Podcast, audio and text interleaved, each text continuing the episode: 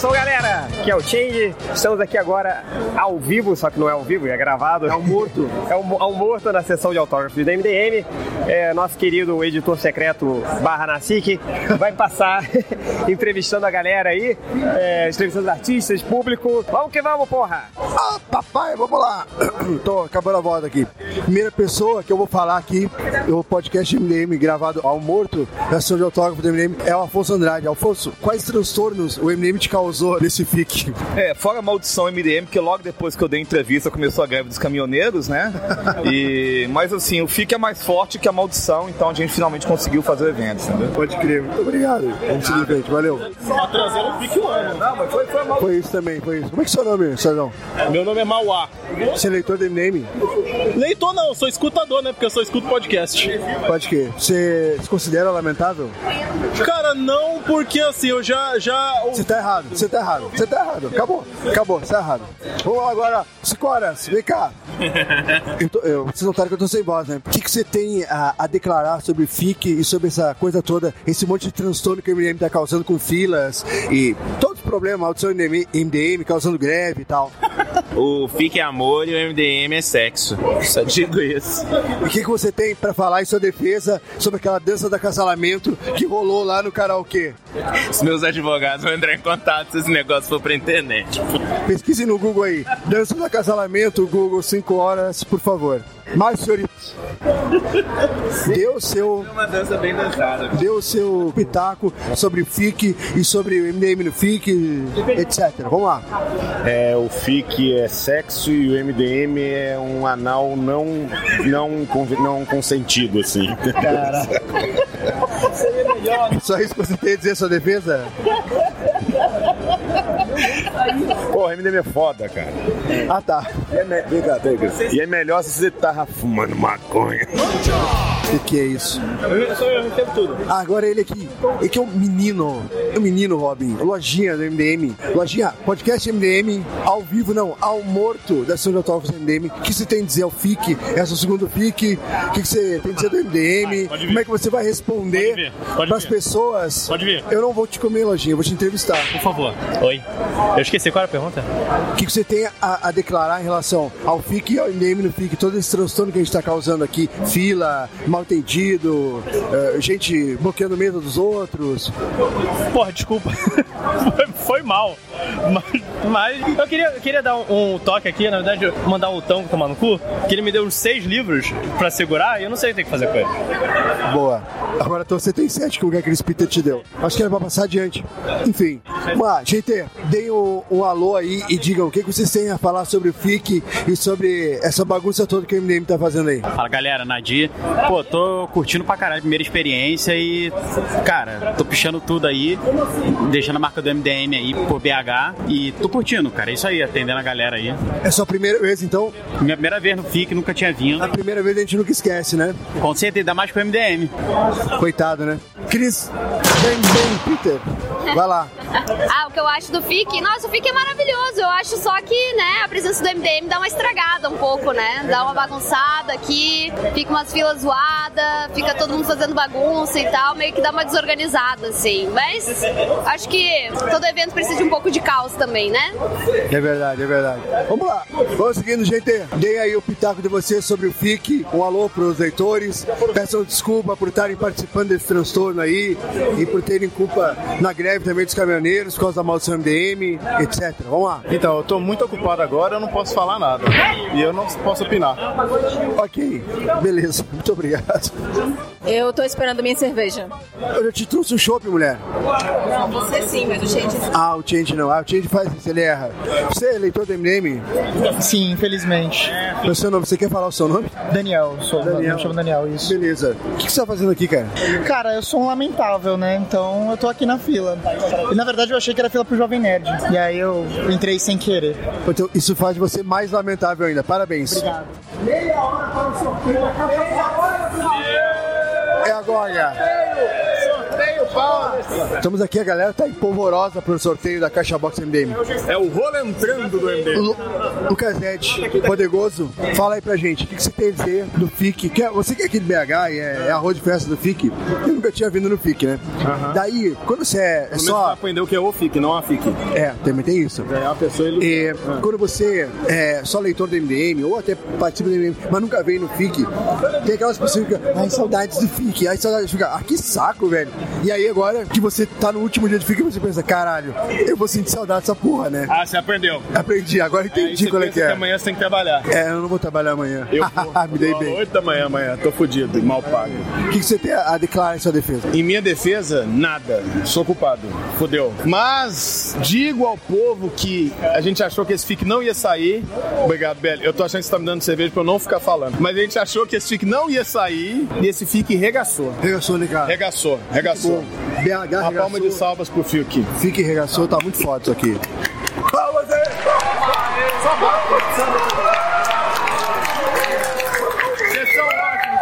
Uhul. Daqui a pouco vai ter participação dos leitores no podcast MDM. Mas vamos continuar aqui né, na fila de autógrafos.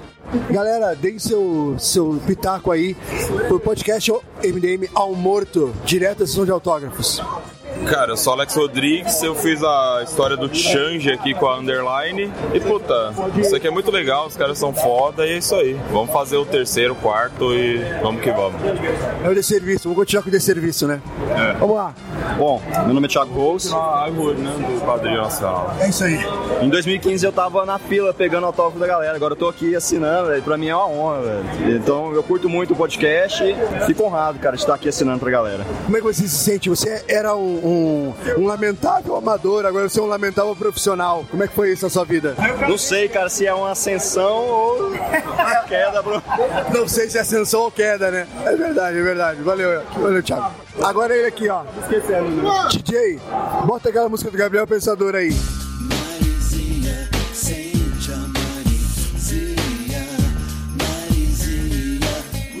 É ele, ó, o Guris. Vamos lá, Alguris. O que, que você tem declarado? Fique- Tá rico lá com Tesla, compra em Tizilha, etc. Vai lá, faz o teu peixe. Olha, não tô rico, mas tá bem legal, galera. Tá gostando? Fizemos uma promoção. Hoje, o último dia, Novos Atlantes, que é nosso lançamento mais recente, tá 25 reais. Capa dura. Então, olha, aproveita, hein? Isso aqui não é ao vivo, Alguris. Isso aqui não é recadinho do MDM, pô. É, é, o- é o almorto aqui da. Então não aproveitem, vão lá no www.teslahq.com.br e vão lá na loja online que tem a venda também. Beleza. E sobre o livro de meme, o que você tem a dizer? Você leu já? Nada. Não, já li, é muito massa, muito foda. Eu tenho umas coisas que o Camilo Solano fez lá de mim que, que afeta a minha imagem, então eu vou processar o Camilo Solano por uso indevido de imagem, mas fora isso. É, vai rolar processinho. Fora isso, tudo beleza. Mas fora isso, vai rolar sim, tem treta, mas o cara tá sentado do teu lado e os dois abraçados, um no colo do outro, aí não tem problema, né? Ele tá bêbado, daí agora. Eu tô, eu tô meio bêbado também, Posso falar desculpa que aí. eu tô preparado pro processinho, pode vir. Você é quem, pô? A pessoa Ah, não é. sabe quem que tá falando. Eu sou o réu. Ah, agora sim, Real. Vamos lá. Imita aí o cavalo do Brave Star. O quê? Cavalo de quem? Olha aí, ó. Não é ouvinte verdadeiro do MDM. Cara, eu gosto muito do. Chegou agora, Léo Finocchi, fala aí sobre suas HQ, seu, sua visão geral do FIC, etc. Vamos lá. FIC, pô, melhor festival quadrinho, adoro o FIC. Ah, enquanto tiver FIC, eu venho pro FIC. Venham pro FIC. Reuniu, acabou, esgotou, vendeu tudo, vendeu bem? Vendeu bem, mas tinha pouco, porque a greve dos caminhoneiros não ajudou, né? Então não chegou muita coisa. Pau no cu dos caminhoneiros. mas ah, vendeu bem, vendeu pra caramba. Aqui eu não tenho mais o No 1. Eu tenho, sei lá, 5, 4 Real No 2. Vai reimprimir o No 1 ou não? Não, o No 1 ainda tem na editora, tem no site da editora, balõeditorial.com.br. Você pode comprar comigo, eu vou ter mais dos próximos eventos. Então relaxa, que ainda tem. Você tem falado do seu gibi. O Camilo tá aqui pedindo pra eu falar do gibi dele, mas eu não vou falar. Semilunar é o nome. É da Balão Editorial é, também. Ô, Solano, você vai fazer o... É, eu chamo teu nome sobrenome, cara. Especifique Sou do interior. É, não é o, Sol- é o Solano bom, não é o Solano ruim. Ratinho. Camilo Solano, vai lá. Faz jabá do seu, do seu quadrinho aí, porra. Cara, meu quadrinho do MDM? Semilunar. Seu quadrinho, Você, tô brincando, cara. É, Semilunar é meu último quadrinho, foi lançado pela Balão Editorial. É Mesmo o último, não vai lançar mais nada depois Não, desse. parei, eu- Aí, galera que odeia ele pode comemorar. Não, o último. Caralho, você entendeu, né? Nas... Mais recente, né? Pariu, cara. É Mais é meio recente. burro, tem que Entendi. explicar, pô. Semilunar, balão editorial, mesa 83. Vou fazer que nem o Algures achar que é ao vivo, sabe? Foi oferecer pra galera. Passa na minha mesa, tipo, sai daqui um mês do podcast. Passa, Passa na minha mesa daqui dois anos o próximo Eu FIC. vou estar lá esperando vocês. Valeu, mano. Agora eu vou dar um abraço no JP ao vivo.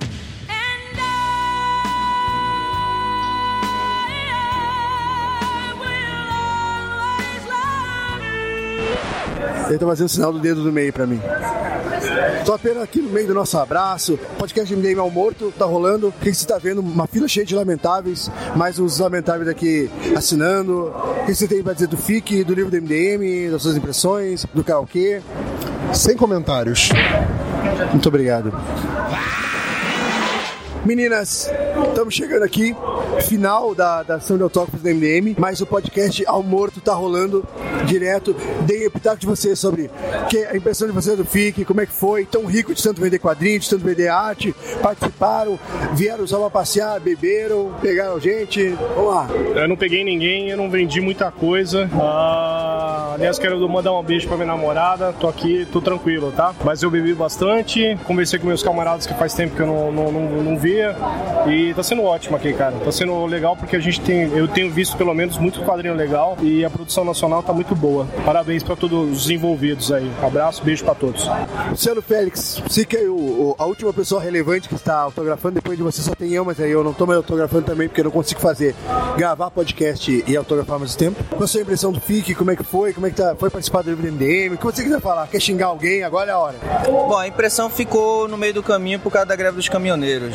Mas mesmo assim eu tô por aí. Eu junto com o Vander, Herói Porque Sim e Puberdade Ainda Que Tardia. Estamos aqui no FIC junto com vários lamentáveis e só eu de relevante. É isso aí. E a pessoa muito lamentável que não pôde vir no FIC comprar o seu quadrinho, onde é que ela consegue? É, ela pode me encontrar. Se vire, porque eu estou aí, eu sou famoso e você se vire para me encontrar. Luciano Félix. ponto- É, não, não é .com.br não, porque eu sou tão lamentável que eu não tenho .com.br. Mas Fixit é .blogspot.com.br. Ou então procura o Mistiras. Mistiras também lá você encontra trabalhos do é, meu com Ari Santa Cruz. Toda sexta-feira uma tira nova lá. Abração. Beleza. Agora vamos achar o Tim de novo, porque tá bravo. Imagino, já tem um baita número de podcast, tá ouvindo só o Nazik falar, é bravo. Nasci que já tá fugido aqui sem voz, então eu assumo aqui as paradas, já que, já que eu vendi 100% desses livros, então eu não preciso mais autografar, então vou começar a entrevistar as pessoas. Jovens, por favor, estou gravando um podcast aqui e eu queria que vocês dessem.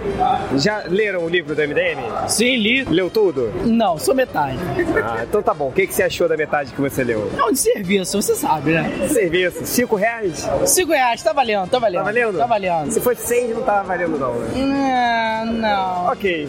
Muito obrigado, jovem. Fala aqui é o Raul Jordan e, mano, lamentável demais ficar aqui nesse calor da porra. Tá muito calor, né? Tá muito quente. O ar-condicionado da próxima. Só com cerveja mesmo pra aguentar, né, mano? Boa, valeu. Jovem, tia dos leitores. É, tia dos leitores. Um abraço pra galera. É você? Eu sou a tia dos leitores, não sabia. Tia dos leitores, um recado pros nossos leitores. Um abraço pros meus sobrinhos todos e cuidado com a mãe de vocês.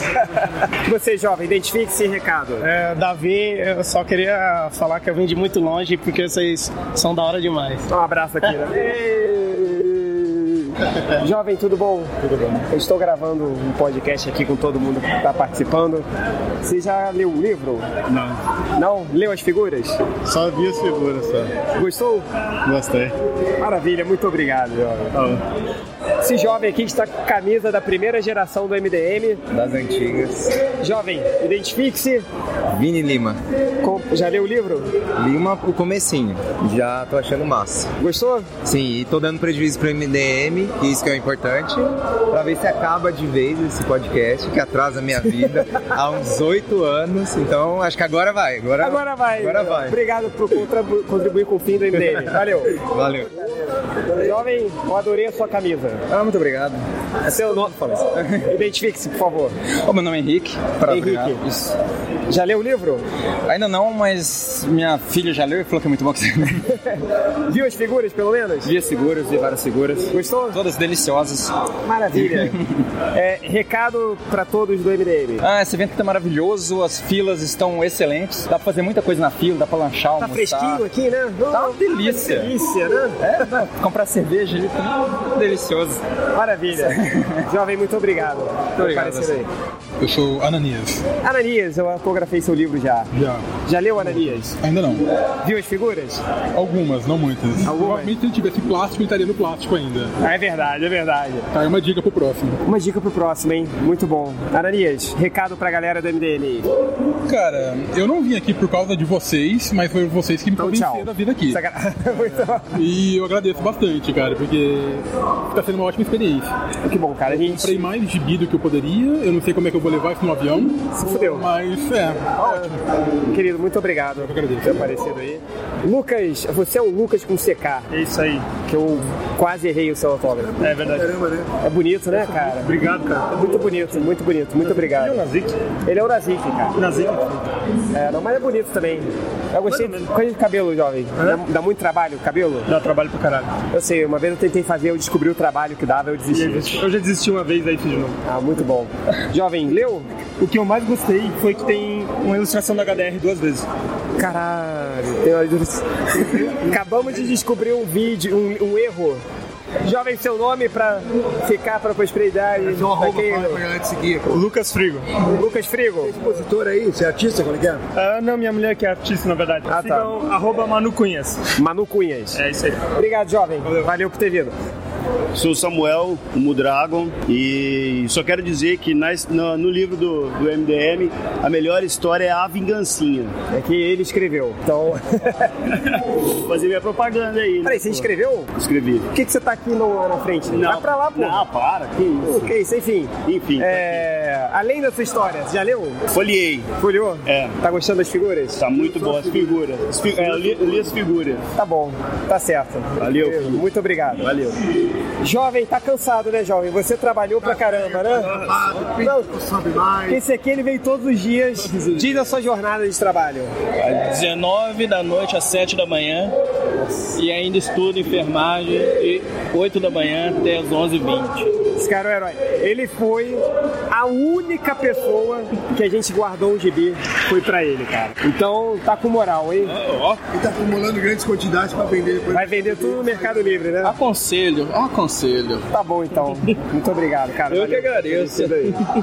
Tudo bom, cara? Tudo ótimo, gente. Tudo bom. Identifique-se, jovem. É, meu nome é Matheus, tá aqui fazendo minha versão, que eu acho que é um, uma- um erro muito grande não ter o Snyder Cut de subtítulo.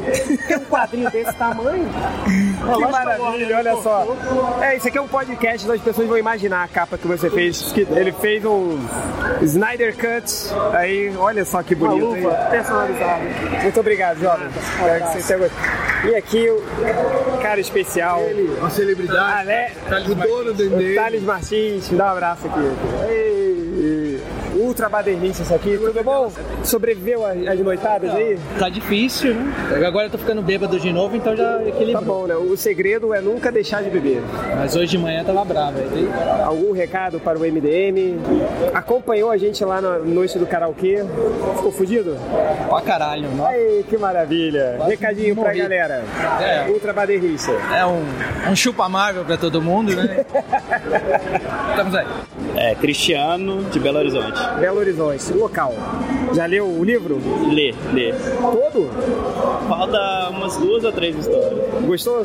A caralho. Aquela da Underline salvando o mundo. Ó, muito bom. Alex Rodrigues está ali no meio da mesa. É o cara que idealizou. Vou, vou parabenizar então. Pode parabenizar ele. Esse jovem aqui, Fala, querido. Obrigado pelo jovem. grande dançarino, acabou na pista de dança da noitada lá. Ah, foi muito divertido. Gostou? Demais. Eu tô fugido. Quebrado até agora.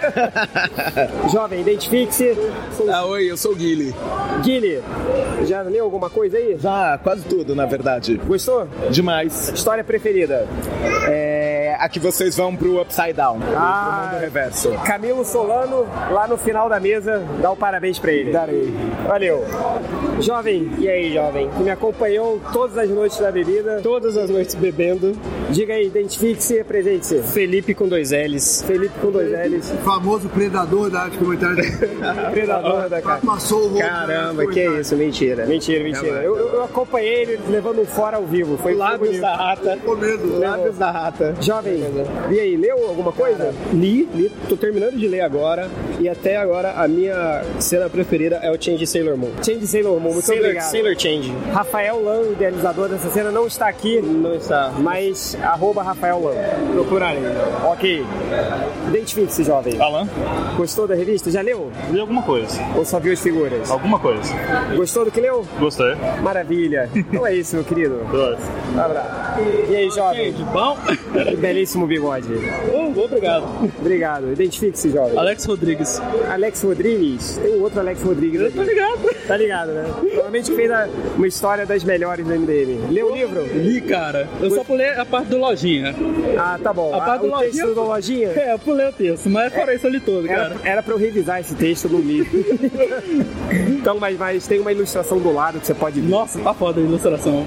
Gostou das histórias, então? Gostei, cara. A que eu mais gostei mesmo foi a.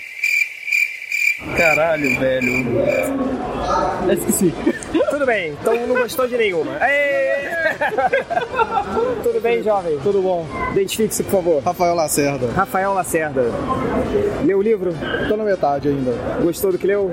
Gostei. O que eu mais gostei até agora foi o cordel do urso. Eu achei sensacional. A piada do urso rimada, cara. A piada do urso rimada tá muito boa. Luciano Abraão. Abraão. Procura ele no Facebook. Ele tem, ele publica lá as, as charts dele, tiras e tudo. Pode deixar, vou procurar agora. Valeu. Obrigado, Xengstão. Ô, meu jovem, tudo bem? Tudo jóia? Aqui é Melhor a fila pro Dave McKean? Aqui é a fila pro Dave McKean. Dave McKean? Tem 15 Dave McKeans ali. Uau! Eles são vários, legião. É, cara, um vai complementando o desenho do outro. E tudo jóia contigo? Tudo bem. Também tá gostando do FIC? Oi? Tá gostando do FIC? Tô gostando muito. Sou eu que faço a entrevista, não Desculpa, você. Perdão, perdão, perdão, perdão. Seu nome, identifique-se, por favor. Liber Paz. Liber Paz. Gostou, Liber? Total, cara. Leu o livro? Ah, do livro?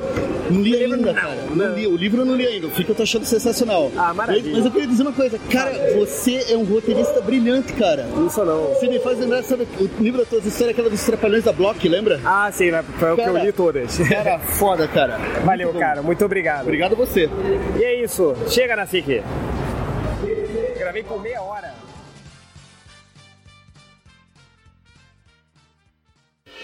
Estamos lá. Tem mais um podcast MDM. É, hoje comigo aqui Nerd Reverso. Talvez essa seja a primeira parte, talvez você já tenha escutado Nazik falando merda, talvez você tenha escutado, sei lá, estagiário falando merda, não me importo. Estamos aqui no podcast MDM 400 vezes. Estamos aqui comigo o Nerd Reverso, já que o, o réu não foi e o Change não gosta do FIC, tinha coisa pra fazer. Sobrou pra mim apresentar essa merda. E aqui eu tô com os escroques aqui. É, eu vou pedir para aqui, pra, vou apresentar a galera, e vou pedir pra vocês me dizerem esse FIC de 2018, é, qual foi o, o número do FIC pra você. Então, se foi o primeiro, o segundo, o terceiro, o quarto, quinto, décimo. Acho que só tiveram Nossa. 10, né? É, Eu sou foram bom com 10. matemática. É, vamos fazendo as contas aí que eu vou começar a puxar. Então, primeiro, tô aqui, primeiro convidado, Camilo Solano. Oi. Eu não ouvi direito o que você falou, então qualquer Porra. pergunta. Quantos FICs você já foi? Quantos FICs já foi? Esse foi seu Ah, esse foi o meu terceiro FIC. terceiro FIC. É, Felipe 5 horas. É, desde 2011, quarto FIC. Barcelona. É... Léo Finocchi. É, qual é a galera? É, 2011, 2013, 2015, 2018. Quatro FICs. E Rafael Nazik. Essa bosta aí. Ô, papai, cara. Pra que Foi meu que tem primeiro que fazer FIC. isso, maluco? Foi, foi seu Tá, primeiro papai. FIC, Nazik? Foi meu primeiro FIC. No outro FIC não pude ir porque tava muito pobre. Agora você tá rico, cara.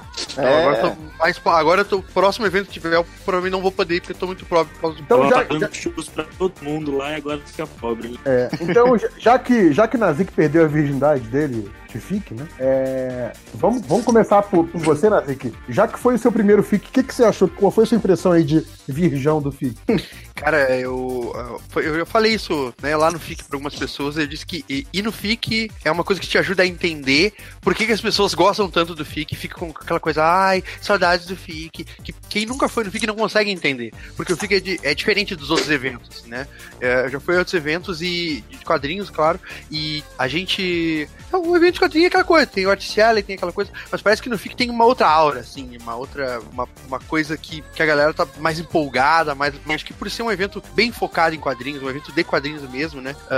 pô, eu cheguei lá esse ano, a gente via que tinha as exposições da volta, mas o grosso do evento era quadrinho, era quadrinista, né? Então acho que essa coisa te, te- te contagia muito, assim, tem uma coisa muito contagiante. E eu já tô, já entrei no hype do, meu Deus, saudades, vem logo o próximo FIC, etc. É, Real, hashtag, real. É, é hashtag depressão pós-fic, saca? Eu ia falar a hashtag putinha do FIC. né?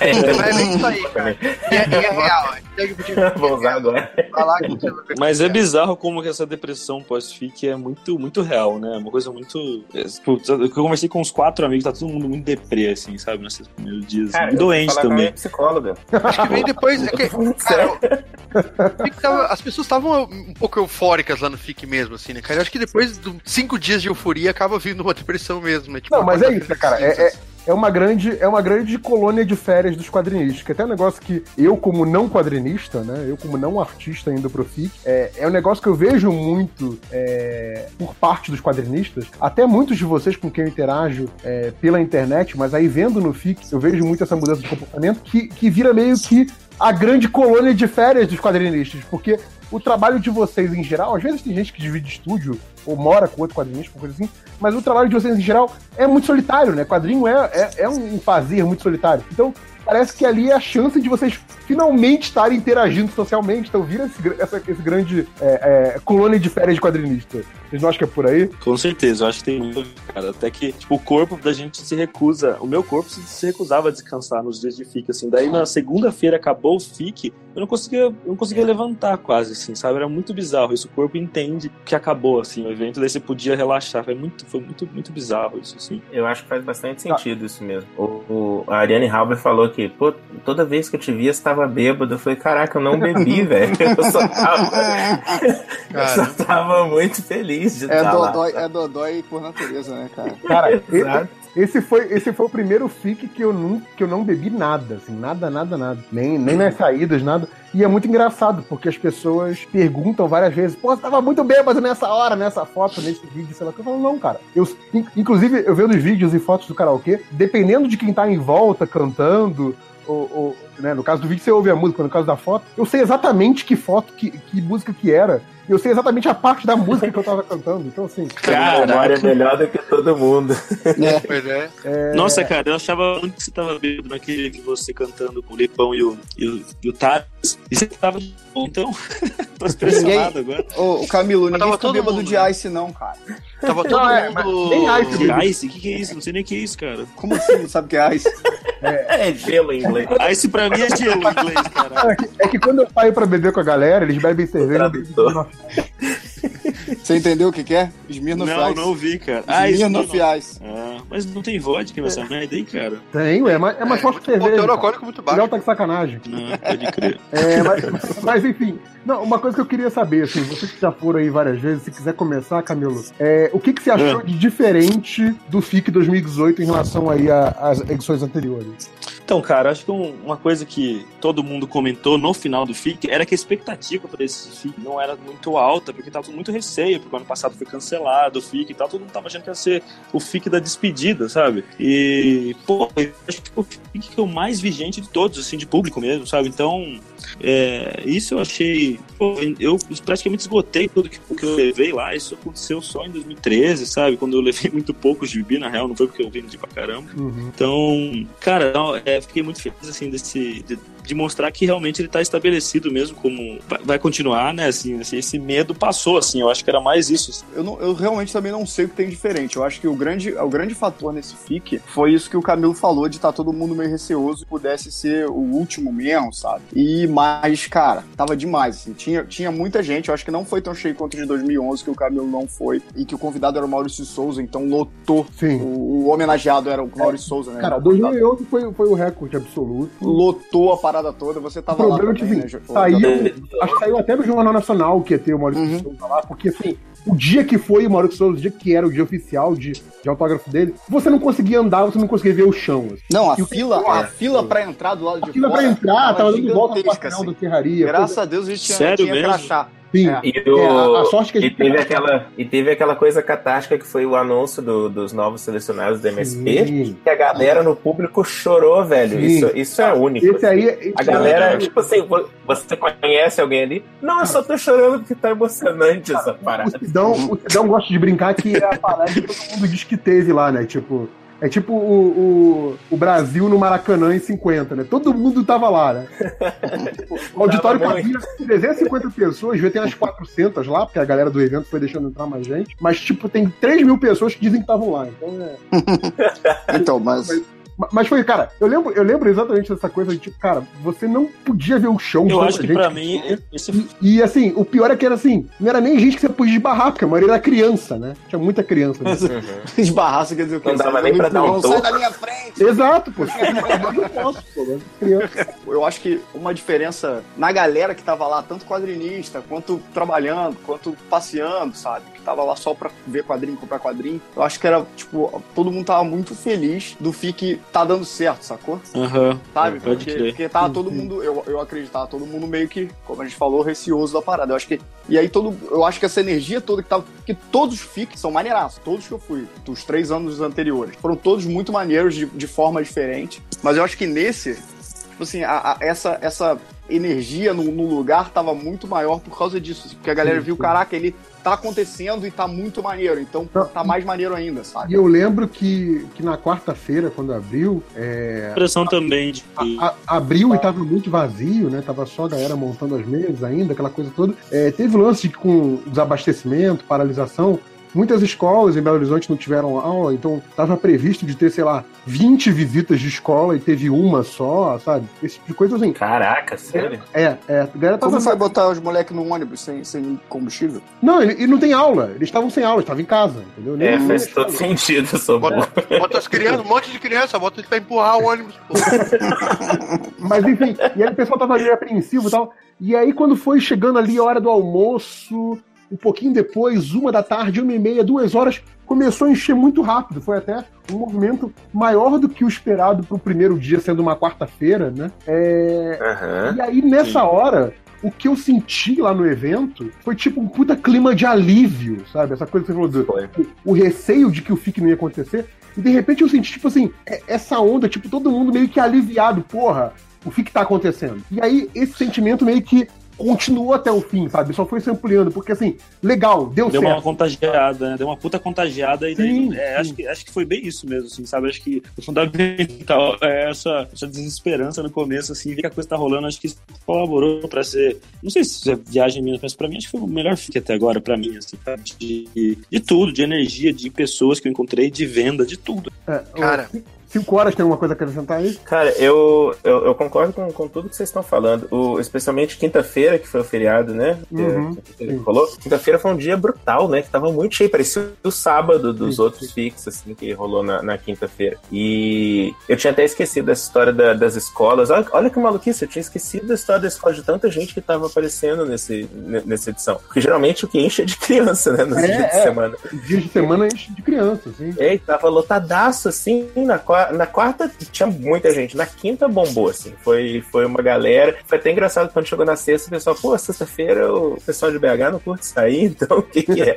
Gente, não, é só que não é feriado mesmo, né? As pessoas estão acho- trabalhando. Não, e eu acho que talvez nesse sentido o, o desabastecimento tenha ajudado, só nesse sentido, porque atrapalhou um, um monte Aham. de gente, um monte de coisa. Mas do tipo, cara, a galera tava sem, sem dinheiro pra sair de BH, né? Sem, sem gasolina pra sair de BH. Então, ah, o que, que pode fazer no Ah, feriado aqui é. em BH mesmo? Ah, vamos pro FIC. Pronto. cara. É, É Mas- doido com muita coisa que influenciou nisso, né? Uma coisa que nenhum de vocês mencionou, que eu acho que era fundamental mencionar, mas talvez seja só porque eu sou um filho da puta, um verme gordo calorento, é que mudamos pro meio do ano, FIC, cara. E Ai, o clima ficou um milhão de vezes melhor, porque Maravilhoso. porra do calor. Ó, o Felipe, Felipe 5 Caraca, tem- sem todos os dias ele trocava sem- umas três vezes de, de camisa lá, porque ele tava Tinha vários outfits, vários outfits. Ah, aí você gostava, né? Você look da manhã, perto. look da tarde, look É. da noite, era, o- era o Felipe. Eu assisti só hoje a primeira vez esse quanto custa o outfit. Eu fiquei pensando, pô, juntando os três outfits do dia deve dar uns 15 reais, assim. Não, tava 15, 15 doll, 15 doll. 15 doll. Vai lá, Nazik. Você ia falar alguma coisa? Fala aí, Nazik. Não, sobre o primeiro dia do FIC, né? Que eu, eu cheguei e já era 8 da noite no hotel. Dei que o meu hotel era perto, eu larguei tudo no hotel, corrente a viagem inteiro, cara. E corri lá pro FIC, assim, né? Pra, pra ver, né? O tal do FIC, como é que era, o que que era. Fiquei até as 9 lá, andando, rodando, rodando. E realmente, eu não teve livro do MDM. Cheguei na, na, na mesa do MDM, só tinha aquele post-it dizendo livro do MDM hoje só amanhã. E. eu adorei isso. Tava aquela coisa toda de gente que não, talvez não pudesse ir, né? Sei lá, alguma treta que podia acontecer por conta de falta de dinheiro no meio, né, no meio das viagens. Depois daquilo, fui, fui lá pra Maleta, né? Tomar uma. E acabei encontrando mais tarde o Thales, Tango e o resto da galera, né? Thales chegou e na eles quarta? estavam esperando. Uhum. Chegou, mas ele, ele não foi pro evento, ele foi pra turma que só foi pra curtir BH. Ah, tá. É, Lógico. Pro surubão. Enfim. E a gente foi pra um bar, bar dos ratos lá. Aqui, inclusive, quando for fazer o post de review do tem que ter a foto do bar. Que no banheiro masculino tinha uma privada, que o bar podreira, assim, uma privada e um cofre atrás da privada. Sei porquê. Enfim. E aquele, aquele botecão lá, um monte de rato passando, e a gente esperando, ó, o cara que vai trazer os livros do MDM tá chegando aí. Tal de um cara, né, que, que era o Isla, leitor do MDM, que no final das contas chegou mesmo, mas, cara, começou a ficar tarde, tava frio, e a gente já cheguei lá, começou a beber, e daqui a pouco a gente já tava bêbado, já tava cansado, tá merda. Aí chegou o Salimena, quando o Salimena chegou no meio da noite, era uma e meia da manhã, deu aquele gás, né, na, na galera. E aí, lá por umas três da manhã, chega o cara, os livros do MDM lá, tipo, aí naquela hora que eu via, tipo, tá, agora sim, né, agora vai. Aí no outro dia de manhã, realmente... Nasceu. É, que pra, pra quem tava esperando o livro do MDM, tinha essa insegurança, além do FIC, né, dessa coisa do vento fraco da quarta, a expectativa de talvez não ter livro do MDM, né, e aí acabou chegando, assim, aí no outro dia de manhã, eu cheguei lá, já tava aquela fila desgraçada, atrapalhando o evento, xingão o cara... Olha como é que o Nazik fala dos leitores, né? Aquela fila desgraçada. Que coisa. Não, falei, é, é filas desgraçadas dos leitores, não. E o. Ah, cara, eu tomei tanto puxão de orelha na minha vida, que muitas vezes, que eu tava, às vezes, ali na Ué? frente da mesa, na frente da fila, e a fila começava a tapar, né? Atrapalhar a circulação das pessoas, e era sempre na minha que ele vinha. Era, pode, pá, pá, pá, tira as pessoas daqui. Cara, eu, eu, nem, eu nem, nem precisava ter me contado qual era a situação. Se é o, se é o Afonso do FIC, a, a pessoa mais fofa do mundo que fala super na educação com você, dando esporro no Nazik, tá. E não era culpa minha, eu tava ali, eu ficava dizendo só vamos chegar, que a hora que ele chegava, qualquer um ele que dava esporro tá de certo. orelha. Nunca é culpa sua, Nazik. é Isso aí. Tá, agora, em vez de falar merda, Nazik, deixa eu te fazer uma pergunta mais interessante. Que eu queria saber, já que, já que você, além de mim, é o único não artista de quadrinhos aqui da, aqui da mesa. Como não, cara? É. Tem até. Tem história minha lá no, no livro, porra. Ah, é, então, então eu não vou fazer a pergunta Fala pra você, pra vou fazer você. só pra, vou fazer a pergunta pra mim mesmo. foda-se. Ficou bolado. Não, você que não teve mesa no FIC, digamos assim, tá? É, a, a sua visão, assim, você falou que achou que o FIC era diferente de outros eventos. Mas eu queria ter essa, essa visão de você como público indo pro FIC. O que que você viu de diferente do, do FIC? Por que que você achou legal o FIC? Cara, eu acho que a, a- Não sei se é sempre assim no FIC, mas dessa vez a gente tinha, né, 17 estados representados ali. Então tinha uma 19, variedade grande de quadrinhos, né? A gente tinha gente lá de BH, coisas né, bem locais. A gente tinha gente de Ceará que eu conheci. Então, a cada, cada mesa que tu, que tu ia, assim, via personagens diferentes. Eu acabei, nesse FIC, né? Eu sou um cara muito de super-heróis, acabei, tipo, lendo a primeira HQ erótica lá no evento, sem nada, no efeitos colaterais. Porque tá lendo aqui, livro aqui. Ainda bem que foi de boa. Fazer que andando de balduco lá no meio do evento. Eles estão falando de. Né, inclusive lá, Leon Red, uma HQ muito legal. Não tem, que apesar de ser, né, como, como disse a, a, né, a própria autora, é uma HQ erótica e não pornô, seu idiota. Ah, o Red é do. É do Terry Dodson, né? Não, não, não. Não? Agora tá outro. esqueci o nome da Shirley.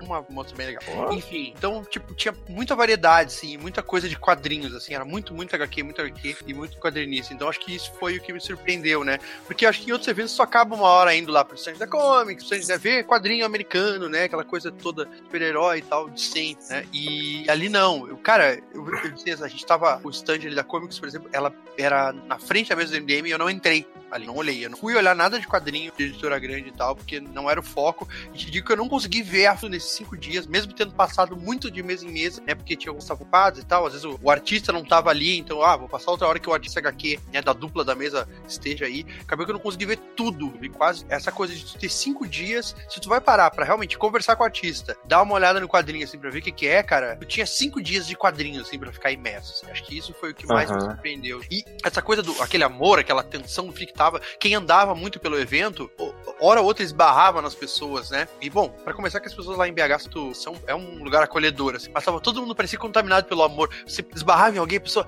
ah, desculpa, não, não, desculpa eu, não sei o que, tava uma coisa linda, tava Age of Aquarius.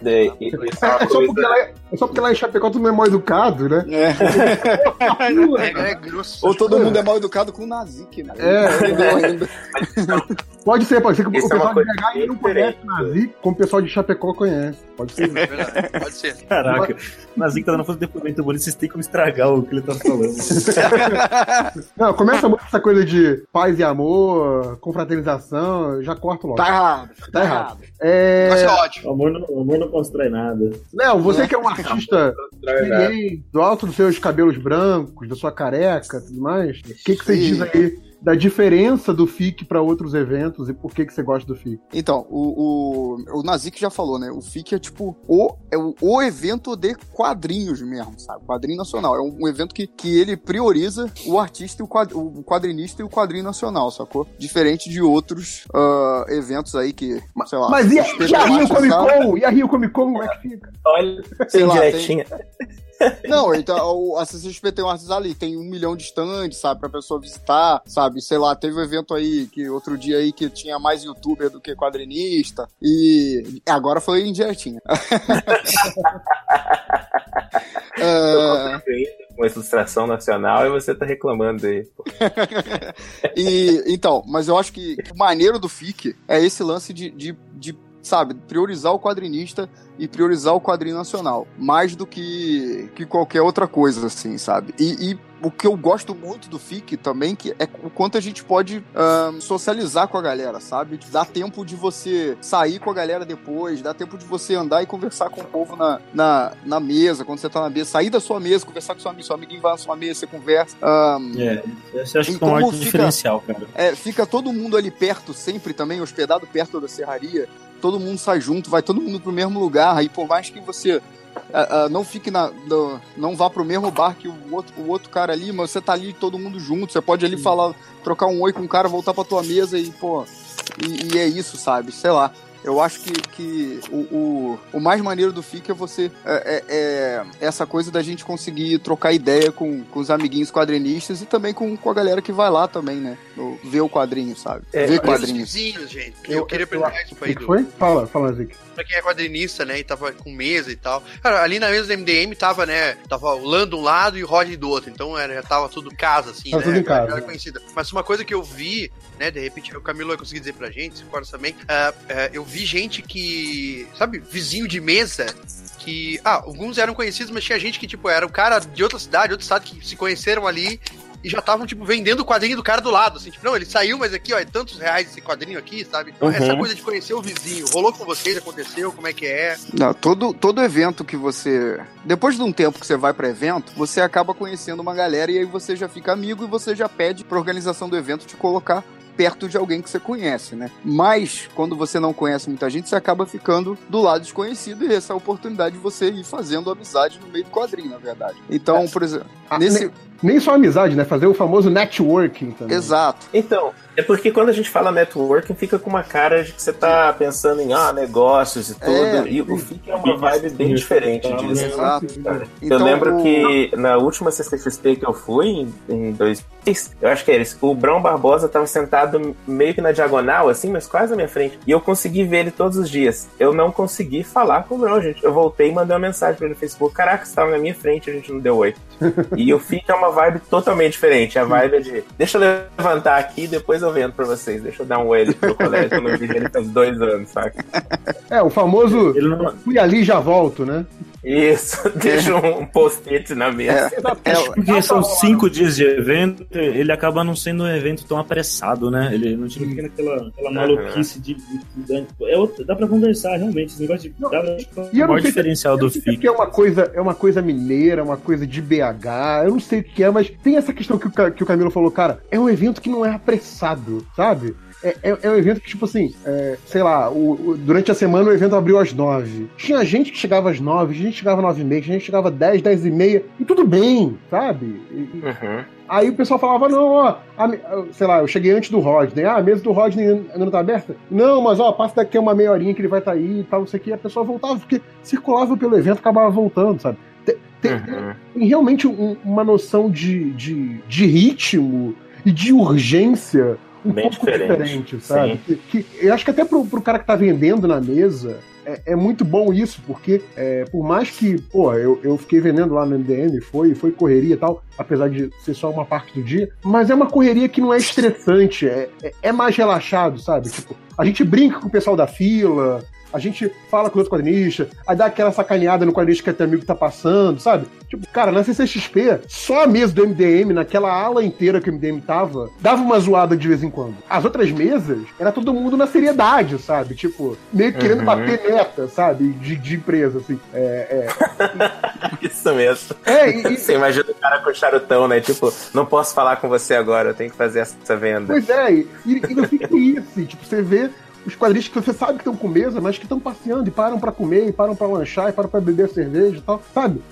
É, é um outro ritmo, é uma outra, é, é uma outra experiência, realmente. Inclusive tem esse lance de vender cerveja lá dentro. Então, três horas da tarde, metade da galera já tá loucaça. Por outra isso todo coisa, mundo cara. é amigão, maluco. Tá todo mundo bêbado. Mas já viu um lugar- pô, de saudade, de, de alcoolismo. É, na real, eu disse que eu gostava de mas eu tava bêbado. Essa que é a verdade. Já viu um lugar que a galera começa a beber 10 e meia da manhã, tipo, um monte de gente bebendo o dia inteiro, algum- alguns casos, e tipo, não tem. Não dá um problema, cara. Onde já se viu reunir gente bêbada e não dá, velho? Não vejo Ah, mas tem isso, né, cara? Cara, a galera começa a beber e começa a dar briga, dá pau. dos bares, né? A galera sabe lidar muito bem com, com, com É. um todo. É, tem. Mas o, o que eu ia falar é uma coisa que o Nazik falou antes, falou da comics, por exemplo, e, e o Léo retomou essa coisa de é um evento que dá prioridade pro quadrinista e pro quadrinho nacional. Mas, por exemplo, você tem um- uma comics da vida lá, lógico, cara, eu posso na comics qualquer fim de semana. Eu não vou na comics durante o FIC. Mas se você for pensar também, tem muita gente que vem de outros estados e que talvez eles só tenham quando muito, uma livraria com quadrinho, é, ou quadrinho que é distribuído em banca, mas não tem uma, uma loja especializada como a Comics, por exemplo, é, a chance deles de pegar coisas que só chegam nessas lojas especializadas é nesse evento. Então, assim, é, é- Ah, é mais provável que, que uma Comics, por exemplo, não esteja lá pro cara de São Paulo que pode ir na Comics todo fim de semana, ou pro cara do Rio, de BH, de Porto Alegre, que tem- são cidades que têm é, suas próprias é, comic shops. É, é mais pra esse cara que talvez seja o único contato dele com o quadrinho no ano, sabe? Então, é, eu acho legal também ter grandes lojas lá, é, porque tem essa questão, tipo assim, cara, é, não é só quadrinhos de outros lugares chegando pro público de BH ou pro público de São Paulo, pro público do Rio. É, quadrinho, é também pessoas de outros lugares chegando pros quadrinhos mainstream que talvez não cheguem nos lugares de origem dela. Então tem esse outro lado também que eu acho que é, é, o FIC, por ser um pouco mais ao norte que os outros eventos, tem essa proximidade geográfica. E até uma coisa que eu falei no, no Twitter hoje, pra mim seria lindo que todo estado, toda capital, por exemplo, tivesse um evento anual que fosse de quadrinhos, sabe? Pra que esse cara não precisasse ir até São Paulo, Ah, pra conseguir o, Eu, eu concordo, eu concordo plenamente. É, mas eu acho que para isso é um outro assunto de ter um mercado de quadrinhos, para ter para ter vários eventos de médio a grande porte em todas as regiões do Ah, Brasil. sim, não, é, assim. mas aí, mas é eu outro falando- papo, eu tô falando né, de médio a grande porte, lógico. Tipo, sei lá, você vai fazer o, a feira de quadrinhos de Sergipe, sabe? Alguma coisa desse tipo. Pô, não vai ter 100 mesas no Artis Alley, né? É, de, Uhum. de, de cara. Pode ser que de repente na, na décima edição do evento tenha, mas é, é, eu acho também é isso aí. Cada local, cada região adequar a- a- ao seu atual mercado, a sua, a sua atual faixa de produção. Porque também tem isso, né? A gente sabe que é, hoje BH é um polo de, de produção de quadrinhos, de, de, é, de geração de quadrinistas mesmo, por- muito por conta do FIC. É muito efeito Com certeza. É, São, certeza. são 20 anos de FIC aí, né, cara? E Eu gosto sempre de citar o exemplo do, do Cafage, né? Porque o Vitor Cafage, é- é- ele foi lá, ele é, ele é de BH, né? Ele foi como visitante, gostou, falou quero fazer aquilo, voltou como artista amador, voltou como autor de gráfico MSP, sabe? E hoje é um dos nomes Uhum. mais conhecidos. Então, assim, é, é, é- é bem essa história de crescimento que um evento é, regular como o FIC proporciona. E se isso acontecesse em outros estados, ainda que numa escala menor, eu acho que surgiriam o, o, o Vitor Cafage do Amazonas, o Vitor Cafage do Pará, o Vitor Cafage é, do Mato Grosso e por aí vai, sabe? Poderia surgir, sabe? Com certeza. É, talvez é uma galera que, que não consegue ir até São Paulo, não consegue ir até BH, ainda que o FIC seja gratuito, isso é um negócio que a gente nem comentou, mas eu acho foda que o FIC Uhum. seja um evento é, gratuito, né? É lógico, quem é de Uhum. fora de, de- de Belo Horizonte vai pagar a passagem, vai pagar a hospedagem e tal, mas faz o esquema que, o- que os caras fizeram de 11 pessoas no apartamento do Airbnb e deu barato pra cada um, sabe? tem, tem- como você fazer coisas, não é? Tipo, é, dep- depende muito da sua habilidade, dos seus contatos, de negociar, de conseguir um preço menor e tal. Então, assim, o, o seu custo com o FIC é muito flexível, digamos assim, nesse sentido, né? Você pode de carro, você pode de avião, você pode. Você vai vendo o que cabe no seu orçamento. Você pode comer só tosqueira também, se alimentar de Exato. churros e tá tranquilo, sabe? Exato, né? E, e a cama no hospital é de graça, então foda-se. É isso. Mas o, o, o- lance é, talvez para um evento é, que, óbvio, tem outro, tem outra proposta, tem outra, é, é outra história, mas comparando, porque é uma comparação direta é, de um evento como a CCXP, que tem um preço fixo de ingresso, então já elimina a possibilidade para o orçamento de muita gente. Ter um evento gratuito é, e grande como é o FIC é um negócio de suma importância no país como o nosso, sabe? Então tem, tem todas essas coisas aí também que, às vezes, sei lá, essa coisa de, ah, mas tem uma comics lá, sim, eu também cago para comics no FIC, mas para algumas pessoas pode ser importante, pode ser o contato deles com o gibi que só vende na comic, sabe? Eu acho que ela dosa muito bem o fato do, de trazer também, não deixar de trazer coisas do mainstream, artistas mesmo do mainstream. Você disse a comics, mas também tem, o- teve o Dave McKean, sabe? Teve, eles Uhum. dosam muito bem na medida, assim, não fica uma coisa, sei lá, cara. Eu É, acho que, eu por acho- exemplo, no. Eu, eu acho que tem muito isso, né? Acho que o, o, o FIC tem, tem essa questão de ser um evento focado só em quadrinhos. Mas não é um evento de quadrinhos independentes, por exemplo. Ele é um evento Aham. de quadrinhos como um todo. Então você tem exposições de quadrinhos. Porra, tem aquele cartunista lá, o, da exposição que vocês, vocês viram, o, o Nilson lá, que fazia uns quadrinhos políticos dos anos 70, 80, que caralho, podia sair hoje, sabe? O maluco é muito bom. Não, E eu lá tinha de tudo, né? E eu nem, nem escutei falar dele. É, tem um espaço de, de rodada de negócios, né? Pra... Não, isso é bem maneiro também, rodar de Tem negócio. também. Esse é animal. Tem, tem essa questão a de rodada receber. é muito legal. Veio- teve gente que veio só pra rodada, assim, sabe? Pois veio é, de longe pra é. caramba, foi né? rodada e foi Sempre embora, tem. assim, depois, sabe? É, tem a questão de receber, de receber crianças, então tem a formação de novos leitores. Então, assim, eu acho que ele é um evento que trabalha em muitas frentes. Às vezes o pessoal- fica falando, ah, é uma feira de quadrinho independente. Não, não é. É o Festival Internacional de Quadrinhos. Tipo, tem muita coisa acontecendo. Eu acho foda que. Acho que isso foi de 2015 pra cá. Acho que até 2013 não era assim. De trazer o Art Design do- dos independentes pro meio do evento. Acho que isso, isso começou em 2015.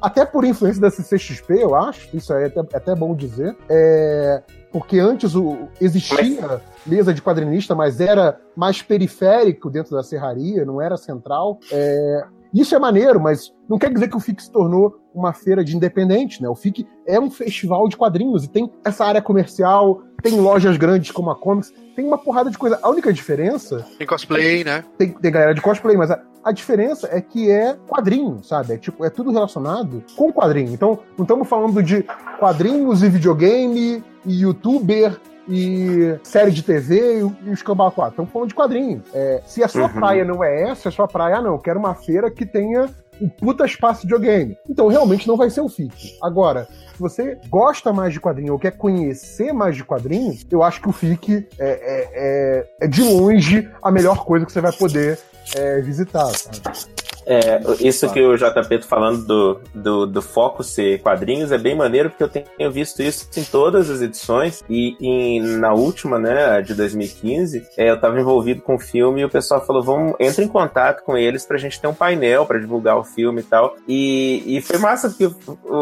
o, o Fique tipo, Cara, é um filme. Não, porque tem, é, tem a ver com quadrinhos e segue muita linguagem de quadrinhos, mas, pô, é um filme, cara. A gente não pode abrir mão das nossas palestras de quadrinhos pra falar de um filme, saca? Porque vai mudar totalmente o foco do evento. E eu acho isso muito maneiro. Sim. Não, é, até esse ano fizeram uma mostra de cinema à parte, né? Num dos institutos de cinema de, de Belo Horizonte, é, com cinema de animação relacionado com coisas de quadrinhos, né? Então, Uhum. é, é isso. Eu acho que você pode ter essas coisas como satélite, mas o FIC mesmo é quadrinho. Inclusive, era uma coisa que até quando, quando começou CXP, se eu não me engano, a primeira foi 14, se eu não estou enganado. Foi. É, Então, quando começou a CXP, eu até vi, vi essa questão de que nos dois primeiros FIC que eu fui, acho que em 2013, que eu já conhecia o Afonso, conhecia. o Não, tô, ô, você tá louco? A gente foi em 2011. Então, não, tô, tô falando. O, o, o segu- o segundo que eu fui foi 2013. É, que aí eu já, mais do que 2011, eu já conhecia mais o pessoal da, da organização, o Afonso e tal. Eu vi muito, eh, em 2011, mas mais em 2013, uma pressão para aumentar para outras coisas, para abrir o FIC para outras coisas. Porque era um Hum. festival de referência e tinha essa pressão, por exemplo, para incluir coisas de animação, que talvez Caralho. seja aí a outra mídia mais é, irmã aí dos quadrinhos. O Léo, por exemplo, trabalha com os dois e tal. É, E tinha essa pressão muito forte. Quando a CCXP abre é, em 2014 para todos esses, esses é, outras coisas da cultura Essas pop, né? E, e aí vai incluir cinema, cinema de animação, é, séries de TV, é, youtuber, sei lá que porra que é essa de Videogame tudo, também, mas- que você tinha falado antes. Videogame, é, Bonequinho. Bonequinho, bonequinho, cara. Bonequinho é um negócio que não não interessa em nada, mas tem uma base de consumo enorme e tal, que também não é o foco do filme. Digital influencer, que eu adoro isso. Quando a CCXP abre pra essas coisas todas, muita gente ficou assim: ah, mas um evento que tem tudo isso, além de quadrinho, vai matar um evento só de quadrinho. E o que eu vi em 2015, que me deixou muito feliz, na verdade, foi, Não que, foi, né? foi que eu senti um FIC que tava é, vestindo a camisa do só quadrinho. Por que isso? Porque a CCXP liberou ele dessa obrigação de ser o evento que se expandia para outras coisas. Ah, não, você quer animação? Tem esse evento aqui, muito bom, muito grande. A gente conhece quem organiza, é, é uma galera competente, leva sua animação pra lá, sabe? Então- Não, você tá brincando, né? Tem que você quer animação? Vai no Animamundi, então. Ou isso, sim.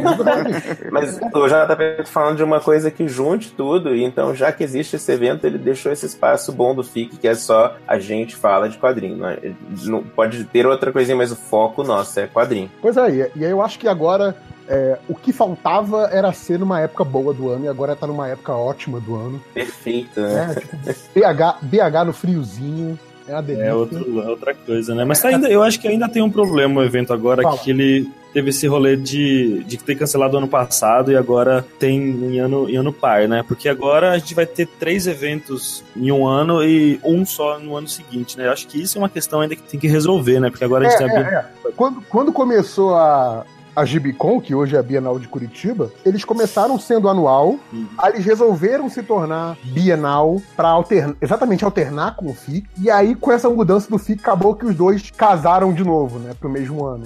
Aí eu não Então, sei se de isso- repente, a, É. a partir da- de agora, a Bienal vai, vai andar também, ou se vão manter, aí é uma coisa que as organizações dos eventos vão, começar, vão conversar. Mas eu acho que, por exemplo, para esse ano seria muito Pra difícil. esse ano não, é. Pra esse Ah, ano é. já é já tá com data e já estão É, então, aceitando. mas essa é outra questão, porque a organização você, quadrinista, tem que entregar as coisas, né? Então, a, a, a mudança do FIC possivelmente foi muito recente para que a Bienal Pra mudar qualquer coisa, com certeza. né? Uhum. Mas eu, eu imagino que, porque é o que faz mais sentido, é o mais coerente, que de repente, nos próximos dois, três anos aí, esses calendários vão se modificando para se ajeitar melhor, assim, para É, porque- ficar uma coisa mais. Porque é, Três eventos no ano só, grande de viajar é dose, né? Mas a- a- sobre os eventos em cada cidade estavam falando antes ali, cara, aqui em Santa Catarina, né, esse ano teve a Floripa Comic Con, a segunda edição, e eles pegaram um centro de convenções pra fazer lá em Floripa, muito bem estruturado, com um arte ali, né, por um evento pequeno, era um evento pequeno que já tinha um, né, um arte grande, a, a grande atração era o arte ele era o centro do evento, o resto era tudo, né, paralelo, tinha os painéis ali, tinha painéis com youtuber também, mas eram aqueles youtubers que falam de quadrinhos, e, e, e não tinha só isso, você sempre tinha um painel com youtuber e um painel com quadrinista ou com tradutor, ou, sabe? Então, tipo assim, ó, ele não era aquele evento que. Ah, já aconteceu de eu ir num evento em Porto Alegre, por exemplo, e chegar na hora, só, a única coisa que eu tinha pra assistir era um youtuber falando merda lá, sabe? esse evento tem. Esse evento tá, tá com potencial, assim, pra crescer. A galera da organização é muito simpática. Nossa, eu boto fé também, cara. O pessoal é muito gente boa e muito, com muita vontade de fazer. Assim, acho que é um evento que tem tudo pra, Né? pra crescer muito, cara. Foi muito legal lá. Ano que vem, ano que vem tô lá de novo, cara, com certeza. Você não quis me levar, Camilo, na sua mala? Você não quis me levar na sua pro FIC? Ué, você já tava lá quando eu cheguei? Caraca, DR. É, você viu, né? Ao vivo, hein? Ao vivaço. Ao vivaço. Ao vivaço. Não, mas aí, É. ó, deixa eu perguntar pra vocês então. Vocês falaram aí da maldição do MDM. Eu quero saber de vocês o que, que vocês acharam aí do, da bagunça do MDM no FIC. É, o Achei Verbo já tá aí vendendo desde a última edição do MDM mais ou menos 50. Agora fomos pra esse, pra esse que tem o título maravilhoso, né? Que saiu até na programação do FIC com palavrão, que é o All New, All Different, All Rebirth, All Caralho a 4. Saiu, calma aí, calma aí. Saiu no estado, Prefeitura saiu no estado de Minas. Saiu no estado de Minas o título. E Não, eu mas não aí- tenho certeza, mas apareceu também. Eu não sei se apareceu, mas a, a gente apareceu no, no MGTV. Eu vi. Eu assisti, eu assisti, rolou uma bagunça lá, assim. É, assim, ó, eu acho que, que se falar que a bagunça do MDM foi só no lançamento, é, é pequeno, assim, de, de, de falar de tamanho. Porque se, se parar pra pensar, ó, eu tô falando totalmente por fora, gente, eu não sou do MDM, então assim... É, foda-se. É, ninguém tá fala me aí sua opinião, então, maluco. Mas o que tá rolando é assim, ó, desde o ano passado, quando rolou aquele, é, aquele aquela manifestação tão grande no Facebook, da galera pedindo pra trazer o FIC de volta e tal, eu- teve uma mão muito forte do MDM nisso, porque chamou muita gente pra ir lá e comentar e aumentar aquela aquela bagunça, e eles tiveram que, que falar, não, gente, o FIC fica, vai rolar e tudo. E, e não foi só lá, assim, durante o evento, é, eu, eu sinto que quem participou do evento com o MDM se divertiu muito mais do que quem participou do evento e foi pra casa dormir, sei lá, por exemplo. Porque é um evento cansativo. É uma parada que cansa mesmo, que a gente fica o dia inteiro vendendo, às vezes se levanta, senta, fica falando com as pessoas. Geralmente no segundo dia a galera tá com a voz detonada. Então é difícil você falar assim, não, eu, ah, eu não vou para, não vou dormir, me preparar, eu vou sair e conversar com a galera. Mas é, eu fui pelo menos foram dois dias, se bem que encontrei com vocês outros. Eu acho que foram mais dias que, eu- que a gente saiu junto. Cara, foi épico. Foi sensacional. Eu, eu acho que a, a definição de, de épico tinha que ser atualizada, assim, para um evento de quadrinhos. Porque, assim, só quem teve naquele karaokê naquela sexta-feira entenderia o que, que aconteceu. Foi uma parada muito bonita, mágica e ao mesmo tempo zoeira total. assim. Mas uma coisa desse FIG, cara, é que tinha vários rolês paralelos, assim, né? Quem acompanhou a galera, assim, que já não é tão chegada nossa, né? Eu cheguei aí pra um outro rolê no primeiro dia, antes de ir pra onde estavam, né? O Thales e o Tang e o resto da galera. Tipo, tinha muita coisa, assim. Tinha aquela galera que iam lá pro lado do maleta, tinha aqueles rolês que eram lá pro outro lado da serraria, né? Teve aquele dia que teve shopping liberado, etc. E tinha um monte de gente fazendo um monte de coisa. Geralmente tinha grupinhos de galera, assim. Inclusive a galera da NDM tava, teve um dia que tava separado lá no, no maleta, assim, tinha gente tava em cima, tinha gente tava embaixo a gente se encontrou na saída, né? Então foi. Tinha bastante coisa, galera tá bem animada, mas com certeza o rolê do MDM. É uma coisa que eu vou dizer pro- pros leitores do MDM, né? Que eles vivem, ah, queria participar do podcast, ah, queria conhecer. Cara, leitor do MDM que chegou e foi pro rolê lá com a gente. Pegou e foi, né? A galera chegou no evento, colou, Uhum. foi pro karaokê junto, foi jantar junto. Não tinha distinção, assim, né? Depois que chegavam, quem você é? Eu sou um leitor só, sou ouvinte do podcast e tal. E estavam lá todo mundo, assim, né? Não, não tinha muita distinção, não, assim. Então, Eu, eu tenho uma coisa ruim pra contar, ruim, engraçado.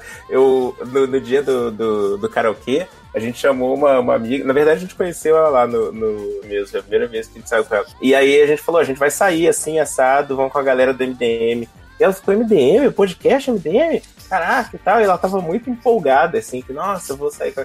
E aí, quando a gente chegou e entrou, tava o pessoal conversando nos cantos, mas não tava aparecendo muita gente. Ela olhou pra trás e viu o André. Ela falou: Esse é o Máximos? Meu Deus, tira uma foto minha com o Máximos que eu tenho que mandar pros meus amigos. E eu falei: Sério? Então, Máximos? E, e- e- e ela, e ela tinha acabado de chegar na sexta-feira, né, cara? Sim, ela tava.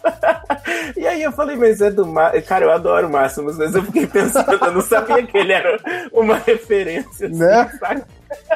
Pô, mas entre Cara. os estagiários ele é uma referência. é o maior, ó, o grande, é o maior dos estagiários. Nossa, agora sim. Ele é um- Eu status Como tinha na época do Dr. Bernardo, né? Ele é o coordenador dos estagiários.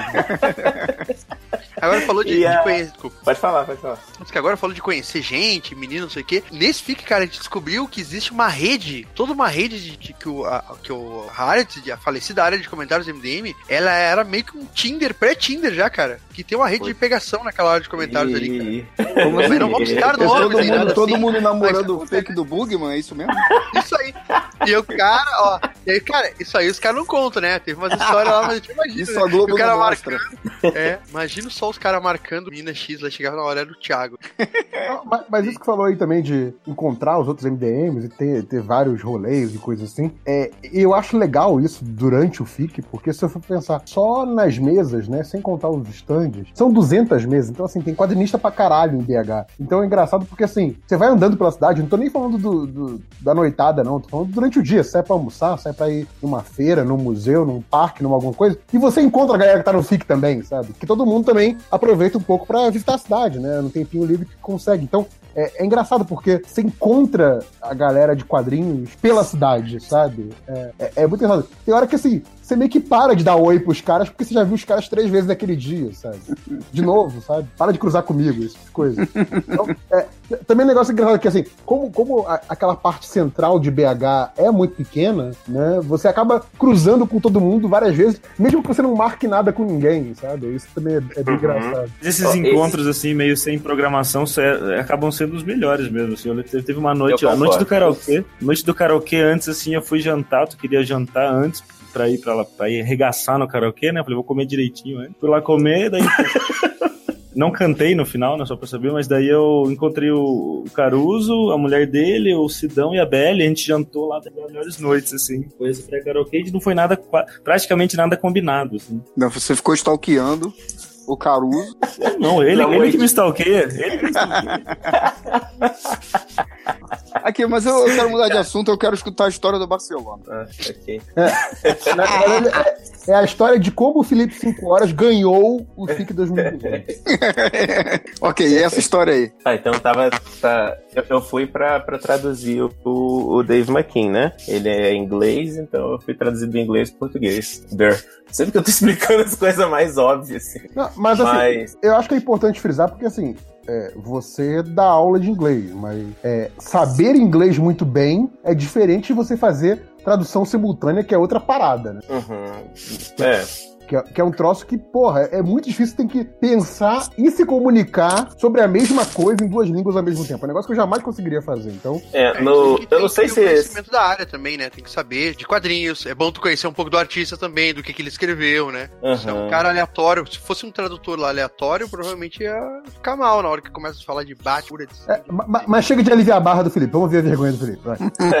é que assim, em 2015, é, eu tava fazendo uma tatu ainda com a Bel e o, o Damasceno ligou e falou assim: tira ele da maca, manda ele pra cá, porque a gente teve um problema com, com tradução. E o tradutor que tava cuidando de tudo teve um problema pessoal e não podia continuar. E então foi muito sopetão, assim. Eu, eu, teve a Gail Simone, depois teve, teve a Babs, teve, teve todo mundo. Jeff Smith, a Jeff Smith foi incrível, a Jen Wang também foi incrível. Mas foi assim, tudo de supetão e, e ficou assim, Felipe, você faz esse favor pra gente? Eu falei, faço. O da, da Jen Wang especialmente foi animal, porque tinha muita coisa que, que ela tava falando que eu não entendia a referência totalmente e a galera do público tava muito gente boa, assim, tipo, não, é isso aí mesmo, você tá, ah, você falou de, de tal mangá, sabe? Eles estavam ajudando a traduzir, porque tinha coisa dela que eu não tava sacando. E a diferença é que nesse FIC eles me chamaram pra fazer isso, então eu já fui com, essa, com, essa, com esse trabalho, né? E aí eu tava mega nervosão, assim, porque eu eu, eu, decidi, uma história minha, eu decidi ser designer gráfico por causa do Dave McKean, assim, eu comprei um capas, na, eu nunca nem tinha lido Sandman, eu comprei aquele capas na areia e fiquei obcecado quando eu tava no, no, no terceiro ano, e, e, assim, putz, então é, alguém me falou, cara, ele é designer gráfico, é isso que você tinha que fazer, e foi isso que aconteceu na minha vida, eu sou designer gráfico formado por causa do Dave McKean, então eu tava muito nervoso, assim, o meu, meu TCC foi baseado no trabalho dele também, então fui conhecer ele, tava mega nervosão,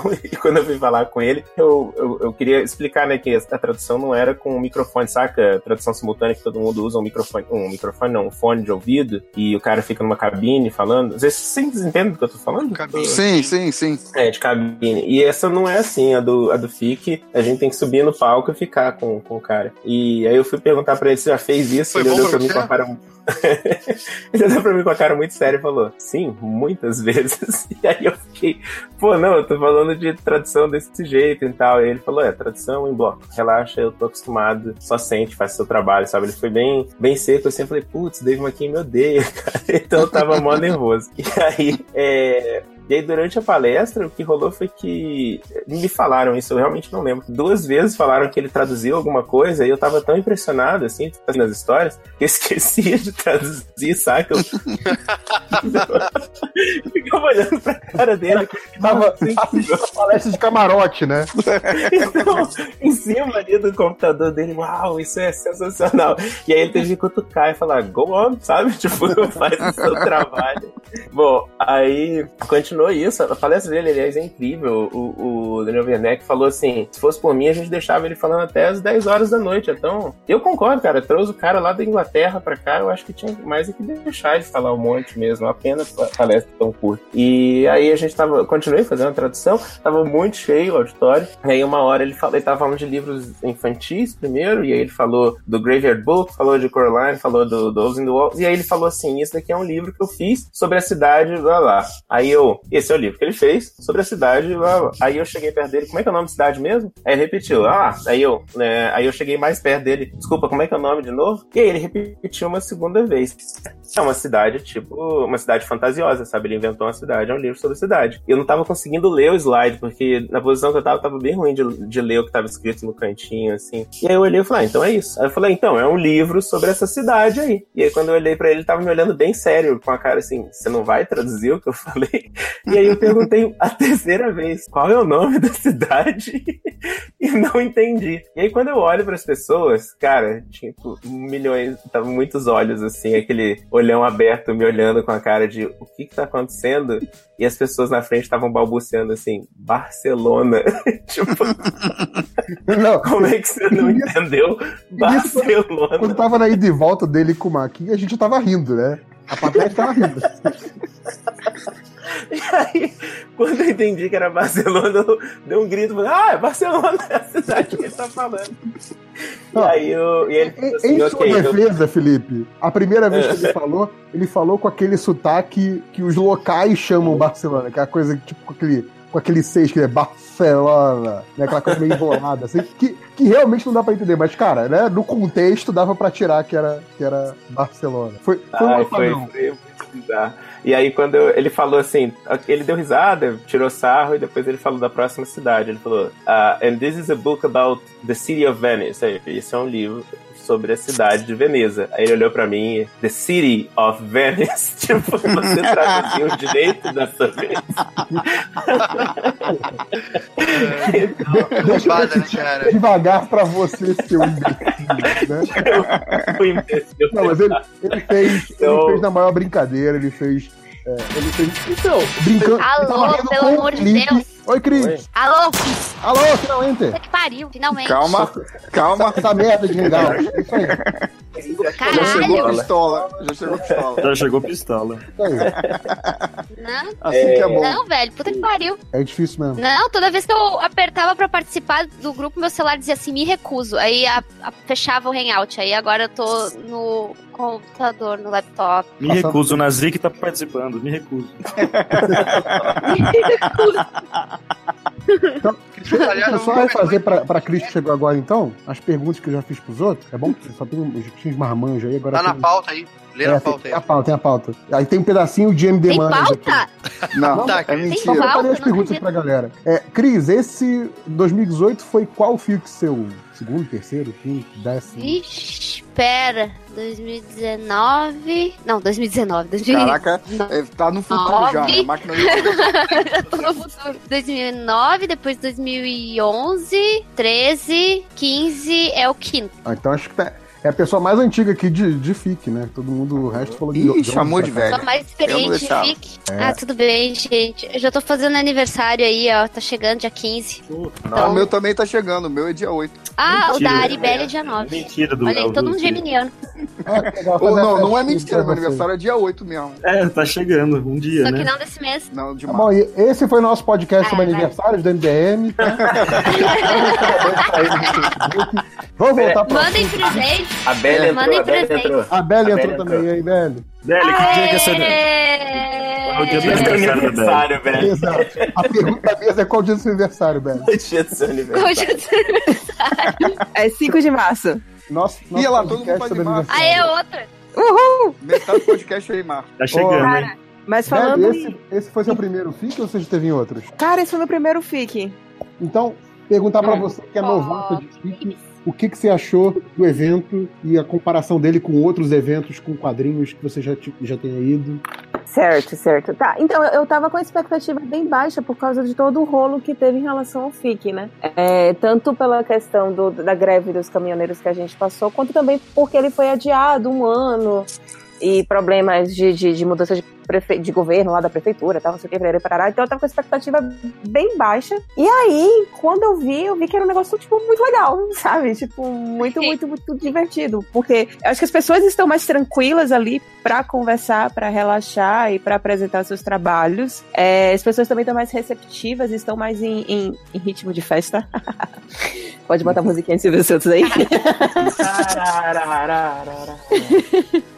E, e as, as, a- as mesas, as mesas não, é, seriam as mesas ou as palestras, a programação também estava bem legal. É, acho que como todo, como todo evento, é impossível estar 100% tudo ok, teve lá seus problemas, mas eu não sei, ele dá uma sensação assim muito gostosa. E é o que, al- alguém me falou isso e meio que ficou na minha cabeça de que realmente você entra, acho que foi 5 horas que falou, você entra num evento você entra no mundo durante cinco dias em que todas as pessoas amam quadrinhos e conhecem quadrinhos e gostam de falar sobre quadrinhos. E você fica ali imerso naquele, na- nesse universo e você nada horrores ali. E aí tem uma hora que quando você sai, você volta pra realidade, você fica tipo meio que a deriva, sabe? De, de, de toda essa, todo esse universo que você entrou. Concordo. Então é um negócio muito gostoso. É, é, é muito delicioso FIC. Comparar com outros eventos é meio complicado porque eu tenho muito 880. Os eventos em Salvador são eventos pequenos, porque eu acho que qualquer coisa em São Paulo é muito grande e quando sai de São Paulo fica meio marromeno. Então os outros eventos que eu tive em Salvador, eles eram mais. é, não tinha tanto patrocínio, não tem, não tem nem apoio de governo. Fazer evento que não seja carnaval em Salvador é sempre muito complicado. E outro exemplo que eu tenho seria a CCXP, que é um negócio megalomaníaco que dá certo, que tem grana feito um caralho. Só que assim, ele é muito. ele, ele é muito. É como se tivesse muitas luzes ali. Então você se distrai muito fácil, tem muita informação. E uma pessoa que perde foco muito fácil termina perdendo um pouco foco ali. Eu lembro que nas primeiras CCXPs, é, as mesas me lembravam. mu- O Art Silent me lembrou um pouco o, o, o FIC. E teve uma CCXP que eu passei só entre amigos e que foi super legal e que me lembrou um pouco o sentimento do FIC. Mas hoje ele já virou um evento que é realmente muito grande, você tem muitas coisas o que fazer e você tem que se fechar um pouco para conseguir curtir o evento é, de uma forma que seja mais proveitosa para você. E, e muita gente sempre me incomoda. Eu imagino que incomoda todo mundo, mas é paciência isso aí. É, qualquer coisa que venha fazer sucesso no, no mundo tem que ser assim. Tinha dias no FIC que também tava muito cheio, mas aí dava para você dar uma fugidinha tal, coisa que não rola tanto na CCXP. As- ao mesmo tempo, é muito bom que a CCXP esteja muito cheia e que as pessoas estejam investindo nesse evento nerd, cultura pop, que seja. Mas ao mesmo tempo não é, é- é- tem esse lado negativo que o, no FIC não tem tanto assim. Dá pra você fugir, tomar uma cerveja, comer um churros, voltar, conversar com alguém. Então é muito gostoso. É que eu acho também que a CC... a C- a CC... Ai, meu, ai, meu Deus. minha Eu tô minha bebe- língua eu- já tá dormindo. Eu tô Não, bebendo bebendo cerveja, chá. você tá Eu tô bebendo chá, eu tô de chazinho, roupão, cobertor na rede. É assim que eu estou nesse momento. Caraca, tá melhor que E todo a- mundo, só de estar na rede. É verdade. A CCXP é muito nichada. Ela é muito nichada para um público muito específico que vai gastar aquela grana nos, ah, nos cinco dias de evento, ou em um ou dois. E, e sei lá, eu acho que é um. É uma parada mais capitalista, eu não coloco ele na mesma categoria FIC, assim, né? Já FIC é um evento público, é um negócio que as pessoas vão lá realmente curiosas com o teu trabalho. Até rola umas surpresas lá no CCXP das pessoas que, ai, nem imaginava que tinha o Arts Alley assim, que legal e tal. Mas no FIC isso é muito mais ah, democrático, eu acho, né? É, é, eu acho, acho que essa é bem a palavra. Mas eu acho que também tem uma, uma, um- uma diferença de foco muito grande, né? A coisa da CXP queria abordar. A gente falou disso um pouco mais cedo. Queria abordar todos os as vertentes da cultura pop, da chamada cultura pop, né? Então tem o bonequinho, tem o videogame, tem o cinema, série, coisa de TV. né? Quer dizer, é, sei lá, você não teria é, uma coisa que, que eu acho que é a cara da CCXP, que é, por exemplo, o stand gigante do Netflix. Isso, obviamente, não tem nada a ver com o FIC. Então, é, é, a parte que a CCXP tem, tem a ver em comum com o FIC é uma parte muito específica que está longe de ser o todo da CCXP. Mas ainda assim, se a gente considerar apenas a parte de quadrinhos da CCXP, também é um dos eventos, já é, com certeza, hoje em dia, um dos mais importantes de quadrinhos. E até a gente fala muito aqui no, no MDM do, dos bazingas, né? Os bazingueiros, aquela galera que fala Iron Man, e não Homem de Ferro, sabe? Avengers. Avengers. Ai, eu, eu comprei o gibi do Avengers. Tá bom. Poxa, mas deixa, Aquela galera que tatua Deadpool, na bunda. Exato. deixa eu me defender. Eu sou, eu sou geração. geração Adriana entrou? Adriana entrou?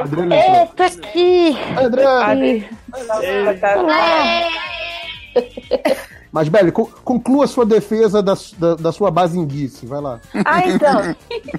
Quando eu era criança, o desenho que passava na minha televisão se chamava X-Men. E eu falo X-Men. Eu não sei falar X-Men. Não, sabe sim, acabou de falar. Mas na dublagem Mas tinha, teve uma época que na dublagem. de geração, velho. Porque a gente que é velho, a gente lia gibi chamado X-Men. X-Men. Exato. Aí Eu depois nunca que começou a passar um desenho que falava X-Men, já, já era, a gente já falava X-Men. Pois é, eu não, só, eu só sei falar X-Men. Tipo, o meu automático vai ser X-Men. Eu também, velho. Eu acho que se uma pessoa liga no automático e fala Joker porque ela só lê coisas gringas, porque provavelmente lê scan e vê filme legendado e coisas do gênero, vá lá. Agora, se a pessoa faz meio que isso conscientemente por achar Joker muito mais legal que Coringa, sendo que Coringa é muito mais legal do que Joker, É. aí paciência. Você só pode falar Joker quando você tá. Eu sou o Joker, o palhaço.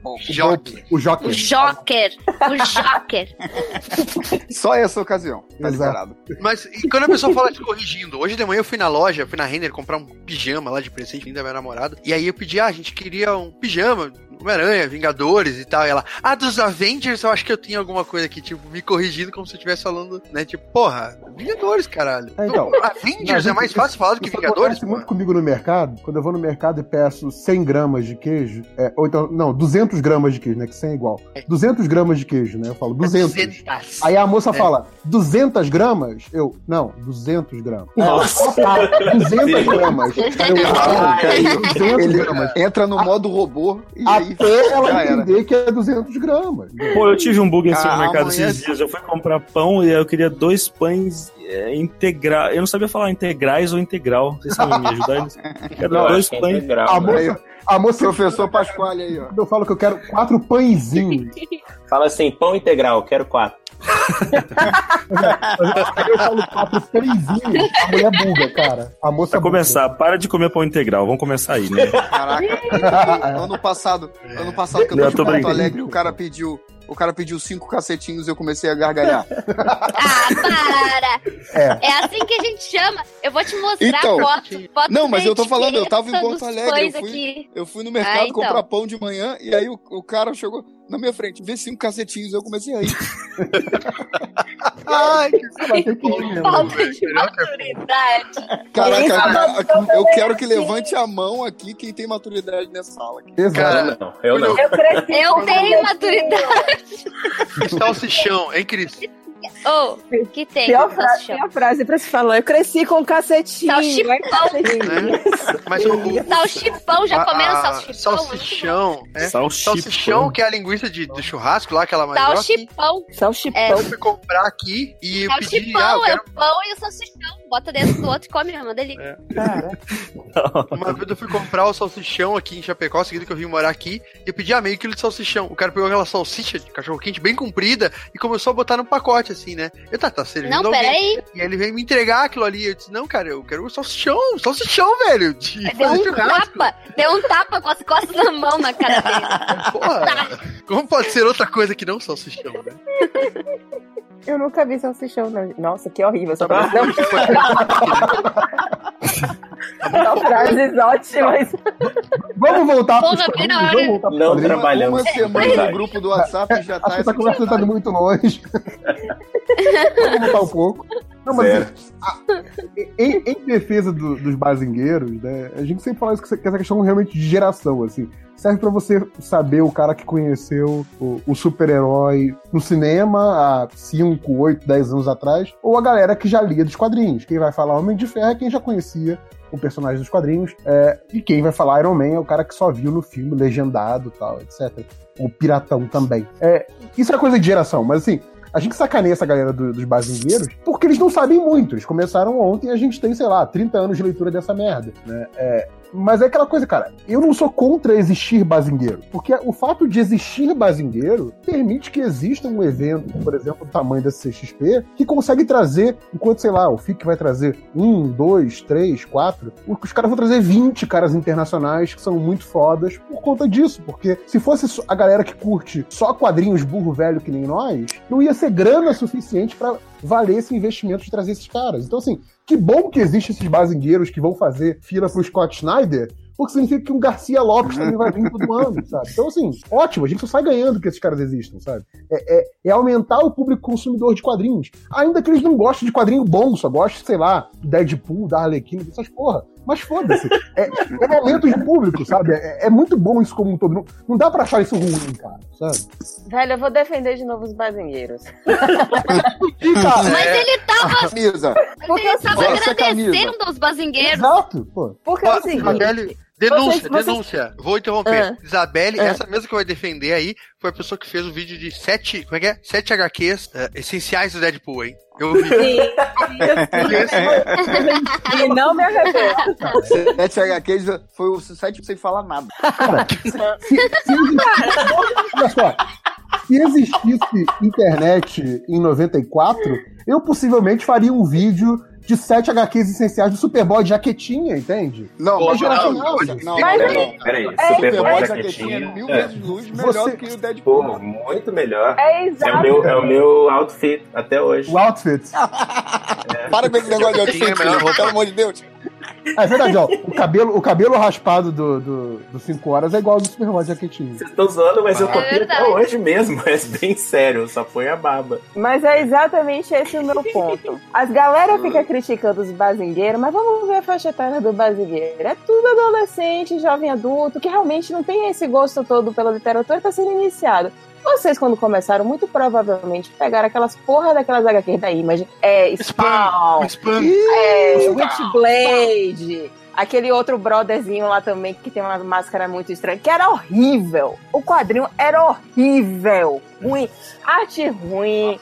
As pernas brother com umas máscaras muito estranhas, adorei.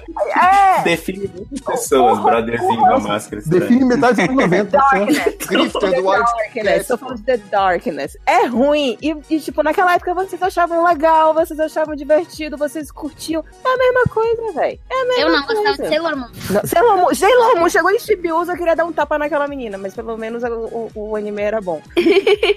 Sabe? Tipo, É, o, o anime. É, no, no. Então, assim, quando você é adolescente, você sempre gosta de coisas meio bosta, e tá tudo bem. O importante depois é você crescer e pelo menos você ter consciência de que você gosta de umas coisas meio bosta. E também Não, aprender mas- a gostar de coisas legais. Não, beleza, beleza, adolescente, adolescente, sim. Agora, defende o cara da pool na bunda.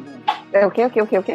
Oi? Oi? Hein? O cara, o cara que tatuou Deadpool na bunda. Ah, tá. Cara, cara, o cara faz o que ele bem entender com o corpo dele. Isso é problema dele. Tem nada a ver com isso. Concordo, concordo. Eu, eu jamais vou impedir alguém de tatuar o que quer que seja na própria bunda, porque é a bunda é do cara, sem dúvida. Mas que eu posso achar ridículo, eu posso, né? Eu mudo livre. Agora, estavam falando de Image, que seria que agora o Jamie Foxx foi confirmado como o, no, como o Spawn, né, no reboot. Ah, é Mas verdade. tem é. uma galera do Sempre Fui Fã do Spam. Nossa. Será que essa galera do, Jamie Foxx? Michael Jamie Foxx? Jamie Foxx? Não, Michael J. Jamie- Foxx. Não, Jamie Foxx, Foxx. não Michael J. Fox. Do. Do colateral. Ah, tu... nossa, esse cara, nossa, esse cara é mal. Aí, tá dando eco de novo, hein? É a Adriana que tá dando eco aí. Adri voltou. Mas ela Cadê? tá lá. Ai, gente, ela tá lá. Eu. Cadê eu tô tentando, mas eu não sei como consertar esse eco. Eu não sei o que, que rola aqui. Mas É, eu acho que Derruba, a gente derruba vai ela. ter que ficar calada quando você quiser falar, você avisa e a gente fica todo mundo caladinho pra você poder falar. Que castigo. Tá Mas bom. não, Não deixa a Adriana falar. Mas ela, ela nem respondeu a- a- as, as perguntas sobre o FIC ainda, porque a gente mudou de assunto. A gente tá. Cara, é, é sobre FIC, né, esse podcast. Não, sim, é, só, só pode falar mal de Tá querendo dizer que é uma bagunça. Pra não perder a prática, né, gente? Só falta falar mal de Batman e Super-Homem. Exato. Porra! É, então, mas aí, a, a Belle já deu a opinião dela aí sobre o FIC. Eu, eu queria a opinião da Cris, que aí é a, a nossa veterana aí de FIC. O que, que foi diferente pra você em 2018, Cris? Eu acho que. Eu não cheguei a fazer, assim, as contas, mas eu acho que o Arts Alley tava bem maior, bem maior e. e tava mais centralizado. Já teve um pouco disso, na verdade, no, no FIC de 2015, já era um pouco assim. Mas eu achei que o destaque ao Arts Alley dessa vez foi maior, assim, não sei porquê, né? Mas. Era gigante, Ah. né? É, era gigante. E eu acho que foi isso, sim. Mas, né? Tava, também tava uns food truck mais bonitinho dessa vez e tal. Eu achei a, a, a maneira, a disposição. Eu? Eles, levemente eles. Como é que foi? Como é que é, Felipe? Eu entendi ele falando um cara. Não, eu, Eu caí, eu caí, tá se questionando se ele tinha eu achei que eu tinha caído. Eu tinha caído. Você perguntou pro Google, você perguntou Onde Google eu caí? É isso. Eu parei de ouvir todo O cara não mundo, tá, eu coloca um terno no avatar, fudeu, né? Não sabe nem quem é, mas. terei caído. Eu caí. eu, eu acho que. Caiu no food truck, né? Exato. Exato. Ai, ai. E tinha a marmita lá do. do, do Nossa, essa marmita era foda. Eu tô com saudade dessa marmita Nossa, já. eu também tô com, é, tô com muito saudade dessa marmita, cara. O, o cara, eu, eu me esqueci o nome do menino. O restaurante era Sanho, eu chamava ele de Sanho, mas não era o nome dele, não. Não, é, é, é do pai dele, né? Alguma coisa assim? É, é. E aí a gente encomendava as marmitas. a gente encomendava as marmitas, era uma maravilha, coisa boa. Comia na mesa, babando do dia, revistas. Essa era a marmita que o, que o Os quadrinhos tudo engordurado. Os autógrafos? É, É essa o- até mesmo. o Algures pediu. É, até o Algures Queria sair pra comer a marmita? Queria É, atrapalhar cara. os autógrafos pra comer a marmita? É, fui eu, me- foi aquela minha marmita, aquela marmita que chegou no meio da sessão de autógrafos lá do MDM. Deixou todo mundo que é. salivando. É. E querendo um pouco. Exato. Bonito. Tá muito boa. Estamos Ah, de olho. e, e- você, Adriana, você já foi a quantos fiques? Qual foi foi pra você? Então, começando o eco agora. Vamos lá. Todos calados, pode falar. Até parece. Então, esse foi meu segundo FIC. É, o, nossa, o primeiro que eu fui, e o último, né? o- Assim, o anterior foi em 2011. Então, cara, mudou pra caramba. Pra caramba. É que a gente tava comentando que foi o foi da lotação máxima, né? Que, por causa do Maurício de Souza, teve um dia que ele foi que ninguém andava nesse FIC. Exato, exato. E aí o que eu o que eu lembrava dessa experiência de 2011 é muita gente, mas muito aque- aquele padrão CCXP sábado meio-dia, sabe que você é carregado, você não anda, você vai, né? Sabe, assim, um bloco de gente andando. E e assim, como é que eu posso pôr? A estrutura ainda não tava tão assim. Eu achei que esse ano tava tudo bacana, assim, as mesas, a- a- a- como as meninas tinham comentado, né? Eu, a parte do food truck, etc. Então eu achei a estrutura, saca, melhor preparada, assim. Foi uma das coisas assim que me chamaram mais atenção. E é a primeira vez que eu fiquei no no, no Norte Alley com vocês. Então foi bem legal. Da outra vez, em 2011, eu só cheguei, eu tive também o painel, fiz o painel, ficava conversando com o pessoal, olhando em volta, etc. Mas não, não tinha chegado a ficar no Artist Alley, né? E dessa vez fiquei. Então, super bacana. Mas eu- acho Mas que eu- você falou da que da estrutura, mas eu acho que a estrutura de 2011, a organização era completamente diferente. Inclusive a gente comentou isso anteriormente, vocês entraram, de vocês entrarem, que do- depois da CCXP de 2014 que rolou essa coisa de ter mais mesas e um no FIC, sabe? Ah, ah, legal isso. Ah, então, porque foi o, o, o que me chamou mais atenção, sabe? Em achar as coisas mais organizadinhas, mais divididinhas. Também, valendo ressaltar que foi 2011, né? No- em 2015 eu não fui, 2013 também não, então aí eu não posso falar tanto. E, nossa, cara, eh, dessa vez foi, foi muito bacana. Até por, por ficar puxar o saco um pouquinho, né? Pra ficar com vocês, foi super divertido.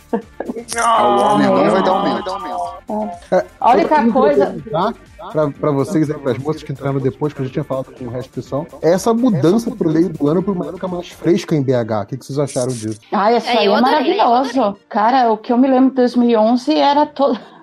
Todo mundo suando e, ai, aquele horror, sei lá, uns 40 graus ali dentro da serraria. Eu acho que não tinha escolha, na que não tinha realidade. escolha, na realidade. Não dá mais pra você fazer um evento de cultura pop no final do ano, no Brasil, em qualquer canto no Brasil, com a CCXP, porque quer queira ou quer não, já se formou um público que vai pegar o 13 terceiro pra torrar ali. Então, é, fazer, fazer eventos em novembro, já é. Dezembro, então, já era. Novembro também já não é uma boa ideia.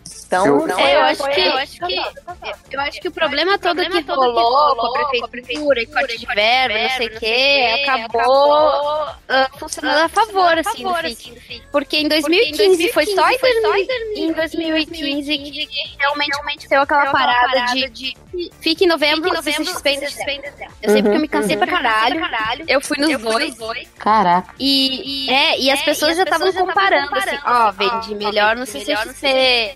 Não, é que aquela parada assim, tipo, as pessoas já estavam comparando um evento com o outro, já estavam escolhendo em qual valia mais a pena ir, né? Então, é, o pessoal já tava prevendo que ia dar problema pro FIC no, no próximo no próximo ano, né, que, te- Uhum. que fosse ter. Então, acho que no fim das contas, né, deu problema ali com a verba e tal, mas o pessoal conseguiu usar isso a favor, assim, e ah, nossa, eu achei bem mais tranquilo. Mas é aquela coisa, né? Todo mundo diz assim, vai estar frio para cacete. Eu tô assim, ó, velho, frio pra cacete é zero graus. É, não calma. tava frio, não. Total. É, tipo, vai estar agradável, no É máximo. você é em Porto Alegre, Cris. O pessoal É. frio, frio pra A cacete. referência é nóis. diferente pra você. A carioca Eu levei tá, 30 tá 30 23 quilos de graus blusa. Aqui, 23 graus aqui, galera tá de sobretudo, cachecol, Caraca. louco. Não, mas é que Eu não assim, um até na rua, até, até na rua, assim, ah, tava mais fresco, né? Só que a serraria é uma estufa, entendeu? É. Ainda mais ali onde a gente fez a sessão de autógrafo, pelo amor de Caraca, Deus. a- ali porque é da tenda, né? Porque é pior do que a serraria. É a tenda. Nossa. Na, na, na sessão Era de ser humano tava ou bafo ali. mesmo. É. Tava Ali sinistro. tava bem quente. Mas, Mas eu vou ser sincera que os meus anos de Salvador me deixaram completamente tranquilas naquela estufa. Sinto muito. É verdade, a Belly, a Belly arrasou. Ela, ela entrou num mundo, ah, um mundo paralelo ali e manteve a compostura. Mas, mas peraí, eu ia falar isso da Cris. Enquanto a gente. Aquele lugar que a gente fez autógrafo foi muito pesado. Eu tava pingando. Sabe quando você sente as axilas assim, caindo da, do braço pra axila? As axilas caindo do braço. Cara, isso, As isso eu nunca senti, não, Felipe. As axilas caíram. derretendo, sabe? Derretendo. E aí eu olhei pro lado, assim, e todo mundo com aquela cara nojenta, assim, de- escorrendo, sabe? Derretendo a cara. Aí eu olho pra Cris, a Cris parecia que tava com ar-condicionado em cima dela. Ai, gente, é que eu tenho a temperatura Mas aí- corporal mais baixa. É Mas, eu- eu- oh, mas em 2015, na sessão de autógrafo do MDM, não tava tão calor assim, não. Lá tava? Eu não lembro Eu de- acho desse que calor tinha um pouco. Eu acho que tinha um pouco do, do, do resquício do ar-condicionado da Ah, auditório é? ali antes. É, então. É, essa falei área pra Não, você, 2013, eu 2013 tava pra rolava uns oito, ali. uns oito aparelhos já, já ar-condicionado do auditório pra gente, né? Porque, pô, tinha oito lá dentro, ali do lado, uma, uma divisória, tava fresquinho, e a gente lá não morrendo de calor, né? É, eu acho que aquele, aquele. Lembra que eles botavam umas. Eles botaram umas nuvenzinhas no chão. Mas isso não foi em 2013, as nuvens? Não, não sei. Foi do- Agora eu não acho que foi em 2013. É? É Bom, porque eu não lembro sei, de ir pra lá fizeram- direto, ficar no ar-condicionado. É, mas lá. eu acho que em 2015 também tava meio assim, a galera tava, tava fugindo pra lá pra tirar uns cochilos no 2000 então, ar-condicionado. 2015 foi difícil porque eu tive que ficar na mesa trabalhando o tempo inteiro, porque as outras pessoas da minha mesa ficaram ah, passeando. Treta! Denúncia! Aí começou. Só tinha das duas mesas ali, eu e a minha outra mesa do lado ali de amigo, só eu e a Giovana trabalhamos. O Ai, meu. Deus. Senti veneno. Senti veneno. Né, Felipe? Você lembra disso, Felipe? A Cara mal resolvido aí. também tava trabalhando, eu lembro. Quem? Era só eu e a Marília que tava passeando, na real. A Samanta É. também tava trabalhando. Não, Eu- eu foi a terceira lembro. mais trabalhadora. Eu me lembro de, de Felipe 5 horas chegando com a tatuagem pela metade que ele tinha saído pra fazer no meio do FIC lá na Belly. Não, é. E aí ele chegou, Não, ele Bel. chegou para traduzir, ele chegou para traduzir uma, uma palestra com urgência lá, porque tinha tinha acontecido um problema lá com um dos tradutores e aí chamaram, não lembra? Cinco horas. Ele nem lembra, ele tá em silêncio. Que Não, é isso? que a gente- Não, eu lembro Ele sim, já já contou essa história. Pra não interromper. Ah, tá. Mas olha aí, ó, como a minha história é verdadeira. Ela repetiu igualzinho eu falei. É porque você contou a mentira pra todo mundo. Não, eu vi, eu vi com os meus olhos. braço. Tô, tô zoando, Cris, eu sei. Eu, não, é, não. É que eu não ouvi falar, eu realmente vi ele correndo. Mas o, que eu ia- o meu ponto era, ele estava fazendo tatuagens, não estava lá no FIC. Então, Esse ele era o meu tava ponto. trabalhando na mesa? Não tava. Continua errado.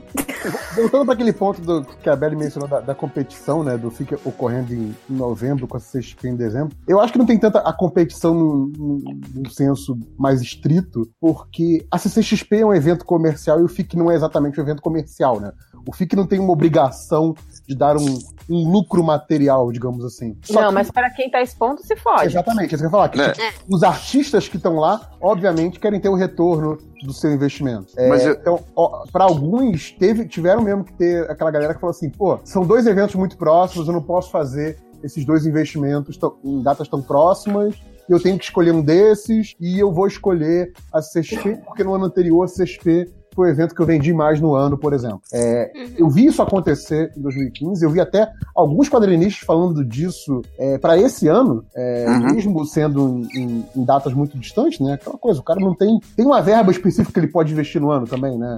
No ano inteiro, não é uma coisa também que, ah, mês que vem já vou estar com caixa cheio de novo. Nem todo mundo. é assim. Exato. Então, Uhum. é, eu entendo que para artistas pudesse ser mais vantajoso estar só na CXP e, logicamente, o Fique Sem Artistas perde muito da sua força. Mas eu Uhum. entendo também que é, vai ter muito artista que vai raciocinar, não, a CCXP vai ser o meu grande evento de vendas do ano e o FIC vai ser um evento em que eu vou vender menos, mas ainda assim vale a pena ir por tudo aquilo que a gente já falou. O senso de comunidade, trocar ideia, rever a galera, ir beber em BH, esse tipo de coisa toda. Então, assim, é, eu não acho que essa decisão que o artista toma de ir pro FIC seja puramente mercadológica. Se fosse, talvez ele só fosse pra CXP mesmo. sabe? É verdade. Mas eu, Não, eu mas tenho eu uma. acho- não, pode tem, falar. tem uma outra diferença que eu acho que é não, não em relação ao artista, mas em relação ao público, apesar. Eu acho que tem uma interseção de público, obviamente. Mas eu acho que o público que vai para pro FIC é completamente. Não, uma parte é completamente diferente do, do, do grande parte do, do público da, da CCXP que vai muito mais pelo stand Netflix, stand HBO, stand sei lá o que, ou pré-estreia do filme, sei lá o que, ou, ou o cara do Supernatural, ah, e acaba andando no Arts Alley, e aí é um cara que vai ali, chega ali e compra os quadrinhos, sei lá, comprador ocas- ocasional. Ah, e no FIC, o público que vai é a galera que curte quadrinho mesmo, sacou? E eu acho que, que, que pro artista é bom também você tá nos dois eventos pra pegar os dois públicos diferentes. Mesmo que na CCXP o cara que gosta de quadrinho vai estar lá também, se for milionário. Não, pois Pra é, dois eventos. dizer. Ah, É, desculpa. Não, não, é- não. Não, eu vou te complementar, calma. Por favor, fica É. à vontade. Porque Sinta-se em casa. Abre a geladeira, pega uma água. É. Não, o que eu ia complementar só é que aquela coisa também, como o evento é aberto pra todo mundo, assim, tem, t- tem o pessoal que curte quadrinhos mesmo. Tanto que, eh, nossa, teve muita gente que comprou Pata Suja Zoom comigo no FIC de 2015, que lembrou e foi me procurar e pegou e comprou o dois. Tanto que o dois, no meio do sábado, já tinha esgotado, né? O que eu tinha levado. O dois que ela Só prometeu que- que... ia guardar pra mim, né? E não guardou. Quando eu fui comprar no domingo, não tinha mais. Mas tu pagou? Tu pagou? Tu não pagou? paguei, Caraca, caloteiro! Caloteiro! Caloteiro! Derruba ele, JP. Não, o que eu comprei eu paguei, só não comprei dois que eu não tinha mais. Eu disse, fui lá e disse, Cristo, guarda pra mim. Guarda. Não, nada olha só a imitação ainda, sou bem mimosa assim mesmo. Opa, o Nazik caiu, que pena, hein, gente? Ah, Você derrubou ele mesmo? que pena. Gente- O gibi do MDM nem pagando o primeiro estava guardando, cara. Falou, ó, aí e eu não guardo isso não, cara. Eu Leva adoro logo a, a crueldade de vocês. Adoro a crueldade de vocês com, com, com os ouvintes. Por sinal, o Depois que vocês botou- falam, não, é um por pessoa. A galera compra vários É, mil. ti- tinha hora que era um por pessoa pra poder viver com o máximo de pessoas possível. Não, e te- né? teve gente que entrou duas vezes na fila, que eu sei. Teve. Sim.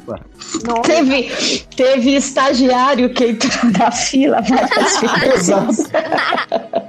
Eu, eu, eu tava assim, eu vi o Fiorito e o Lojinha na fila. O que, que você chama na fila, cara? Ah, não, é porque eu tô comprando pra outra pessoa. Ah, então, tudo bem. Ai, caraca. Mas, Não, mas aí- esgotou? como é que é? O quê? O MDM? Óbvio que esgotou, né? O do MDM. No, no evento, sim. É, esgotou, assim. é, a tiragem não foi tão alta pro, pros padrões do MDM. Eu falei pra eles que a tiragem tava baixa, mas eu, sou- sou sempre voto vencido nessa história, porque eu não mando em porra nenhuma. Mas também teve todo esse problema do desabastecimento, que não sei se vocês sabem, né? Que não Ah, foram sim. todos os gibis da nossa tiragem. Ah. A gente, a gente conseguiu um leitor que tava indo pro, pro evento, acertou o valor com ele pro cara passar na gráfica e encher o carro de caixa. Então, assim, a gente tava mais ou menos com 60% da tiragem lá no FIP, infelizmente. E isso Então, esgotou, né? E isso esgotou. Vai ter mais pra CCXP, então.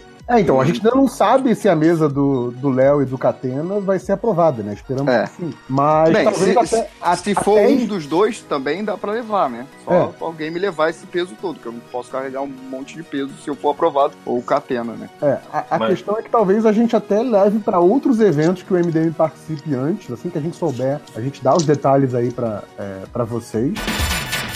Quem que é Oi? esse? Deve ser o Nazik. É você, Nazik? É o Nazi, que é o cabelinho dele.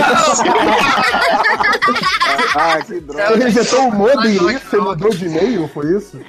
É, peguei e Ele loguei a conta logou do com o personagem do Ragnarok. do jogo. Ah, Cara, que horror, mano. Eu só, É muita tristeza. eu só não vou te banir de novo porque você, eu reconheço o seu trabalho, o esforço que você deu pra, pra lançar. É tipo um fake do Bugman aí, ó. É, nossa senhora. Mas enfim, é, o, o negócio esgotou, mas como a gente tem aí uma, uma nova remessa que já foi mandada para São Paulo, é, próximos eventos que o MDM tiver fisicamente, a gente leva. E esse bobear até acaba antes mesmo desse CXP, e pra CXP já vai ter coisa nova, sei lá. Vamos Mas agora a gente vai vender a 20 reais. Pra quem não foi no se ferrou. Ah, é. Mas vai ser Agora dura, percebi. né? O que foi, Belly? Vai ser capa dura, né? Não, jamais capa dura. Ah, Não, tem que ser capa dura, tem que ser lenticular. Vocês viram Verniz localizado. Pô, verniz localizado é gostoso. Todo mundo que eu mostrei a revista do MDM olhava pra lombada e falava assim: Nossa, o que, que aconteceu aqui? Cara, Essa é a melhor coisa de tudo. O Sidão, deviam só faltavam me me bater com a revista quando eu vi. De nada, hein? Cara, de então- nada. É, tá? então, o pior é que a lombada foi, foi bem a parte mais brainstorm do gibi. Que eu lembro que tava eu, o Léo, o Felipe, o Ivo, o Júlio, o Catena, e ficou discutindo como é que ia ser a lombada, né? Como a revista estava muito grossa, como é que ia ser a lombada. Caraca, aí, foi, foi a, a maior discussão de todas. Foi, foi a maior lombada. discussão de todas. E aí, um deu ideia de ser torto, outro deu ideia que, eu- que eu achei eu. muito boa de usar uma imagem, tipo daquelas do- da coleção Salvati, né? Que forma uma imagem completa, só que uma imagem que nunca vai se encaixar com nada. assim. Então, o meio de uma imagem que nunca vai ser completa. Esse tipo de coisa. Não, eu acho que o Catena ainda, o Catena ainda deu uns skills na imagem pra ficar bem torta, bem ridícula, sabe? Mas enfim. É a capa, é a capa da graphic, né? É a capa da graphic do- Léo.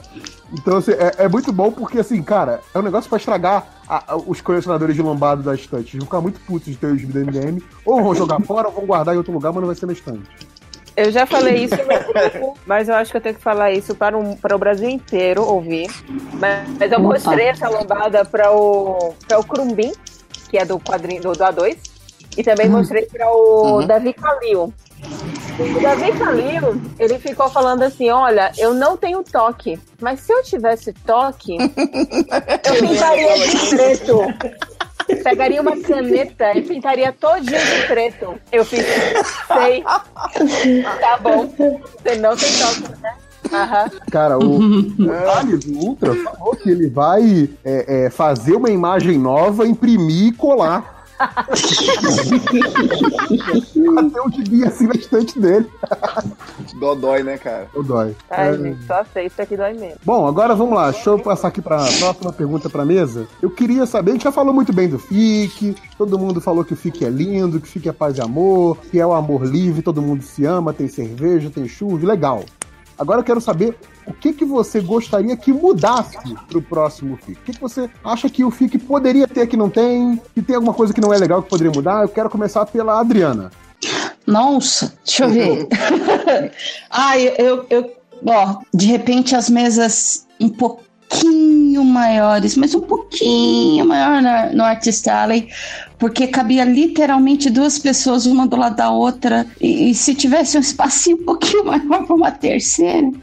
Calor Porque teve, meu, teve uma hora que a gente ficou, acho que umas seis pessoas. Assim, tipo, um quadrado de dois por dois, assim. Eu tava caindo por cima do pessoal da outra mesa. Aí tinha, tipo, o Nazik caindo por cima do Rodney. Tava aquele, como você falou, calor humano ali, tava, tava Rodrigo, caprichado. Podia cair em cima do- da galera da outra mesa, porque o maluco derrubou o banner na cabeça, na minha cabeça, no filme, e só pediu desculpa porque o Rodney reclamou com ele cinco minutos depois. Caraca, eu fiquei com muita raiva, cara. Primeiro muita dia, raiva do isso? cara. Não, sei lá qual dia foi. Ei, O cara não bom, foi mas pedir também- desculpa. O cara de graça? Eu nem sei qual é, quem é o cara. Eu não sei o nome dele. Só Caraca. tem, só tem um ódio no coração agora. Não, eu, eu faço ideia assim que, tipo, né, vocês estavam falando, né, que, que eu não sei, eu cheguei atrasada, mas que vocês só amor, o calor humano, etc. Mas eu tenho certeza, cara, que quem tava em volta não ficou muito feliz com o MDM, não. E aquela fila de 100 pessoas todos os dias.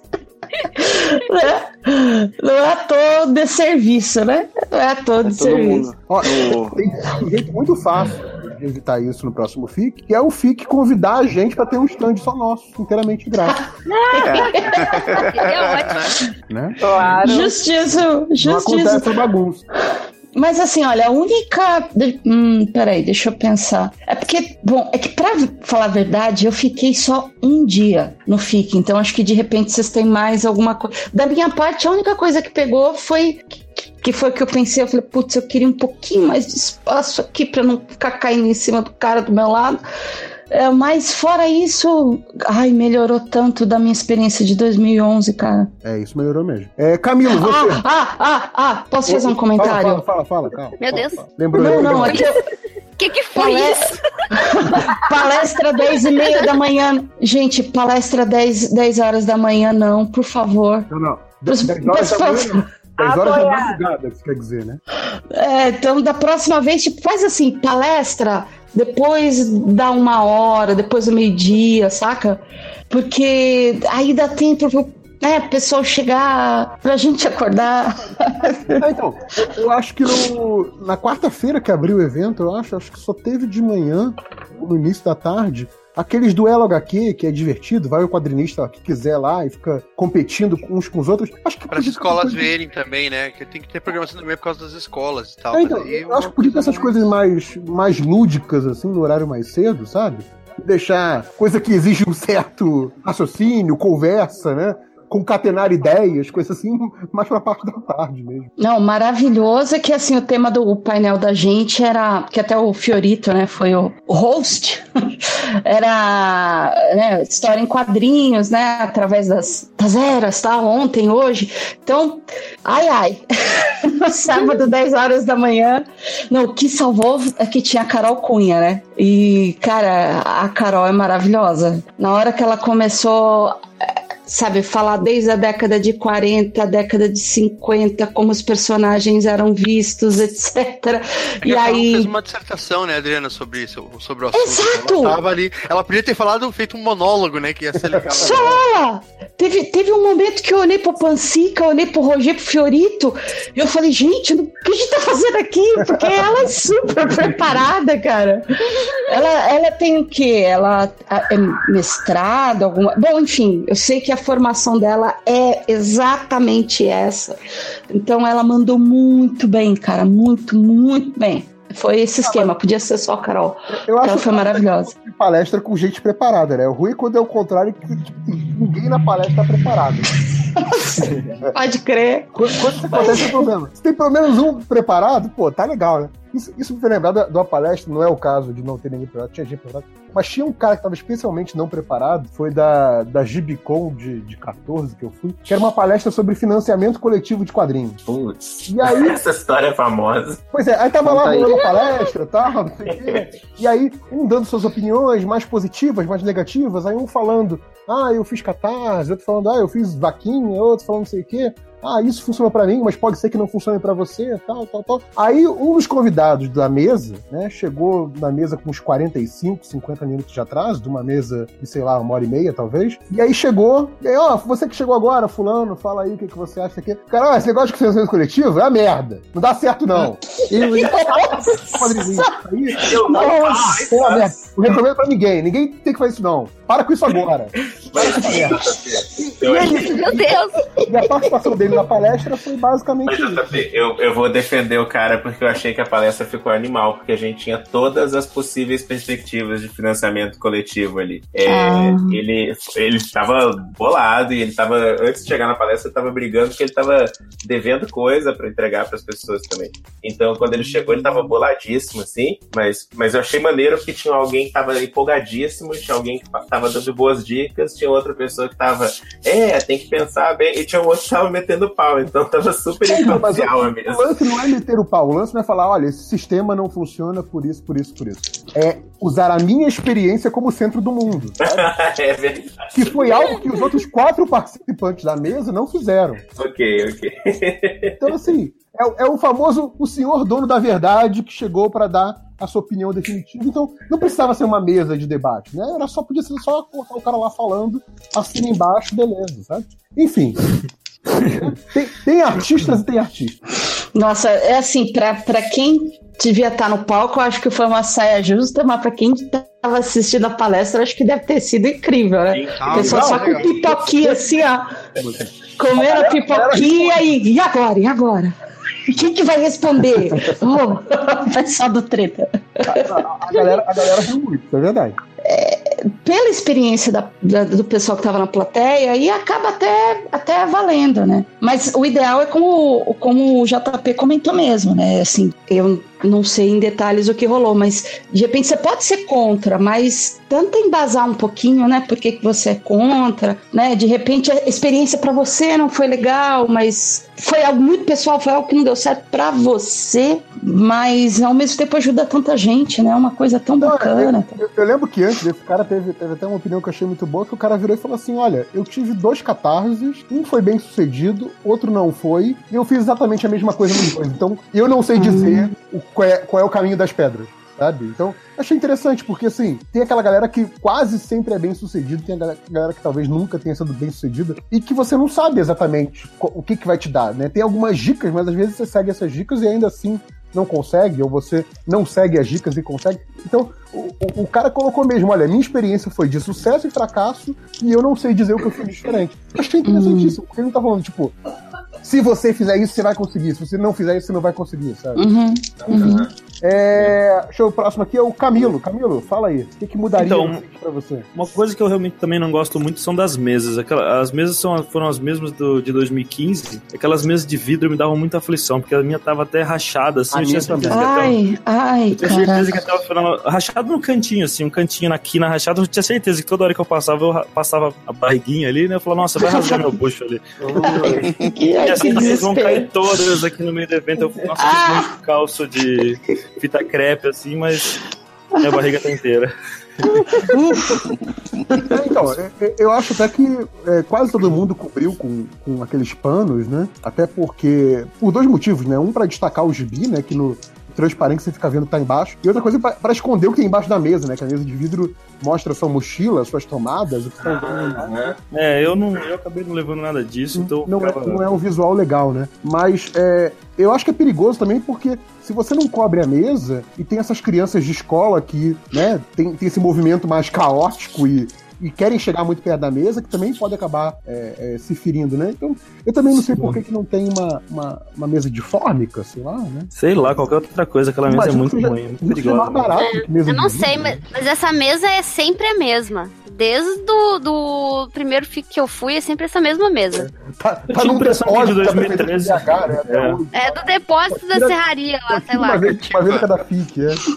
É, eu tinha a impressão que em 2013 era, era outra mesa, então acho que eu, acho que eu confundi. Eu então. acho, eu acho que em 2011 também não era de vidro, não. Ah, eu me lembro dessa mesa sempre. 2011 foi um ano que as mesas eram em volta do da onde fazia os painéis, né? Onde fazia as, as palestras. Não, tinha, tinha no, a exposição ficava ali onde eram as mesas, tinha as exposições ali, e as mesas ficavam por ali também, mas não tinha tanta mesa. Ah, não era em volta do, do- Qual ano que foi que era em volta, assim, da, da área de palestras? Eu acho que foi em 2011, velho. Eu lembro Ah, não nem sei, cara. mas não sei se era 11 ou se era 13. Mas eu Se foi 2011, então não. Então não era de vidro, não. Eu sei que 2011 Então, eu não não era de vidro. Mas eu me lembro que em 2009 tinha o stand lá da. Da. da como é que é? Ah, eu não sei. Eu tava no stand e, e era essa mesa de vidro que Então. eles botavam. É, você tem razão. Do- no- em 2011 eu lembro do. Em 2011 e 2013 eu lembro do stand ter mesa de vidro, mas do lado de fora não ser Redonda, mesa né? de vidro. É, É, a mesa era vidro redonda. redondo, É, não, É. pode até ser, porque eu só comecei a, a, a participar do Arts Alley do FIC em 2015 mesmo. Mas eu sempre vi. Dos outros, eu fui no, no stand da Pandemônio em 2013.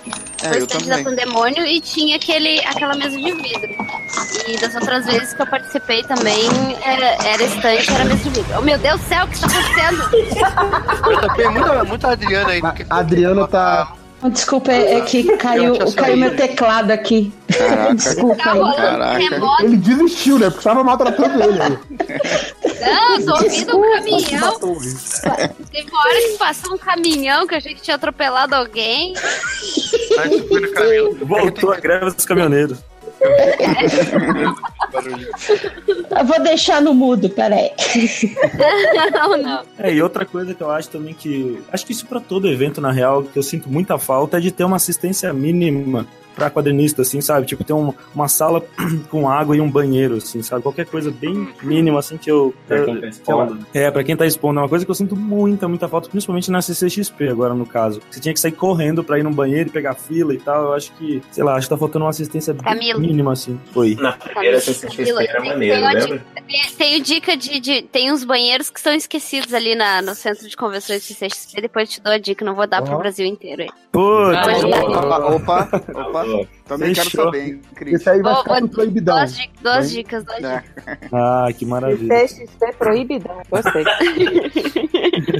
Mas o. Proibidão no banheiro aí. Eu, eu acho que é consenso que ninguém, ninguém acha que a melhor opção é mesa de vidro, né? Poderia ser outro tipo de mesa. Então, eu ia falar, podia É. ser uma mesa mais barata, JP. Eu, uma coisa que eu, eu, eu não gostei é que eu achei meio caro esse ano a mesa, na real. Eu não, não, não gosto de ficar reclamando do FIC porque eu adoro, mas eu achei que a mesa ficou meio cara e eu ficava pensando, cara, se fosse uma mesa mais normal, podia ser até essas mesas de boteco, assim, cara, quadrada e tudo, e ia ficar mais barato esse esquema. A mesa de vidro é uma mesa bonita, tem os pés da mesa são bem bonitões e tal, e eu ficava o tempo inteiro com medo de alguém, porque sempre tem uns malucos que vão conversar com a gente e se apoiam na mesa, saca? Todo o tempo Hum. inteiro a gente tinha que ficar segurando pra mesa não cair.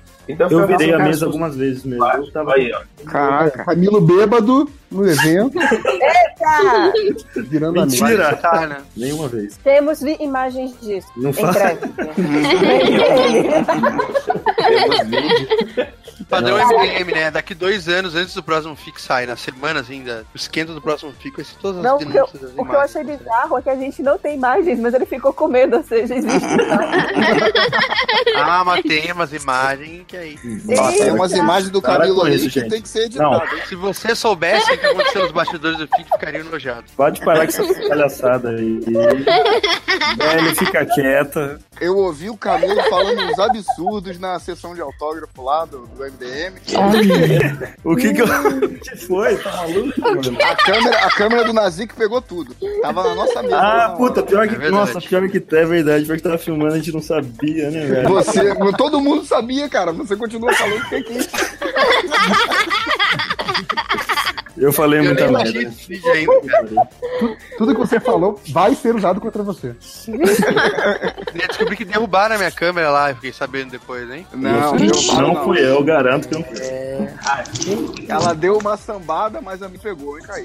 Ah, é verdade. Vai lá, Camilo já falou, Cris. Eu, olha, é, deixa eu ver. Eu quero os lockers de volta. boa, boa. Ah, eles tiraram, né?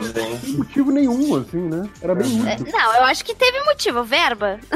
É. Eu acho que de repente foi isso Não, mas que rolou. Eu, eu achei que aquilo ficava ali enferrujando nas serrarias. Eu perguntei pra moça É, da não. organização, ela falou que estavam todos, a maioria tava quebrado, assim, ela não tinha, te dava, tinha o locker lá, mas não tinha como trancar, então ela falou que tava né, assim. Usar. É, manutenção tá ruim. Bom, eu quero os lockers de volta.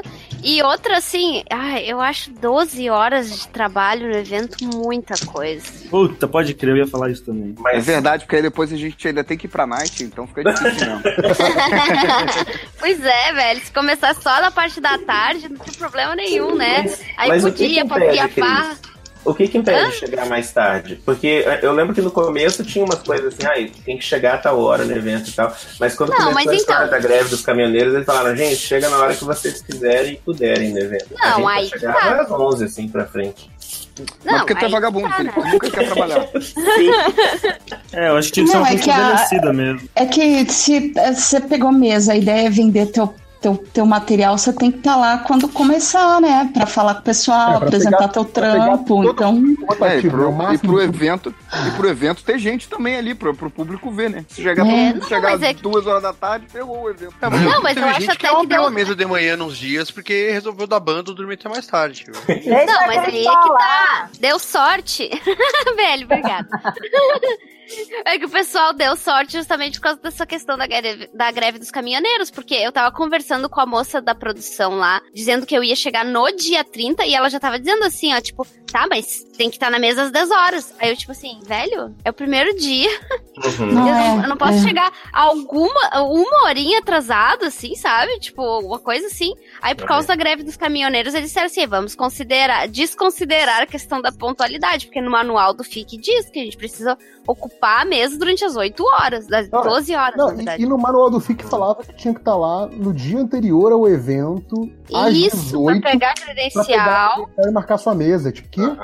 É, mas ele- eles fazem assim pra, pra, pra já agilizar as coisas, porque muita gente que tá lá é de BH mesmo. Mas sempre tem como dar uma conversadinha, dar um jeitinho. Ah, mas não olha, eu vou sei, quando eu falar, eu- conversei eu- com a moça, não falar parecia que- que... Fecha, não. Mas talvez, talvez fosse o receio, aquele receio que a gente comentou também de, de não ter ninguém, sacou? Por causa É, do- da é. greve, porque o FIC quase, quase não teve, entendeu? Tava rolando esse receio, então talvez fosse isso. Ai, mas eu tô, eu tô com a crise, viu? Eu tô com a crise. É muito tempo, gente. É muito tempo. Ah, Você fica. Mas quanto tempo? É... Começa meio-dia 10 agora, né? Não, começa bem 10. mais tarde agora. Começa às 11, eu teve acho. o dia 11, né? Bem, 11 mas a vantagem do FIC pra gente que é de fora de BH é que a gente fica hospedado ali perto. Então a gente tá, tipo, 5, 10 minutos de caminhada, né? A CCXP que é difícil, que é longe pra cacete, né? E não tem Sim. nada Tudo. perto. É. Não, e é um dia menos, né? CCXP é um dia menos. Eu, eu tava no domingo, eu tava assim, eu não aguento mais. É. Não aguento mais. Eu acho que quatro dias é o meu limite. Uhum. Eu A quero gente- ir embora pra A, casa. a gente já tá velho pra essas paradas, cara. Sim. Não- a gente tem mais 20 e pouquinho, não. Não, é Mas verdade. assim, fazendo advogado do diabo, eu imagino que uma organização queira que você esteja lá desde cedo, exatamente para ver para quem é que ele vai dar mesa. Então, tipo, uma pessoa que chega só depois de meio-dia, ou só depois, sei lá, das duas ou algo assim do gênero, ele já fica pensando que, ah, num próximo evento, talvez não seja muito bom trazer esse cara que só fica X horas e não fica as horas completas. Caraca, sabe? Pô, a CCXP tava fazendo isso, atrás. hein?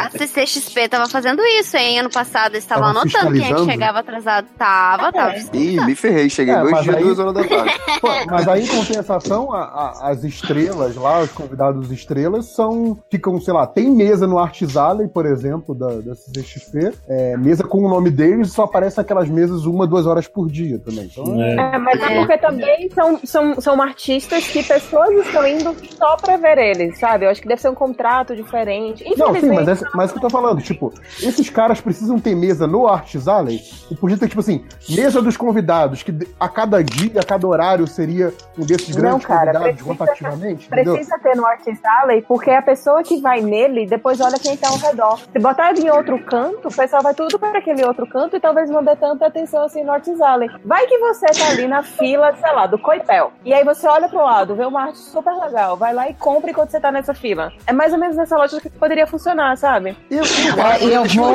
eu vou falar um negócio também, viu? Que de repente é um lance que a gente não se toca, assim, não, não cai a ficha, mas uma coisa que eu fiquei sabendo é que, tipo assim, na, na última edição do CCXP, os convidados que vieram de fora e que estavam com mesa, não ficavam o dia inteiro, mesmo que ficavam uma, duas horas embora, os caras ficaram assim impressionados em quanta grana os- eles acabaram fazendo no Artist Alley. Só de print, print, uma coisa simples. A maioria vendeu na faixa de 800 prints. De ter que ficar indo, voltando. É, de madrugada lá de sábado para domingo, foi uma renca do- dos gringos que estavam aqui. Estavam lá na aquela, putz, aquela Alpha Graphics lá da, da Paulista, lá, que é 24 horas. Então, eu, eu a, não, e isso agora é chute, eu não, não sei, mas eu acho que o lance do Artist Alley também deve estar no pacotinho de proposta que eles enviam para os caras, falando assim, olha, você vem para cá, né, pagamento de estadia, isso, aquilo, painel e ainda uma mesinha no Artist Alley para você fazer uma, uma bela grana extra. É, faz mais sentido, eu acho. E aí os caras se dão ao luxo de, ah, eu vou ficar duas horas só. E aí deixa uma outra pessoa vendendo o material dele ali, né? Não é que, não é que esteja falando que, que um gringo vai ser melhor do que um, um nacional nem nada do gênero, mas infelizmente é muitas vezes como a lógica funciona aqui e termina servindo de, de moeda de barganha. Então tem gente que só vai olhar ali o Arcis Alley por causa do gringo que tá lá e aí por uma É. casa vê uma outra pessoa. Não, não, e- e- isso eu entendo, mas o problema é, esse, é que às vezes o gringo nem tá lá, tá a mesa do gringo lá, como a, como a, a- Sim, a- é. a Adriana falou, tipo, vendendo prints do gringo, tem o nome do gringo, tem uma arte do gringo gigante, mas o gringo mesmo a pessoa não vê. E dependendo do, do- do dia que a pessoa for, pode ser que a pessoa fique o dia todo na frente da mesa do gringo e não veja o gringo, sabe? Tem, tem muito disso Ah, também. rolou isso? Do, de um gringo nunca aparecer na mesa dele? Não. É, tem, tem, tem gringo que só ia em dias específicos. Mas aí, geralmente, o, o site do evento, o Twitter do evento, anunciava, ah, fulano só vai estar sexta e sábado no evento. Coisa assim. Ó, mas eu vou, vou só contar uma historinha, não do outro, deixa eu ver, CCXP 2016. É, isso que vocês estavam comentando, ah, de repente a pessoa tá na fila do, de tal pessoa, não conhece teu trampo, com- vê a tua mesa ali do lado, acaba conhecendo, tá comprando. Em 2016, eu fiquei do lado do, do Vitor Cafage. Então, assim, vocês podem imaginar o tamanho monstro da fila dele, né? Todo mundo querendo autógrafo e tal. E, e- e, cara, assim, além da arte dele e da luz serem maravilhosas, assim, cara, como eles são. Eles são gente boa. Eles são muito, muito, muito gente boa. Paciência de ficar horas e horas depois que já devia ter acabado aquilo. Cara, tipo, da primeira pessoa à última pessoa na fila, o Vitor tava daquele jeitinho dele, sorrindo, conversando. A minha pilha já tinha acabado faz tempo. Mas o E, e a pessoa que o sucesso não subiu a cabeça, né, cara? É. E, e, assim, o que rolou comigo é que muita, muita, muita gente que tava na fila dele viu o meu banner, viu os prints, veio conhecer meu trampo, entendeu? Foi lá, pegou, comprou as coisas com ele e depois vinha na minha mesa e falou: pô, que legal, ó, eu tava ali na fila, viu teu print, não te conhecia, não conhecia teu trabalho e vim aqui dar uma olhadinha. Então, tem esse lado também positivo em ter alguém famosão, conhecidão, assim, do seu lado, sabe? É, a, a galera dizer- que ficou do lado do MDM não gostou muito, não. Mas... MDM, o famosão. Porque o- o- o- os pobres que vão comprar as do MDM vêm com 5 real na mão. Eu pra casa. dinheiro amassado de mendigo. Aquela galera que tava na fila que não sabia. A galera só sabia que tinha era gibi, um gibi grosso por cinco pilas, assim. Aí eu, aí eu ia falar, na, na- na- avisar umas coisas na fila, a galera tava, não, o quê? Aí chegava alguém e dizia, aqui tem gibi a, cinco reais, é? E entrava na fila. Ai, meu Teve um dia que tava acabando. Ah, Teve um dia que tava acabando o gibi ali, eu, tipo, cara, não, não, aqui, os que tem já tá reservado pra esses caras. Que tinha um cara que queria levar pra uns outros caras, leitor do MDM, umas cópias pros amigos e tal, né? O cara tá querendo comprar gibi só porque é fila, vai, esse cara tá. É, o meu, o meu zine, a história do, do, do meu zine o- foi que eu tinha feito pra, pra Ugra Fest, e aí eu imprimi em casa ela e, e tive que cortar em casa e tal. Alguns ficaram bem mal cortados e tudo, e ainda tinha sobrado, então eu levei lá pra FIC. E aí eu tava vendendo a dois reais, e aí eu pensava, cara, essa história tá vendendo dois reais e ela tem ela no gibi do MDM a cinco reais. E mais 200 páginas, tá ligado? Vale, vale muito mais a pena. E aí, no segundo dia, eu acho, chegou as pessoas ali, ai, aqui tem o Zine? Eu falei, é. Ai, cara, a gente vai comprar. Eu falei, mano, não vale a pena. Volta lá no MDM. Cara, compra. Eles Cara, eu tô falando, Não cara. tá Nossa. valendo a pena. Aí eles falaram, não, acabou, esgotou hoje no MDM, então vai comprar aqui.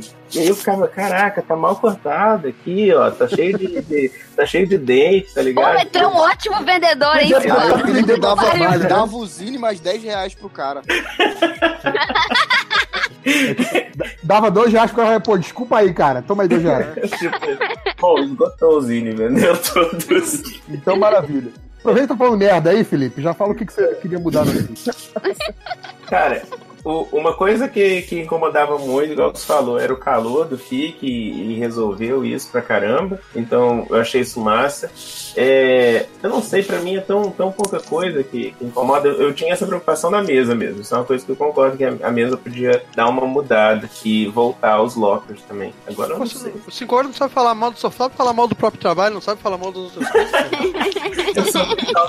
Pô, vai reclamar, Felipe é assim, gente. Ah, eu tenho uma reclamação. Podia ter um tradutor de inglês melhor, sei lá. Messi que conheceu de Barcelona, né? Ô, mas me conta o que, que aconteceu lá do, do Maquin, que todo mundo tava A gente- dizendo que a a- melhor a coisa gente da tá palestra foi ele história, te ter zoado. Nossa, legal. A gente já fez ele contar essa história. Você vai ouvir na gravação quando você estiver no podcast. Tá bom, tá bom, tá bom. tá bom. Mas relaxa que quando chegar na minha parte, tá na, tá na minha parte da minha reclamação. Então, aguarde. Então vai. Ah, Mas então, ó, só, Podia ter chamado eu, que sou muito melhor que os 5 horas. Fala, Kelly, qual é a sua reclamação? O que, que você mudaria? Fala, Isabelle. É, eu tenho duas reclamações. A primeira, já que a gente tá falando mesmo da questão da, da tradução simultânea, eu vou continuar. Que assim, a, a- ok, na parte do, do 5 horas, deu sorte de que vir, tipo, terminou virando uma conversa mais descontraída. Mas foi muito engraçado, porque você via claramente que 5 horas estava ali encantado com o Maquin. Encantado. Porra. E aí, Tá com o tava- olhinho brilhando. velho, tava romances, sabe? Tipo, tava saindo um coração Romance. Tava mesmo. do, do, do, do, do cinco horas e, tipo, ele esquecia de traduzir. E ele ficava Ai. embaixo do queixo, olhando o Maquin e esquecia de traduzir. Aí ficava lá, olhando. E o Maquin, Barcelona. Barcelona. Barcelona. Aí ele traduzia. Mas, mas assim, ainda Já que, assim, eu- Isabelle, desculpa te interromper, mas já que você tá no meio da. da tu mudou a pauta pra reclamação de 5 horas, eu vou reclamar que 5 horas roubou minha caneta dourada também lá na sessão de autógrafo. Então tá Ah. Bom. A segunda reclamação é que o 5 horas roubou a caneta do. do. Calma, esqueci agora o nome. do Nazik? Nazik. Do Nazik, do Do, Nazik. do tesoureiro Ragnarok. Exato. Tô vendendo essa conta aí, conta. Mas é, ainda assim, a do, do, do 5 horas terminou saindo muito bem. Mas eu tive, por exemplo, problema na tradução simultânea da, da artista que era alemã, esqueci completamente o nome dela. Mas é aquela Cláudia? de. Cláudia, Era. Cláudia, blá blá blá, um nome super, super difícil. Que ela fez um quadrinho que eu também vou esquecer agora, alguma coisa, Gangs Brother, Brother, alguma coisa que saiu pela Veneta. E assim, ok, uma pessoa alemã, ninguém geralmente domina alemão, é muito difícil. E ela falava, enquanto ela estava. É, enquanto ela estava falando em alemão, a tradutora falava em português, ia traduzindo ao mesmo tempo. Só que tudo em microfones. Exato. Em microfones diferentes, mas que saem na mesma caixa de som. Ai, ai, Meu ai. Deus. Parece É. podcast MDM. Beli, então, no, dia, no dia que eu fui traduzir, o Rafael, que é o que cuida lá da, da, daquela área, ele falou, cara, espera ele acabar e aí você traduz. Eu, óbvio, né? Não tô entendendo pra que esse briefing. Aí depois ele falou, não, é que rolou uma vez que foi meio complicado. Isso aí. seu. Exatamente. Ó, ó, Felipe, eu preciso falar que eu nunca posso fazer tradução de ninguém, porque eu ia ficar igual a você. Eu ia ficar perto dele, Marquinhos, assim, uau, uau. E o cérebro ia estar desligado. Eu tava numa experiência muito especial. É gente. uma roubada, né, cara? É uma baita roubada isso aí. E, cara, rolou uma coisa maneira, assim, quando acabou a, a, a palestra do Marquinhos comigo, pelo menos, quando eu tava saindo, veio uma senhorinha falar comigo, ela falou, ah, eu sou esposa dele. Aí eu falei, ah, ok, então dei oi pra ela. E aí ela falou assim, ele, ele se divertiu muito hoje, ele não costuma se divertir nas palestras. Aí eu falei, legal, cara. Falar isso. Então, pra mim, eu saí ganhando nessa palestra. Aí o Felipe saiu assim, uau, então eu fiz a diferença. Saiu voando. Saiu voando. Eu tive a impressão na hora que o Felipe tava muito distraído que ele, ele repetiu, é, ele, ele falou logo depois do Maquin, só que ele falou exatamente o que o Maquin disse, ele não falou em português. mas, mas foi coisa de uma frase, só depois ele já voltou normal falando em português. Caraca, eu tô muito curioso pra ver essa, essa- esse bate-papo lindo do Você tá Marquinhos agora. inserido no negócio, né, que você tá lá falando ao mesmo tempo. Né? Cicor, tu, tu depende dessa grana de, de- Tu ganha com tradução simultânea pra viver, porque se for o caso, eu acho melhor a gente não botar esse podcast. Tá Tadinho. Ó, ó, o Bike que fala Hulk querendo tirar onda de Aí, ó, aí, ó, aí, ó. Não, eu não tô falando pelo trabalho, eu não vi o cara, tô falando porque tal, a galera tá esculachando. Ele tá se esculachando, inclusive. Eu entendi o que o Nazik falou. Obrigado, Nazik, mas não, não tem problema, não. Eu, eu, eu me diverti, foi suci. Felipe, eu sei que você é muito educado, mas pode mandar o Nazik se fuder, cara. Vai merda. Não, não vou mandar. Ele, ele levou cerveja na mesa enquanto eu tava autografando, queridão. Nossa senhora! Na verdade, eu larguei chocado, ali em cima e quando eu voltei, tu estava tomando. Foi o que aconteceu. Meu Deus. Toma essa, Felipe, pra deixar de ser trouxa. Não, mas podia tomar, tudo bem, tudo bem. É, deixa eu ver, a Belly falou, né? Não, eu posso- eu posso terminar mais um. Ah, então termina, Belly, calma. Vai lá. Ah, meu filho, eu sou a pessoa que reclama, só que eu reclamo tudo mentalmente. É difícil as pessoas me verem reclamando, mas tá tudo anotadinho. Pois é, por isso Ah, caderninho do rancor da Belly.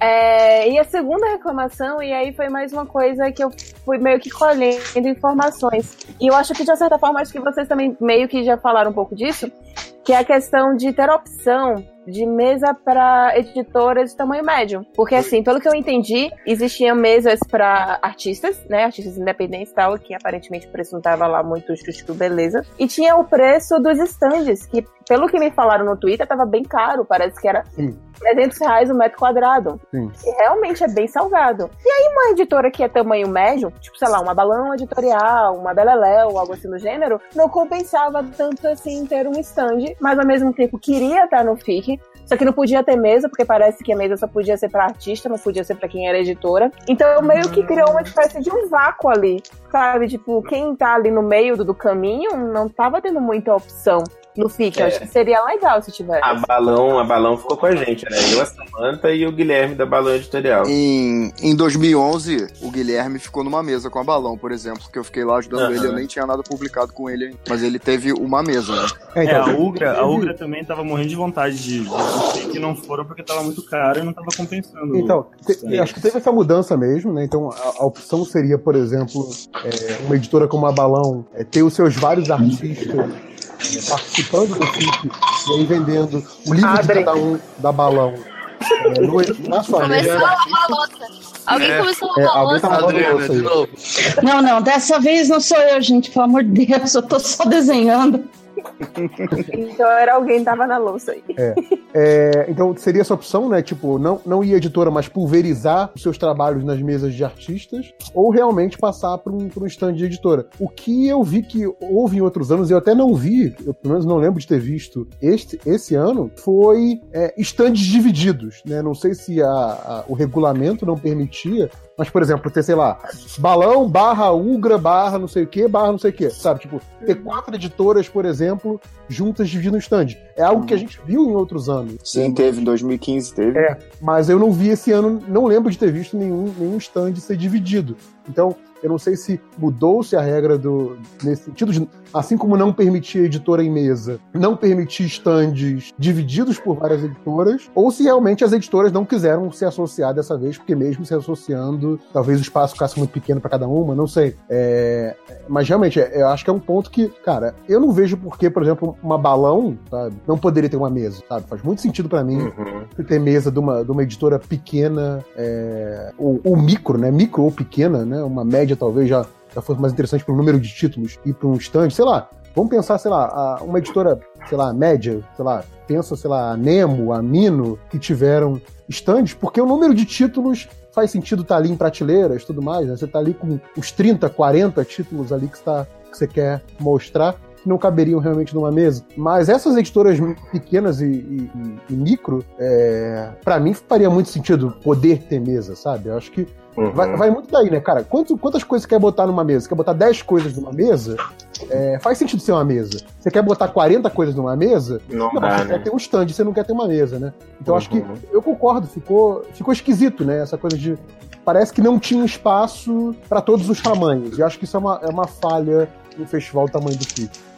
É, o que a gente tava dividindo ali espaço era o Senhor Barata com a. com a. Draco. Dra- Draco, né? Foi Draco. né? É, mas ele não é uma editora, né? Ele é uma loja Ah, de sim, roupa e sim, ele, é. ele tradicionalmente faz isso, né? Ele, ele arrenda espaço em um outro stand. Ah, Léo, qual a sua reclamação? Ah, cara, eu, eu, eu sou pela saco do FIF, então eu acho que sempre tá, tá muito bom. Mas é claro que ah, se mudar a mesa pra, pra uma coisa que não seja vidro, eu acho que vai ficar melhor, porque a gente vai ficar menos neurótico com a ideia do- da mesa quebrar. Quem é que tá datilografando aí? Eu acho que é a caneta da. Lá querer escrever. Ah, ó, é isso aqui, ó. Ó, é isso, ó, é isso que você tá ouvindo? É. É. É, é, é, eu tô desenhando. Caraca! Você tá desenhando a máquina de Esse- escrever? Meu, esse, esse, eu tô com, eu tô usando o, o fone de ouvido Bluetooth, ele pega tudo e qualquer som. Ah, que raiva! Tá bom, tô voltando no mudo. editando o podcast, cara, e a Depois galera volta, tá não tem desenhando, é incrível, cara. Tipo assim, ó, eu penso, caralho, como é que essa sentir que aguenta as porradas que essas caricaturas dão? Assim? É incrível. Parece que eles estão lixando, mas eu, caramba.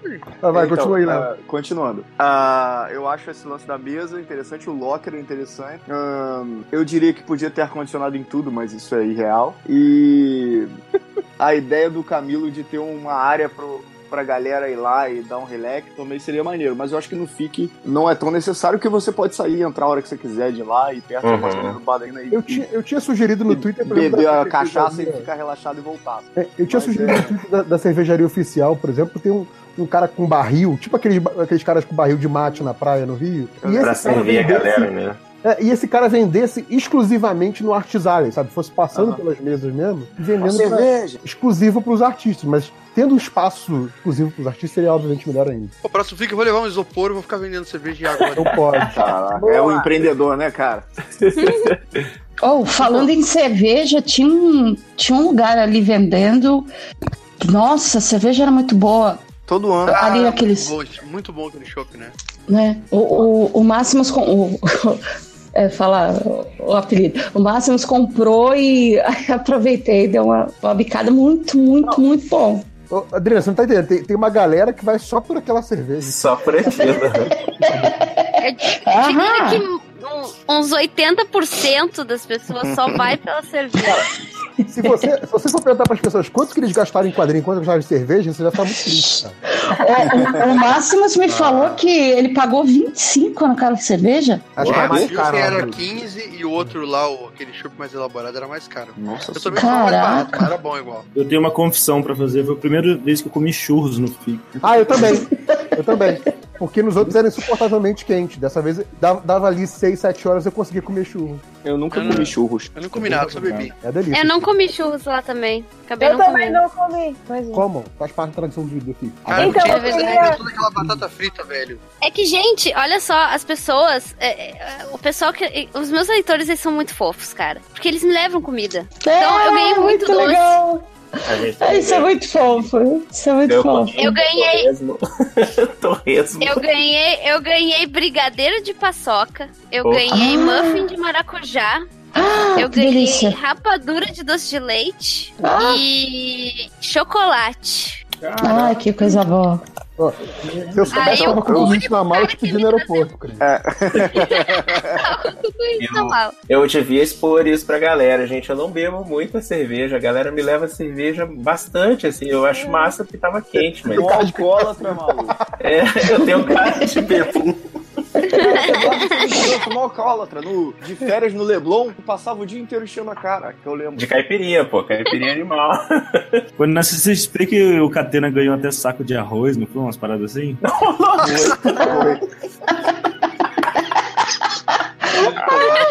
Eu tenho, eu tenho uma outra reclamação que não é do FIC, mas é, é uma sugestão pra toda BH, quando tiver qualquer lugar que você se hospede, tem que ter doce de leite no café da manhã. Porque, ó, a, a, a Cris talvez lembre. No Normandia, em 2015, o JP também, tinha doce de leite de manhã por dois, três dias. Aí depois acabou. É. No Otton, agora, não tinha doce de leite no café da manhã. Era uma tristeza acordar lá. Gente, Você tinha um monstro de graça, Léo. Cala a Não era, mano. é, não era uma tristeza, mas... Mas, leite no café da manhã. mas eu- tinha, mas tinha doce de leite. Oh, oh, mas tinha doce de leite de sobremesa, Tinha. né? No, no almoço, jantar. Putz, grila, aquilo comi, tá bom demais. Aliás, Ah, tá. tudo ali. também o pudim. Nossa. Era bom demais aquele pudim. Cara, o adorei que a Adriana mandou um putz grila, cara. Você, o Tipereiro, Ragnarok, tem reclamação? Tem, tem reclamação. Eu vou...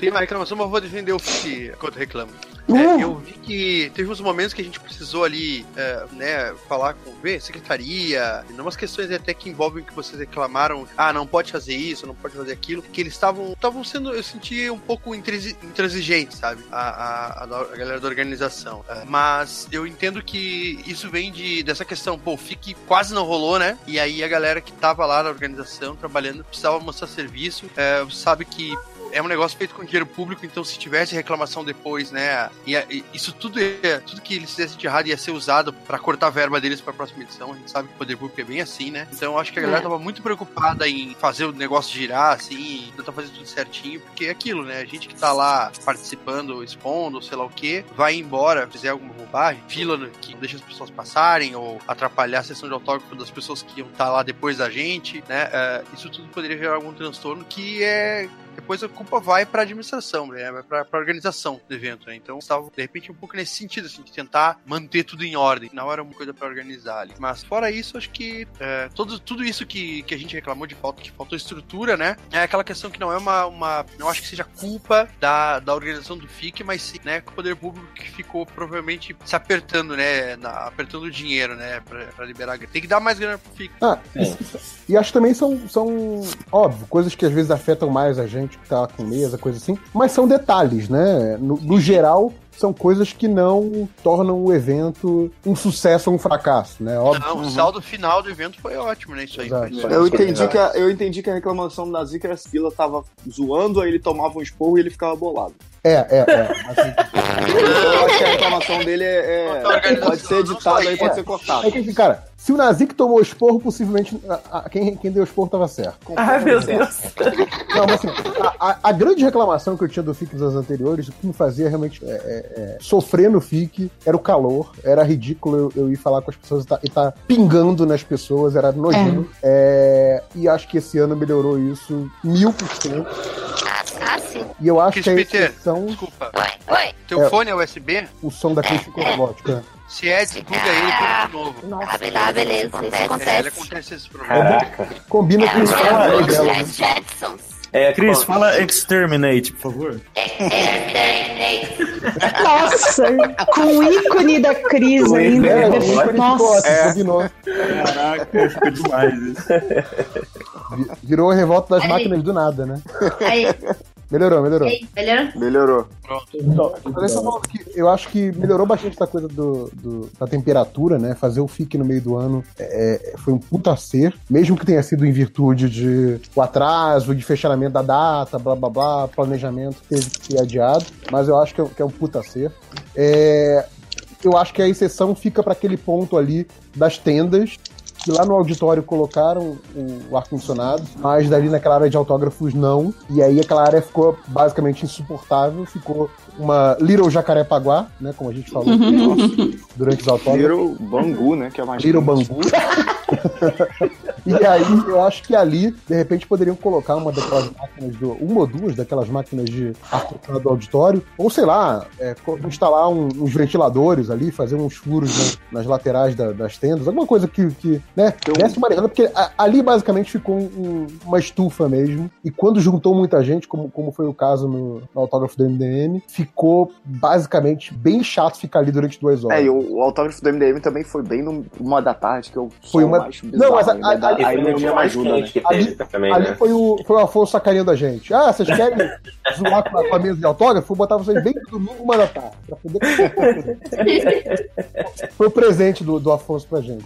Aposto que ele escolheu a dedo o horário. Ah, vou sacanear esses caras aí. Ah, ah, é isso. Mas, Ah, mas a tirando fila isso. Tava só, ia lá pra fora, né, cara, a- do do MDM, tipo, ela acabava ali naquela área coberta e ela continuava de novo ali, lá embaixo, né, do, na parte da serraria mesmo, assim, que era pra galera não ficar no sol. Tava É, uma que é galera. do, do Dave Maquinha. E aí o pessoal da, da organização cuidava do- desse intervalo, né? Pra ninguém furar fila nem nada, né? Isso foi bem Ah, foi super, isso foi super tranquilo em relação às filas, porque eu peguei Sim. fila, tanto, eu peguei mais, mais as filas pro Dave McKean. E mesmo tendo esse ato, né, onde as pessoas poderiam passar, ninguém realmente de fato furou fila, ou então, tipo, o pessoal da organização aparecia falando assim, olha, é, ele tá com pouco tempo e tudo mais, então, se você for tirar uma foto, se posicione logo ao lado dele pra não ter que parar e preparar foto e tudo mais. Então, eu notei assim que, que a galera também tava meio que abraçando muito isso e tava bem tranquilo. E eu sou uma pessoa extremamente sem fé nas pessoas. Então, quando apareceu o, o cara da organização falando isso, eu fiz assim.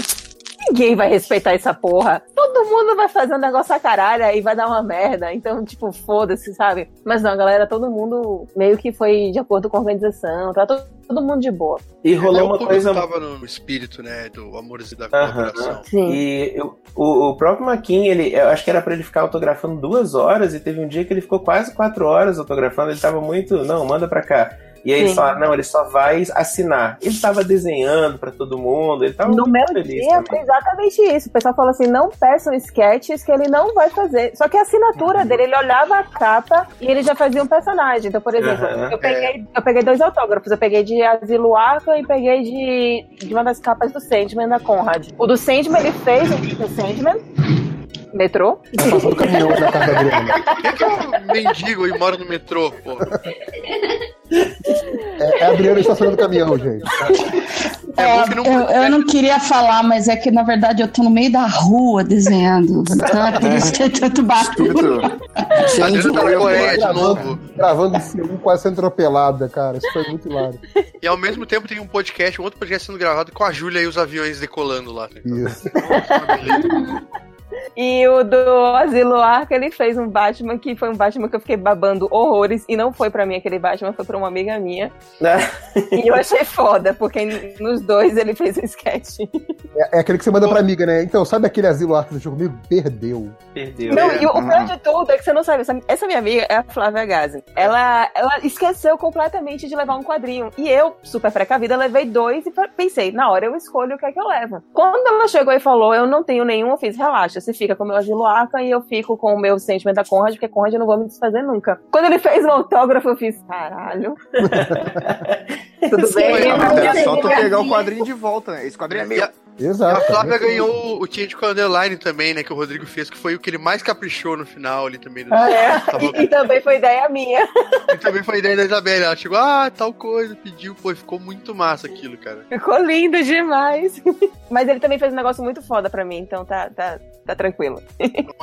É, Então, eu, eu, eu acho que essa parte da, da comunicação da organização realmente foi, foi muito boa. Eu acho que não teve nenhuma grande falha de comunicação. Inclusive, no caso do Dave McKean, eles até ve- vendo a demanda, houve uma conversa com o Dave McKean pra colocar mais um dia de autógrafo, né? Que não tava É, na programação. Não tava. É, isso, isso eu achei muito bacana também, não só da parte da organização, como dele, claro, né? Porque, obviamente, ele não tinha que aceitar isso, né? Ele estava contratado para fazer dois dias e foi lá e, e fez mais um a pedido da organização, então isso, isso eu achei muito bacana também. Mas também teve isso, né? Acho que não teve, pelo menos eu não vi, eu acho que eu tive lá quase da abertura ao fechamento todos os dias, um momento de grande confusão, um momento de grande conflito. Não, foi sabe? susto. Eu acho Não, que foi boa. um evento mais pacífico que eu já vi, assim, mais, é, é, sabe? Mesmo, mesmo com a bagunça do MDM lá, foi um evento mais. Tipo, Mas tem uma curiosidade sobre o Maquin. No domingo, que foi o, o dia extra de, de, de autógrafo, é, porque assim, todos os dias teve filas, e as filas elas eram enormes e acabavam super rápido quando eles abriam. No domingo, apareceu gente no microfone falando: gente, ainda tem senha pro David McKean, que tem, é, é, ele vai autografar no horário X, tá disponível no balcão. E eu fiquei tipo: caralho, sobrou hoje. Que bosta era pra ter pegado no domingo. É, o, o- durante a, a coletiva, que teve um dia que ele teve coletiva de imprensa, o McKim, e aí falaram assim: ah, é sabido que você não gosta de convenções. Eu, tô- que eu nem sabia disso. Vocês sabiam disso? Que ele não curte convenção? Eu não Eu fiquei sabendo Ele é o depois. Márcio Seixas dos quadrinhos. É, isso mesmo. Não, ele Vamos falou fazer o assim- dossiê Dave McKean, vai lá.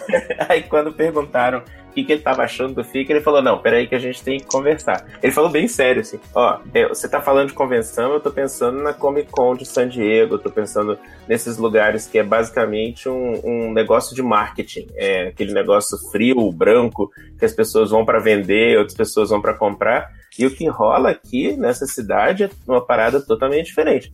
O, que eu vejo aqui é, é muita alma. É muito tipo pessoas expondo o que elas mesmas estão fazendo, o que elas planejaram. É, não tem nem comparação. Eu andei por aí, comprei HQ da galera e tal. E, e realmente, depois a gente sai andando, tinha muita gente falando: veio o velhinho no primeiro dia, comprou uma parada minha, depois era o Dave McKean. Caramba! Dave Marquinhos. Marquinhos.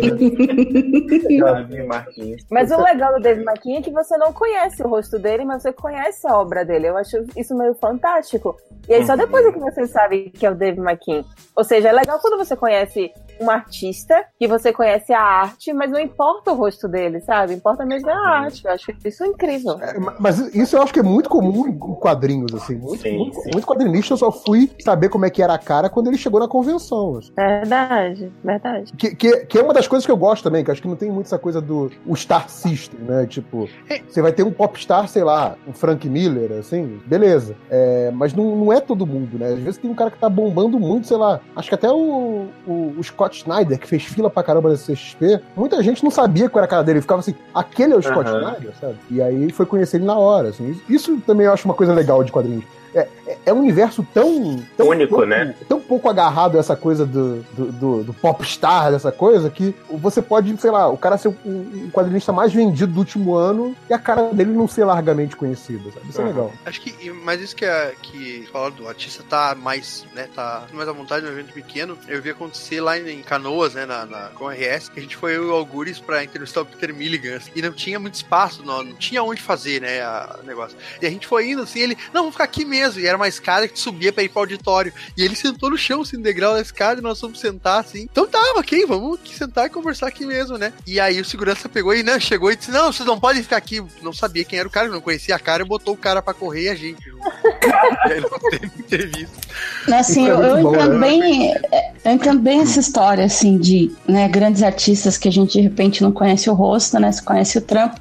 Por exemplo, eu ainda não conheço o Felipe 5 Horas. Eu ainda não sei o rosto dele. Ó, como assim? Agora, calma aí. Agora, Porque a gente não foi. Eu tentei facilitar esse encontro desde que o Adriano chegou. É, tem, tem que o aplaudir o de JP. ambos. Vocês, artistas, são muito enrolados, cara. O Ai, JP foi a desculpa. pessoa que mais ajudou na história isso. Não se encontrou.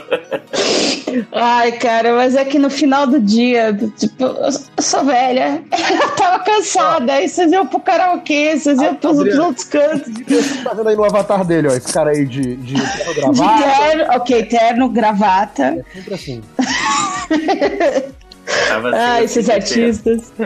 Artistas, viu? Artistas temperamentais, estrelinhas. Aliás, essa coisa de, de artista que tu não sabe a cara, gente que tu não conheceu. Teve alguém que vocês conheceram que não conhecia, ainda que a pessoa era o avesso? A gente até falou eu e a Isabelle sobre a. Não, falar da pessoa que não era a Flávia Gazi, que as pessoas, nossa, achavam que ela era uma pessoa muito grande e ela é pequenininha, assim, né? Ela não é. ela é, não é muito. É, não, ela não é tipo Ela- um Peter de baixinha, assim, mas ela é baixinha. Não, ela é tipo da minha altura, mas ela fala de um jeito que parece que ela tem tipo 1,70m. E eu É, passei pessoa- anos vendo ela, e, tipo, frequenta a casa dela e tudo mais, eu sempre achei ela muito maior do que ela é. E até que a gente começou a comparar roupas e sapatos, e eu vi que, tipo, não, ela era do meu tamanho. E eu fiquei, tipo, gente, como assim? Ô, Beli, ela tava no, no Otton também, não tava? Tava, tava. Ela andava pra cima e pra baixo comigo, geralmente. Não, então, porque no dia que eu cheguei, eu peguei elevador com ela, sabe? Ah! Mas assim, eu falei, eu falei assim, eu vou ser muito louca, né? Se eu chegar pra ela e falar, escuta, com licença, mas você é Flávia Gazi? Aí eu falei assim, não, não, não, deixa ela, vou deixar quieto. Aí eu fiquei quietinha e, tipo, ela desceu quase o mesmo andar que eu e eu fiquei pensando. "Ah, Era a Flávia. Só que, só, só que eu não quis ser, sabe, aquela que falava assim, escuta, dá licença, mas eu conheço a sua voz. Cara, mas é isso, você falando de boa com ela é tranquilo. O problema é quando apare... Nossa, apareceu um cara muito estranho que olhou pra cara dela, mas tipo assim, no fundo dos olhos e fez. Ai, credo. Você é artista? E Ah, ela cara, já falei pra não fazer isso, cara. Aí ela deu um passinho pra trás e fez. Eu sou escritora. E aí eu já comecei a me armar, né? Tipo, o que é que vai acontecer aqui? E aí eu- ele falou mais alguma outra coisa, ela deu mais alguma outra resposta, a gente foi se saindo e ele não fez nada, mas ele olhava estranho, a gente já ficava tipo, hum. Que isso? Mas ao mesmo tempo, apareceram várias pessoas super legais pra falar, ah, eu conheço você do vídeo tal. E aí começava a gritar, e ela começava a gritar, e sei lá, se abraçava, tirava foto e era super legal. Então é de boa também você falar de boa. A, a- a Flávia eu conheço através do, do Diogo, né? Sim. E, e tem isso, né? Como o Diogo, né? O, o MRG como um todo, começou é, meio imitando o MDM muito lá atrás. Então, antes de eles ficarem famosos, fizeram só os moleques lá da Tijuca que a gente conhecia e tal. Né? Eu conheci, eu conheci e que né, se falava sempre e tal. E aí, quando eles né, ficaram mais famosos e tal, e, e conhecia toda essa galera de diversos meios e de canais de YouTube, coisa assim, é muito engraçado, porque o Diogo fala de boa com a gente, porque a gente conhece dessa época. E aí, volta e meio, o Diogo me apresenta pra alguém muito famoso, e eu, tipo assim, desculpa, mas eu não sei quem é você, eu conheço só o Diogo. É. A, a, a Flávia foi uma dessas pessoas. Ele me apresentou pra Flávia, eu falei, sei o que, tudo bem. Depois eu fui saber quem era a Flávia, né? Que era pessoa realmente conhecida e tal. É, é, é, é coisa de você ser amigo de famoso, né? Que acaba te colocando nessas situações. É, gente, já tá tarde, eu quero fechar com vocês com uma última pergunta, uma última, na verdade, um encerramento, né? Como diz o, o, o, o Felipe, né? O, últimas considerações finais. Então eu quero saber o que, que vocês esperam. Primeiro, se vocês pretendem ir no FIC 2020. Nossa, o que, que vocês esperam Sempre. no FIC 2020? Eu Começando com o Nazik. eu acho que se alguém falar não, a gente já pode marcar de socar essa pessoa, né? Cheio de porrada. Nazik, fala que não, A Nazik. pessoa pode ter problema de Eu, eu quero ter dinheiro pra ir no FIC no, no próximo. Começa a juntar já, maluco. Exato. E quer dizer que o, o lojinha é mais feio do que eu esperava. Eu esperava um menino mais bonito. Ai, Tem lojinha? Eu não conhecia Tem o lojinha? Não tinha, tido- não tinha encontro, não tinha rolado encontro dos estagiários ainda. Inclusive a gente não conseguiu tirar uma foto os quatro.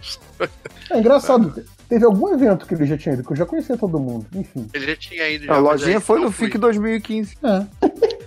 Sim, mas eu vou. Eu vou, é nóis. E, e o que, que você espera pro evento, Nazik? Cara, eu espero que. Espero que não desça de, alguma galera que ficou sem quadrinho, ou gente que não pôde ir, tipo a Ira e o Andrei, que acabaram não podendo ir, né? Então eu espero um evento ainda com mais gente, um evento maior. Eu espero que um evento que mostrou que, apesar das dificuldades, esse ano eh, teve uma edição que não foi tipo, ah, um FIC. Eu tava com medo de chegar no FIC e ter aquele FIC semi-FICO, né? Uma sombra do que o FIC já foi. E não foi, né, cara? Foi um evento muito É que você não massa. ia ter com o que comparar, você nunca foi, você nunca. As pessoas não podiam entender, né? Não foi isso, né? Todo mundo falou que foi animal. Então, tipo, é, mostra que o FIC venha ainda maior, mais forte. Fênix renascido das... Nossa, quero ver alguém falar alguma coisa mais piegas que o Nazik. Vai, Léo.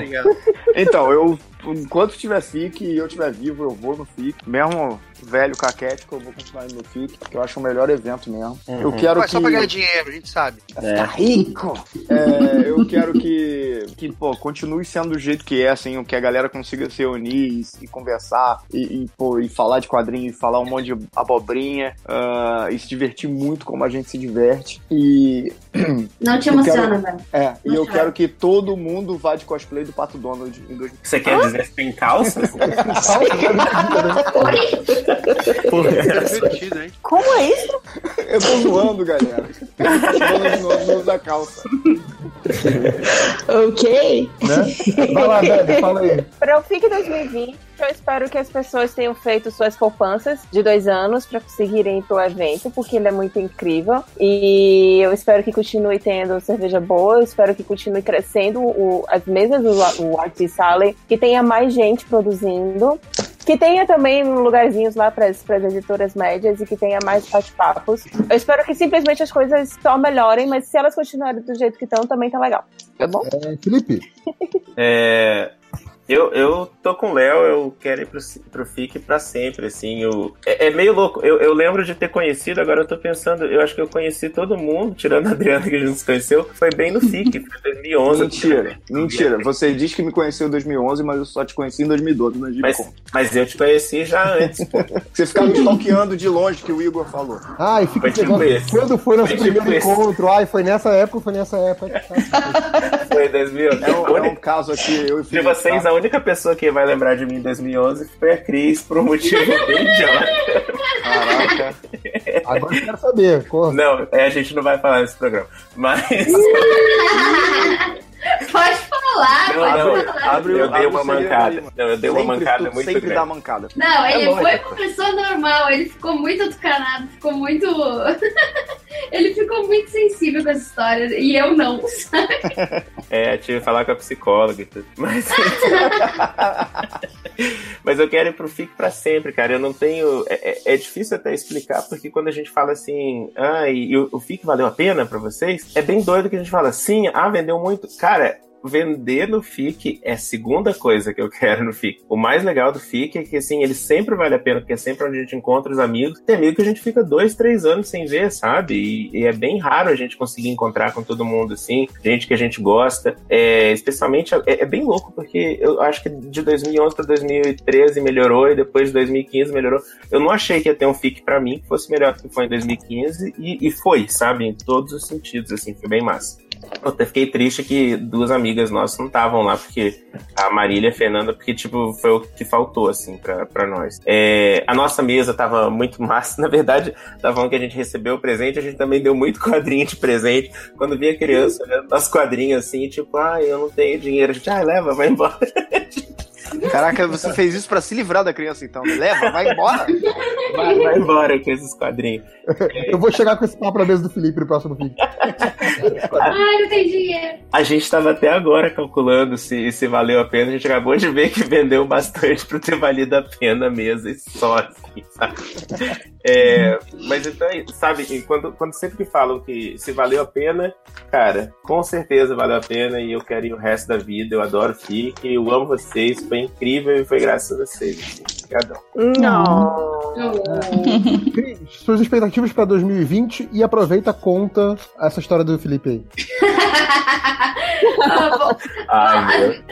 As minhas expectativas é que, ah, sei lá, eu só quero, eu tô, tenho que me preparar psicologicamente, de repente, sei lá, tomar uns energéticos a mais pra conseguir aguentar as 12 horas de trabalho, mais os encontros socia- socializar mais com a galera, porque eu nunca consigo, né? Então essa é a minha expectativa para pro FIC próximo. Eu acho que eu acho que vai ser ainda melhor do que do que o que foi esse ano. E sobre a história dos 5 horas, é porque É porque eu recém. Não foi nada demais, cara. Eu não sei porque ele fica todo canado envergonhado por causa disso. É porque eu recém tinha me separado. E aí ele chegou e perguntou do meu ex-marido. E eu, tipo assim, não sei. Aí ele ficou com uma cara de tacho. Tadinho. Cara, isso é o clássico, né, cara? Você tá sem encontrar a pessoa há dois anos desde o último evento. É lógico que você não pergunta pergunta pessoal, cara. Pode ter mudado milhões de coisas na vida. É muito pior do que isso. Eu não conhecia a Cris. Foi a primeira Nossa. coisa que eu falei. Ah, a gente já tinha se conhecido mais ou menos assim, né? Tipo. Ai. Mas aí foi muito bom, porque ele só chegou assim, chegou, tipo, sabe aquela coisa, parou e inclinou o corpo pra dentro do stand, assim, sabe? Só pra perguntar, cadê, cadê fulano? Eu não sei. Parabéns, Felipe. Ai, só mancada. Ele ficou muito Aí foi envergonhado. até na terapia, que maravilha. É bom que a Cris é aquela pessoa. A Cris é tridireta, assim, né? Então só imagina a Cris mandando um. Pistola. dando de ombro, assim, seguindo a vida em frente. Né? Caramba. Mas assim, foi uma pergunta idiota de fazer, porque que eu tava lá pra ver a crise, eu não tava lá pra ver o cara. Exato. Sabe? Não, não, não. Idiota. Mas, Felipe, eu sei qual, sabe qual que é o lance? Quando você vai falar com alguém, assim, você curte o trabalho, você admira e tal. é, Aí a gente fica nervoso, Fica alguma a gente coisa, fica né? Fica ansioso. coisa. É, o, o cérebro tá gritando dentro de você, fala qualquer coisa! E aí, de repente, Né? a primeira coisa que sai. Você acaba, não, você acaba dando um abraço na pessoa ali, né? É, era isso que eu ia falar. Pelo menos o impulso é perguntar uma idiotice, você sai abraçando a pessoa que não conhece. Não, foi muito bom, porque deu aquela inclinadinha pra frente, assim, sabe? Ficou só com o peso na pé da frente, assim, perguntou, eu respondi. Aí ele, tipo, olhou pro, pro o Fábio Mu, Gabriel Bata no meu lado. O Fábio parece que só fez aquela sinalização, assim, de tipo assim, corta, assim, no. No Ai, ai, ai, ai. outro pescoço, aquele. E aí o, o Felipe só pegou e disse, ah tá, e foi embora. Não, mas ó, Tadinho. na saída eu passei, tava no Pedro. Medeiros, tava do ladinho, assim, eu falei, caraca, acho que eu dei uma mancada com a Cris, eu perguntei, aí ele olhou assim, nossa, mano, mandou muito mal. Ah, eu também nessa pior situação. eu- Só piorou. Não, o que eu já fiz milhões de vezes é confundir um artista com outro, assim. Porque essas coisas, esse artista tudo barbudinho, hipster, assim, eu confundo com outro de vez em quando. Ah, mas eles são tudo iguais mesmo, hein? Confundi o Salimena com o Caio Às vezes Corraine. até gêmeos, Cris, pô. Não, mas eu já sei. Eu já sei diferenciar eles agora, tanto que o Gabriel passou na minha mesa, assim, e aí uma pessoa chegou e disse assim: Eu não sei quais, qual dos dois tu é. Ele só apontou pra mim. Aí ele só apontou pra mim, eu disse: É o Gabriel. É, eu sei ter um boné, cara. Eu não, eu, não, eu não sei diferenciar eles também. Mas vamos lá, Camilo. Tá aí ainda, Camilo? Tô, tô aqui, cara. Tava dormindo. Camilo, Camilo, Camilo, Eu- podemos contar com o Camilo no pique. Pô, você tá maluco. Tá maluco. Você falou alguma coisa, Cris? Ah, não, eu só ia falar que você tava falando do cochilo, teve uma hora que eu dei uma cochilada aqui mesmo. Eu perdi um, um pequeno trecho do, do podcast. Tá tão bom aqui na minha rede que eu tirei um cochilo. Pode Tá tão bom o podcast você dormiu. Pô, eu pre- eu- o Máximo me ensinou a deitar em rede, eu não sabia como é que deitava em rede. Ai, que Sabia Onde me vai? Como assim? É de, é de bruxo, é de bruxo. Não, pô, O, sério. Bra... o Máximos me ensinou. Não, eu tô zoando, calma. É, porra. É a rede amazonense. É a deitada amazonense. É, após- depois da roda da punheta é bom pra nós.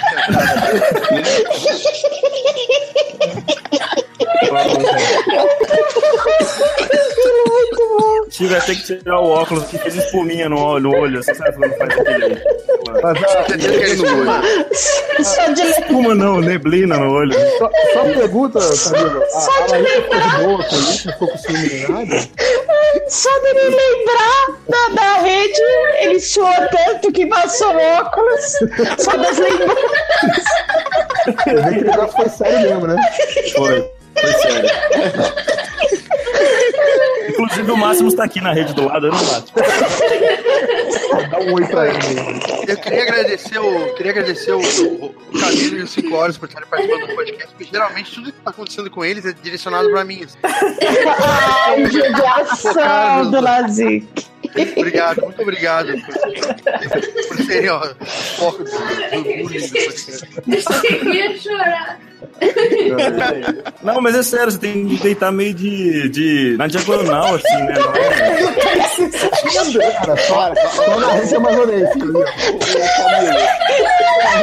Eu juro, isso é um código, gente. Isso é um código. A rede amazonense, cara. Isso é código. Ah, que, nem, que nem quando o Camilo chegou pra mim e falou assim: Ah, esse negócio de karaokê é legal, eu nunca tinha visto isso. Como assim, cara? cara Caraca. Pô, eu nunca, eu nunca tinha ido no karaokê na minha vida mesmo. É, a sua cidade é bem cara. interior mesmo, hein? Meu Deus. Tadinho. Mas agora eu já comprei uma rede e um karaokê, tá legal aqui. Boa. Coitado. Não, Agora é- convidar o máximo pra na casa dele. Mas fala, Camilo. Posso, posso falar? Posso falar sério agora? Pode falar, pelo amor de Deus. É, não, então, eu, eu quando cheguei no FIC tava realmente pensando se eu ia continuar, mas se eu iria no próximo e tal, por causa de grana mesmo, sabe? Avaliando. Mas depois da primeira hora que- do evento na quarta-feira, já não tem como você pensar que não vai estar no próximo evento, assim, saca? Então, com certeza estar, é, vou estar, não tem, não tem como. E o que eu espero é. Ah, eu não espero nada, redes. Deitar de ladinho, né, cara? Na diagonal. Deitar com mais diagonal. muito bom. Podia ter muito ficado bom. E você, Dri?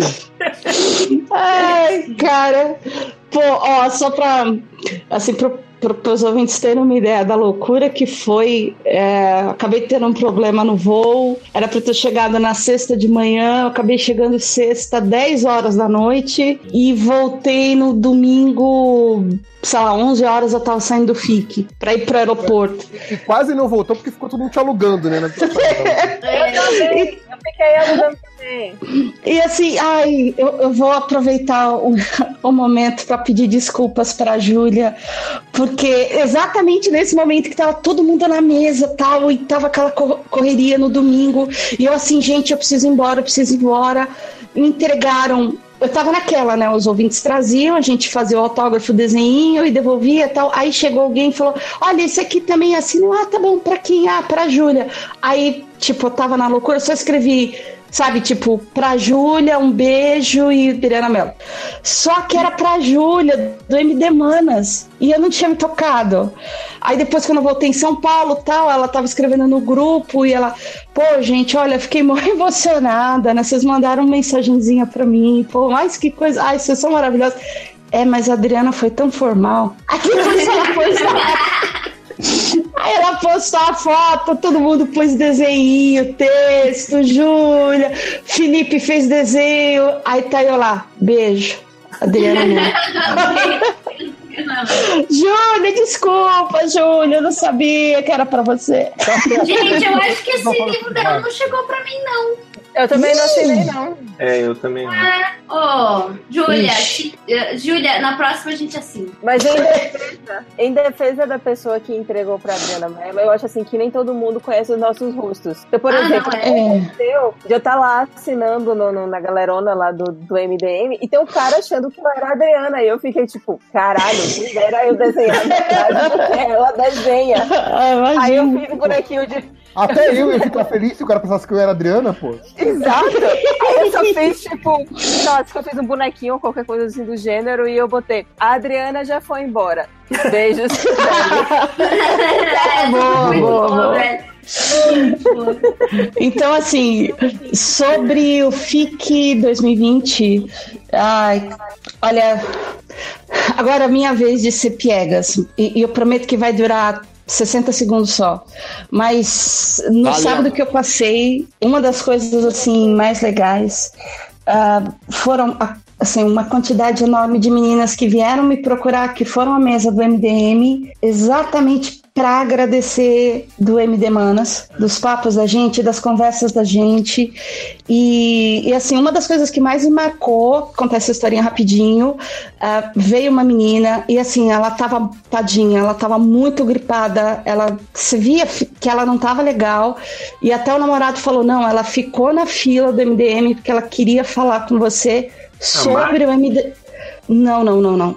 É, sobre o MD Manas. E aí ela começou a conversar comigo, que ela. Muito do que a gente conversou no primeiro, sobre como é tóxico meio nerd, como as meninas sofrem, seja em fórum, seja em evento, etc. Foi algo que passou muito com ela. E ainda hoje ela trabalha em uma área que tem muitos nerds, etc., mas não é mais a parte de desenho que é a parte que ela ama. Porque de tanto comentário tóxico, isso acabou afastando ela. E quando ela ouviu. é, e quando ela ouviu o MD Manas e viu a gente contando as nossas histórias, e ela falou: Poxa, aí, ó, vocês passaram pelo que eu passei, mas vocês continuaram. Vocês trabalham com isso, vocês participam de partida de RPG, vocês estão no meio nerd, vocês publicam resenhas, sabe, de mangá, de, de, de, de tudo. Vocês estão fazendo as coisas de vocês, apesar da toxicidade. E isso tá servindo para mim de exemplo, para que eu continue, que eu volte até com desenho e tudo isso, porque se vocês conseguiram, eu vou conseguir também, entendeu? E isso. Não, cara, aí tipo, eu, eu sou manteiga derretida, eu já. Obrigada!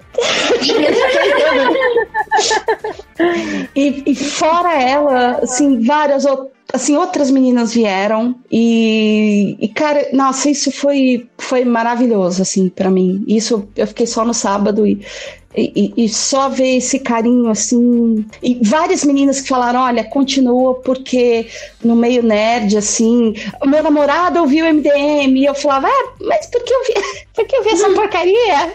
É a menina que falou: eu não entendo, tá eles se xingam. Não, não, não. Ela falava pro namorado, porque ela falava: eles só se xingam, não sei o que. Tá. Aí ele falou: não, então pera aqui, ouve esse aqui que você vai curtir. E aí ela ouviu o podcast da gente e tal e ela.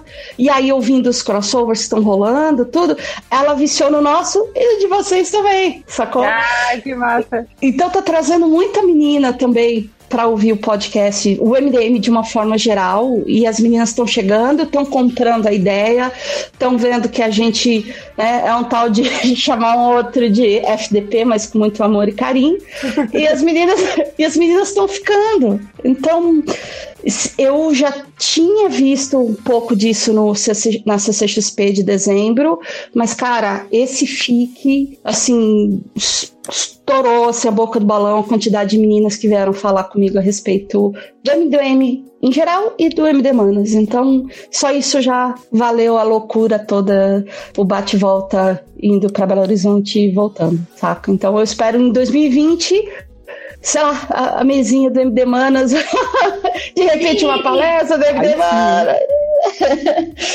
é, e, cara, a gente lá com, sabe, com o Léo vendendo tudo, zerando a mesa dele, a Cris zerando tudo que ela tiver para vender, e o NDM de novo com aquela mesa, aquela fila gigantesca, deixando todo mundo irritado.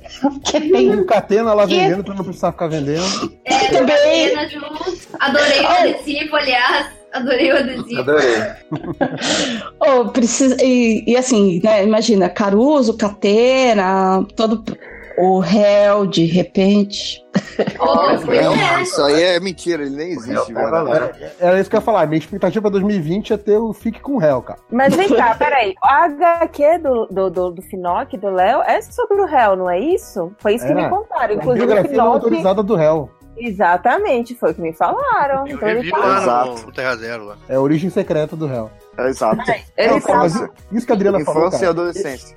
Eu, eu realmente fico muito feliz assim, com essas consequências inesperadas assim, de coisas do MDM. É... Pô, tem uma galera que fala que voltou a ler quadrinho por causa do MDM. Tem uns malucos também que foram lá no FIC e falaram assim: Cara, eu nem gosto de quadrinhos e ouço MDM. vindo aqui em um evento de quadrinhos pela primeira vez, só porque vocês falaram que eu tá aqui, sabe? Coisa assim, umas doideiras dessa. Mas, é, e a gente fala, agora aproveita e compra os quadrinhos e aprende a ler essa merda, né, maldito. É...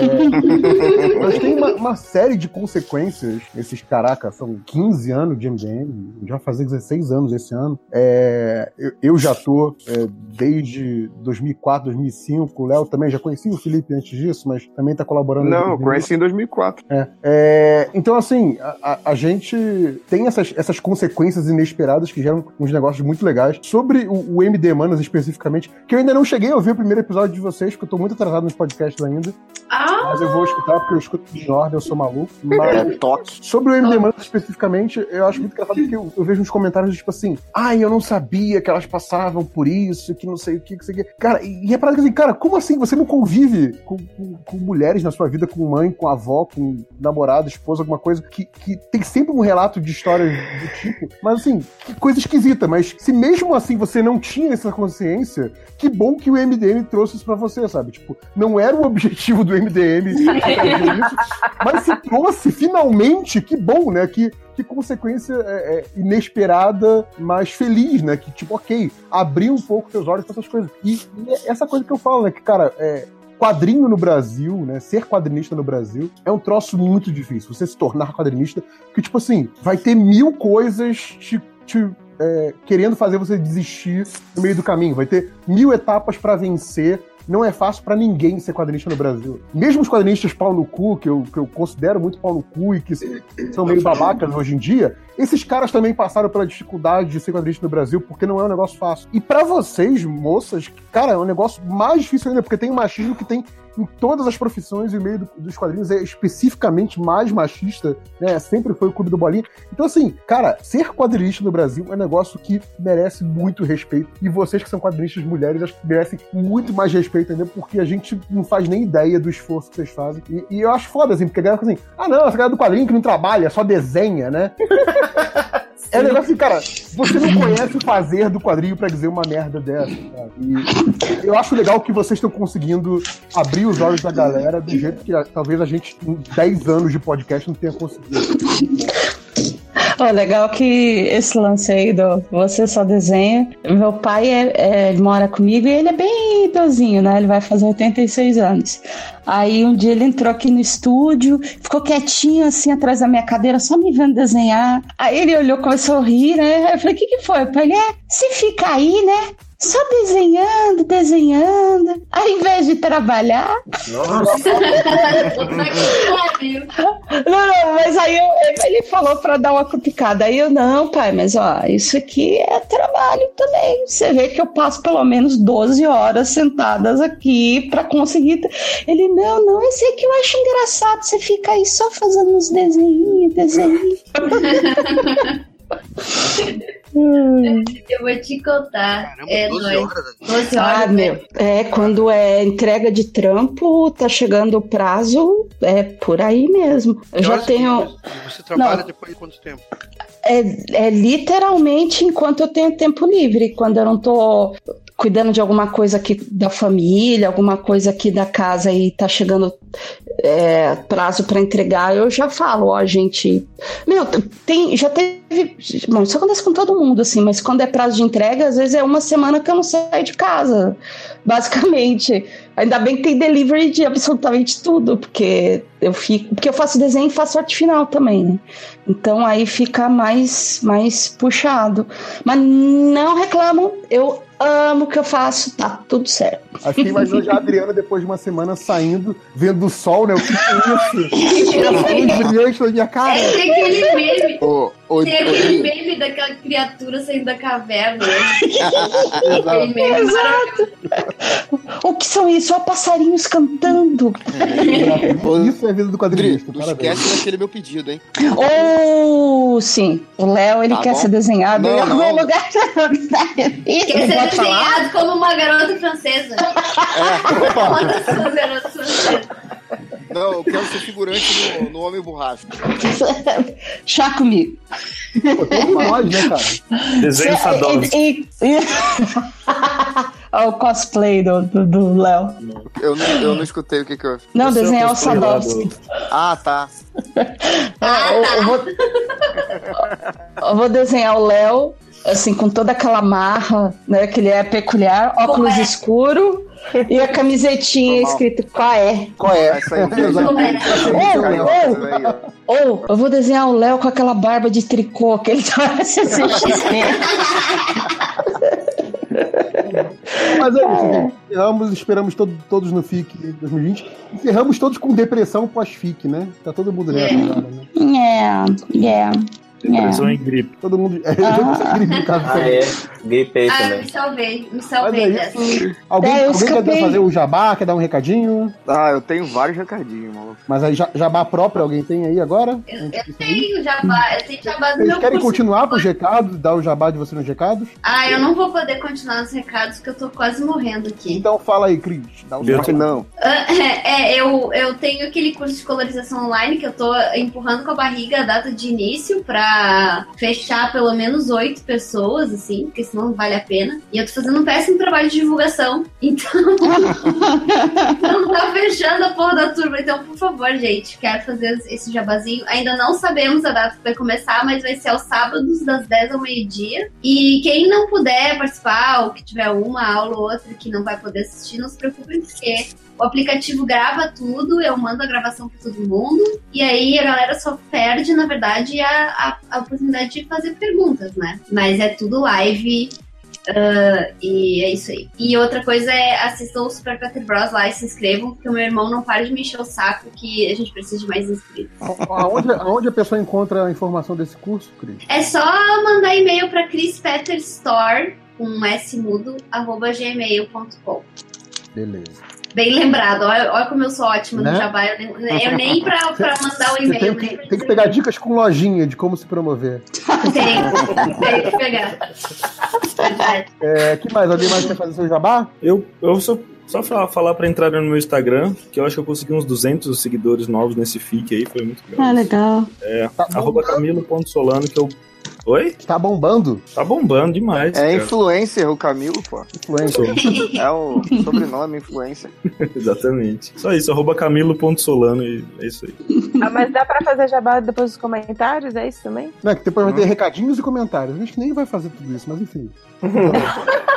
Ai, eu- dar o seu jabá aí, Beli? Eu vou deixar logo aqui meu jabá, que é o meu Instagram também, que é o arroba BeliFélix, o underline é depois do Félix, então é BeliFélix, Beli com dois L's, underline no final. É, e a hashtag que eu, que eu criei, que é o 365 HQs, no qual eu todos os dias leio e resenho uma HQ. E também meu Twitter, que é o BeliFélix, não tem underline. É, e eu tô, come... eu tô voltando a usar mais, mas o que eu acho que eu tô sempre mais ativa mesmo é meu Instagram. O Beli, você fez de boa nos dias do FIC? Você conseguiu fazer os 365 dias aí? Fiz de boaça, tipo, o primeiro dia eu já tava meio. Inclusive com a HQ do FIC mesmo, né? Exatamente. O, o primeiro foi o Black Hammer do, da Intrínseca, que eu vim no, no avião lendo. Aí no segundo dia eu peguei esse do, do FIC, que foi esse coletivo que eles fizeram do FIC Jovem. Eu peguei o de 2016 pra ler. Eu achei bem legal o projeto e tudo mais. E aí aproveitei pra falar. Aí depois eu falei do próprio, da própria HQ da MDM. É, isso É. Aí depois eu fiz da, da Ju Loyola, que é uma HQ muda em mangá sim. e ela é incrível. E aí deu pra ler também super rápido, mais tirar foto com ela, que foi ótimo. E aí, por final, foi até um- meio que uma exigência do Nazik, olha. que foi aí. uma HQ do. Do. Ai meu Deus, qual é o nome dele? Do, é, do, Álvaro, do Álvaro Trigo, que é uma HQ meio. Meio sátira sobre as HQs da Era de Ouro de super-heróis, só que fazendo uma sátira com ah, o catolicismo e o, evangé- e o evangelicismo exacerbado versus é, a ciência, por assim dizer. E é, é bem engraçadinho. Pô, Mas eu foi- tô surpreso da sugestão do Nazik ter sido boa. Pois é, mas foi bom. Mas aí que tá, depois ele falou assim: não, agora que você leu, eu posso ler também. Meu Deus! Que moleque idiota. Olha aí, No, no próximo FIC, você já chega dando pescoçapa nele. Exato. Não, eu disse pra ela, eu, eu disse pra ela, agora que você lê, aí se a tua resenha for boa, for favorável, eu leio também. Senão, eu não leio essa porra. Falei, mas não falei isso pra ela, falei porque era na frente dele, era pra sacanear ele. Quando saiu, É, tá bom. quando saiu o primeiro, o primeiro MD Manas, né, dos nomes que estavam lá, eu não conhecia o da Bélia, e o pessoal falou, ah, não, que ela, ela é conhecida no, no Instagram, que ela faz o projeto com HQs e tal, bacana. Aí me mandaram o link, eu fui ver, achei bem bacana. E eu acho legal, porque assim, cara, a Belly descobriu ali um, um- um nicho, um- uma plataforma que, por exemplo, o MDM usa podcast, usa site, bem menos, agora estamos voltando a usar, e usa o Twitter. Então, assim, é, é legal que, cara, outros criadores de conteúdo estão usando outras plataformas de forma que, por exemplo, o MDM não está usando. Porque é isso, né? Vai ter gente que o MDM não alcança e que a Belly está alcançando. Isso é muito foda. assim. Achei muito legal o projeto. É, eu fico impressionada com a quantidade de. de com a disciplina. A disciplina de É ler um por dia. Eu fico impressionada. Alguma verdade. É. coisa na vida a gente tem que ter uma disciplina. E todo mundo sabe que é impossível pra quem lê com frequência ler mais do que 57 páginas por dia. 57. Exato. Então, eu botei, eu botei até esse easter egg na, na minha HQ de hoje, que foi a Neurocomic, que saiu agora recentemente pela Dark Side. E é uma leitura super rápida. E eu falei: olha, se você quiser fazer banco de leitura, já que você está numa prisão e você quer contar o seu tempo livre, é uma ótima indicação, porque é uma leitura rápida. Se alguém ler até o final a minha resenha, vai ver lá esse comentário. Boa. Ah, quem mais? Alguém mais? Recadinhos? Ah, então eu vou falar pra seguir o meu, meu Instagram também, eu fico postando quadrinhos lá às vezes. Às vezes não. Bem que não bem. Você não tem disciplina tem. Não tem. Mas qual é o Instagram? O meu Instagram é 5 horas. Não tem Felipe no Instagram, é só 5 horas. E... Mas é com o número 5, né? Com o número 5. É. Parece que tá escrito choras, mas é 5 horas. Cara, eu quero quando fez o nome, né? Bom. horas. O cara, vai fazer uma terapia, mano. Você tá triste com Ele não tá contente com o trabalho, nem com o arroba do Instagram ele tá contente, velho. Não, não, eu adoro meu, minha arroba no Instagram. Eu queria que fosse em tudo. O Twitter não consigo. Alguém pegou 5 horas. Quem pegou 5 horas no Twitter, mano? Ele nunca tweetou nada. Tá lá 5 horas à toa. Vai ver, ele quer te vender o arroba. É babaca, não sabe que eu sou. Ô, Léo, seu jabá é só autopromoção ou você quer dar recadinho de outro? Não, tem, tem recadinho dos outros que me Então a pediram. gente vai encerrar por aqui. Hoje foi legal que a gente teve aí participação de parte das MD Manas, que o programa delas é muito melhor do que o nosso, tá? Então escutem aí. É, e aí vocês vão ouvir depois, ou antes, ou sei lá, o Nazik vai decidir. E vem primeiro aí. Outros podcasts fazendo um combão aí, vamos ver se a gente passa as 7 horas da semana. Vai ser 8 horas essa semana. É isso aí. Obrigado a todo mundo pela participação. Esse foi o podcast 413. Até a próxima.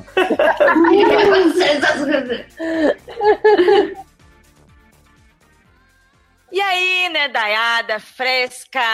Todo mundo ouvindo, todo mundo curtindo este. Eu não sei se a gente está saindo em primeiro ou na segunda parte. Para você que não está ouvindo o programa sobre a FIC, mas veio aqui curtir com a gente sobre a E3, que este programa tá muito mais legal. Mais legal. Eu sei que você vai curtir mais. Aqui é a Ira Croft, apresentadora deste programa, sim, com esta outra equipe. E neste programa nós vamos falar sobre a E3 2018, que acontece de 9 a 14 de junho. E para que eu não ficasse aqui nesse monólogo falando sozinha, temos aqui essa equipe maravilhosa, a mais legal de todas. Quem tá aqui? Quem tá aqui? Eu tô aqui, eu tô aqui, eu tô aqui. Oi, oiê.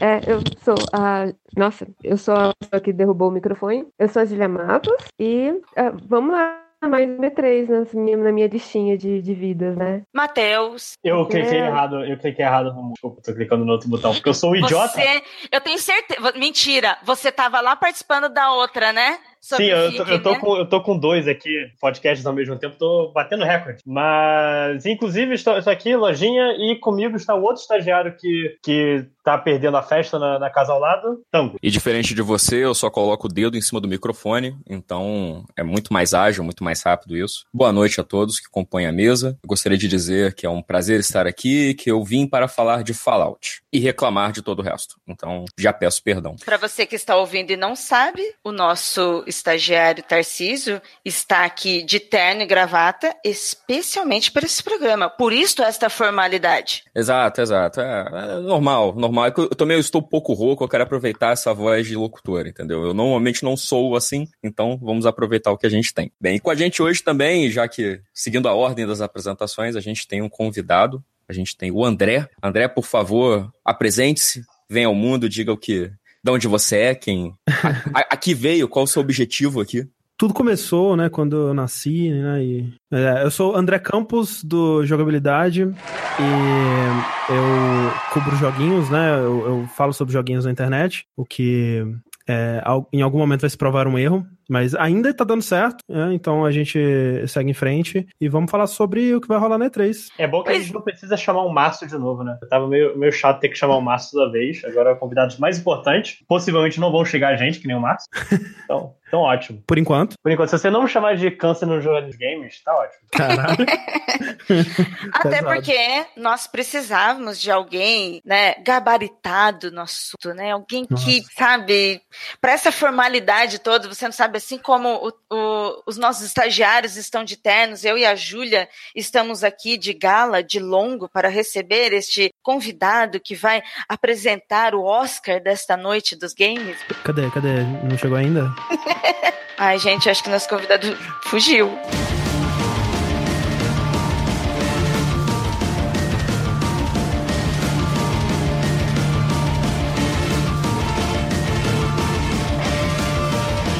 É isso aí, ó. Seguindo a pauta de vocês aqui por dia, né? Lembrando que temos pauta esse podcast. É, não é uma pauta, né? É uma lista que, que, que Matheus compilou aí, botando um monte de coisas que ele achou interessante. Então, Não, eu só fiz o que eu, eu falei. Se alguém achar interessante, bota aí. Eu vou falar o que eu. Eu vou fazer a primeira pergunta, posso? Pode. Para pro nerd que só escuta gibi e não sabe o que é E3. Ira, o que que é E3? eu queria perguntar como é que a gente escuta um gibi, mas eu, eu não quero atrapalhar o podcast, não, gente. Continua aí. Você entendeu o que eu quis dizer? Você entendeu? O pessoal Você que só lê gibi, não joga joguinhos de videogame, que não entende desse negócio, que não fica que nem os idiotas de madrugada gritando na televisão com a Sony, dizendo: Ai meu Deus, Final Fantasy! Olha, eu, eu parei, porque eu juro que eu pensei a mesma coisa. Desculpa, mas eu fiquei aqui, nossa. Eu parei, tipo, eu estou escutando de. É, mas eu acho massa, cara, é porque Júlia, ela, ela é inclusiva, entendeu? Ela tá pensando, e as pessoas que são deficientes visuais, como é que elas leem o gibi? Elas escutam o gibi. Eu acho muito bom, você ganhou pontos, acho, achei gente, cara. obrigada. Muito gente. Mas assim, vocês não imaginam as vozes na, na cabeça, assim? Eu, eu escuto algumas vozes, isso não é normal? Sim. Viu? Certa duas vezes, obrigada, André. Não, isso- imaginar as vozes é ótimo. O problema é se elas começam a te responder, se começam a conversar com elas. Se elas falam com você com o gibi fechado, se o Superman É. dá uma piscadinha, aí é complicado. Bem, a E3, pra quem só escuta gibi, é, eu acho, eu poderia dizer, André, a gente pode dizer que ela é a maior conferência de games com todas as empresas anunciando seus lançamentos que vem por aí?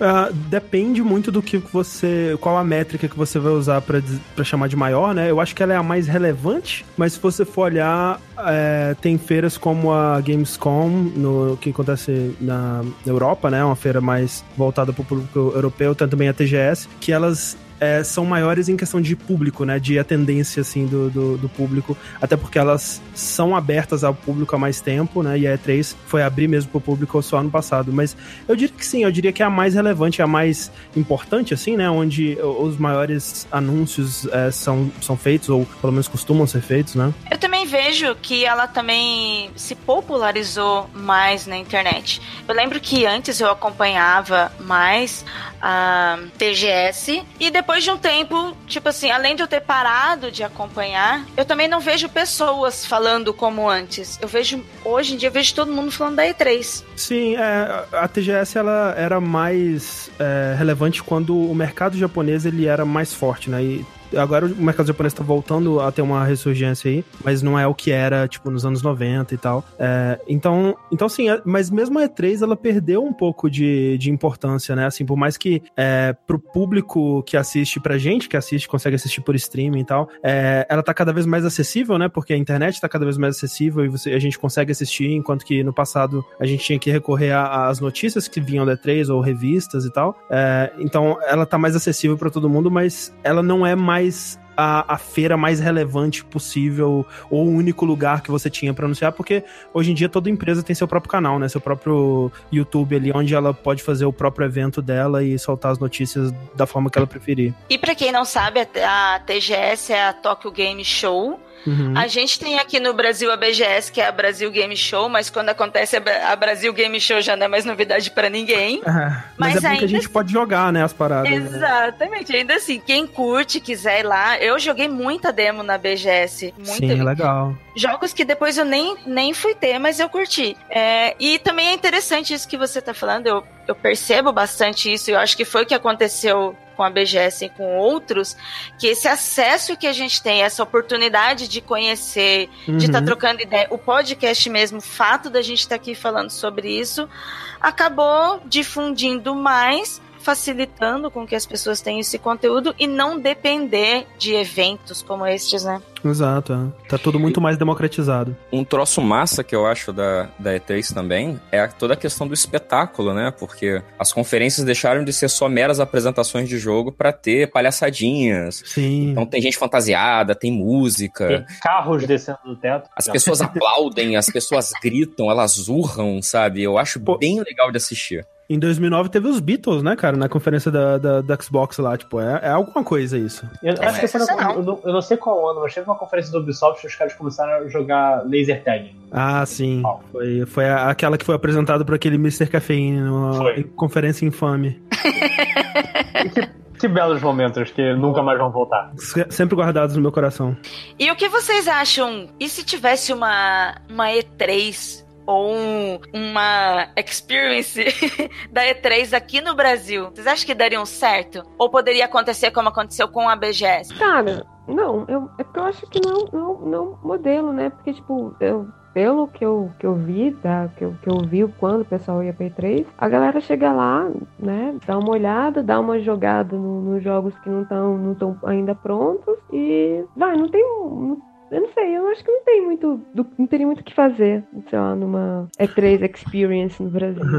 É, é- é que. É, é assim, é porque a E3 ela tem várias facetas, né? Tipo, tem a faceta da feira, que é quase igual mesmo a uma, uma BGS, assim, até. Assim, eles. A BGS meio que copia o, o estilão da E3, assim, né? Tipo, como que os pavilhões são organizados e, e as, é, a área de cada plataforma e os jogos, como eles são di- dispostos e tal, isso tudo é igual é na E3. Só que aí tem outras coisas. Tem, por exemplo, tem a E3 pra quem é, é desenvolvedor e vai tentar fechar negócios ali com as publishers. É tem do a E3 varejo. é, do varejo, das lojas e tal, que eles vão fechar negócio por trás dos, dos bastidores ali. E pra gente é, aqui, né, de que assiste de fora, a E3 é muito mais as conferências, né, que muitas delas, na verdade, nem fazem parte diretamente da E3, né, por exemplo, a da EA, que vai ser a primeira de todas, ela nem é E3, né, é um evento separado que a EA tá fazendo, que é o EA Play, é, que ela vai fazer na semana da E3, por causa da relevância desse momento, né, de tá todo mundo olhando para jogos e tal. E, por exemplo, a Nintendo também, a- a- a-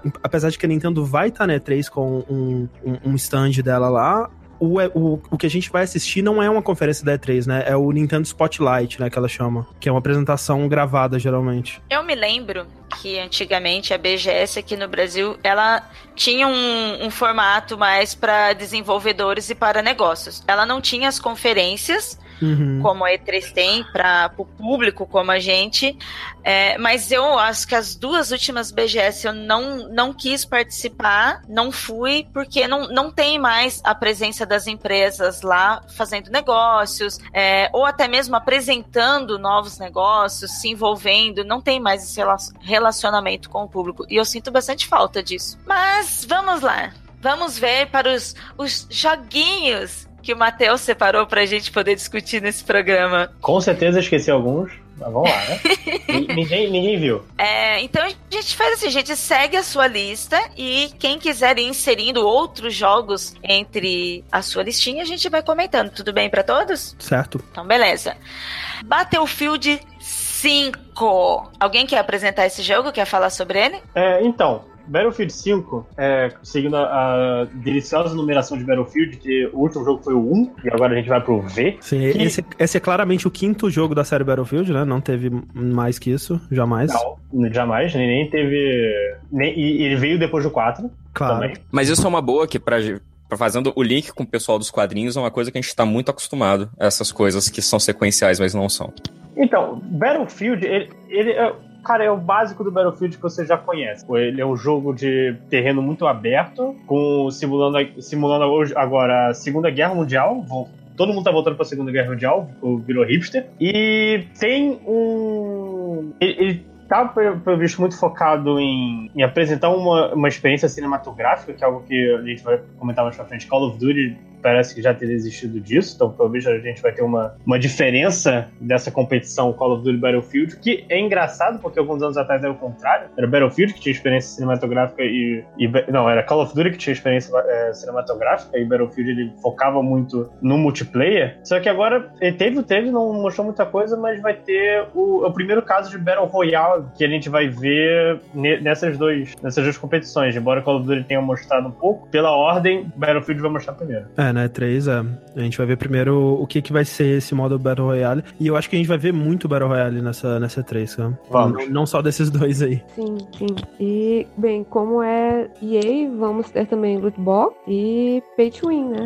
Então, eu Então, acho é. que não. Eu acho que a gente. Eu acho que eles estão meio que. É... Vacina... Não vacinados, eles tomaram um susto muito. Tomaram um susto, eles estão meio assustados, é. Eu- não que eles não vão Ah. fazer, mas eu acho que eles vão esconder ao máximo nessa, nessa conferência. Porque, eu não sei, é, eu tava, eu tava vendo ah, as coisas da. Que vocês viram o, aquele que vazou da, E3 da EA, aquele relatório pros, ai, pros Acionistas? acionistas deles, dizendo que não, que a gente coloca os jogadores em primeiro жил lugar, que as nossas experiências foram positivas, então como se não tivesse a ideia de como se não tivesse acontecido nada de errado, e que provavelmente eles vão mande- manter o modelo. Então, o problema pra mim é que a gente não consegue mensurar exatamente a porrada que eles tomaram com Star Wars. Foi, foi o suficiente pra gerar é, complicações políticas em vários lugares do mundo. Teve a, reaquecimento da ah, será que o loot box é um, um sistema de apostas, não sei o quê. Acho que a Bélgica começou a trabalhar em umas leis sobre isso.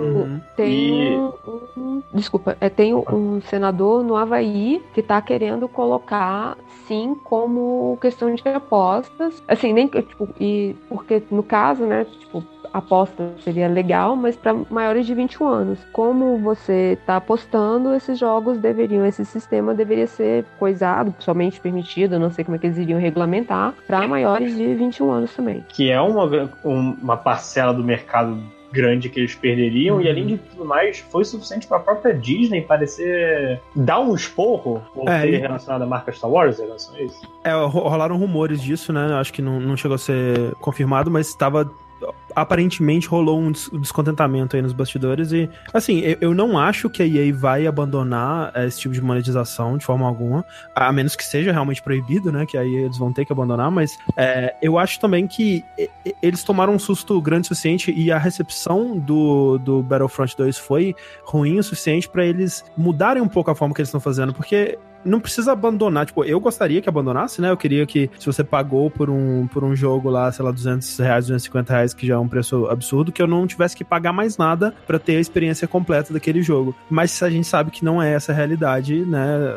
Que a gente vive, as pessoas vão tentar te cobrar mais. É, mas ne- nessa realidade, existe um meio termo que você consegue alcançar ali pra não ser escroto com o jogador, sabe? Pra não, para oferecer conteúdo pago sem estragar experiência dele, né? É, sem que alguém com dinheiro se torne melhor no jogo. É, exato.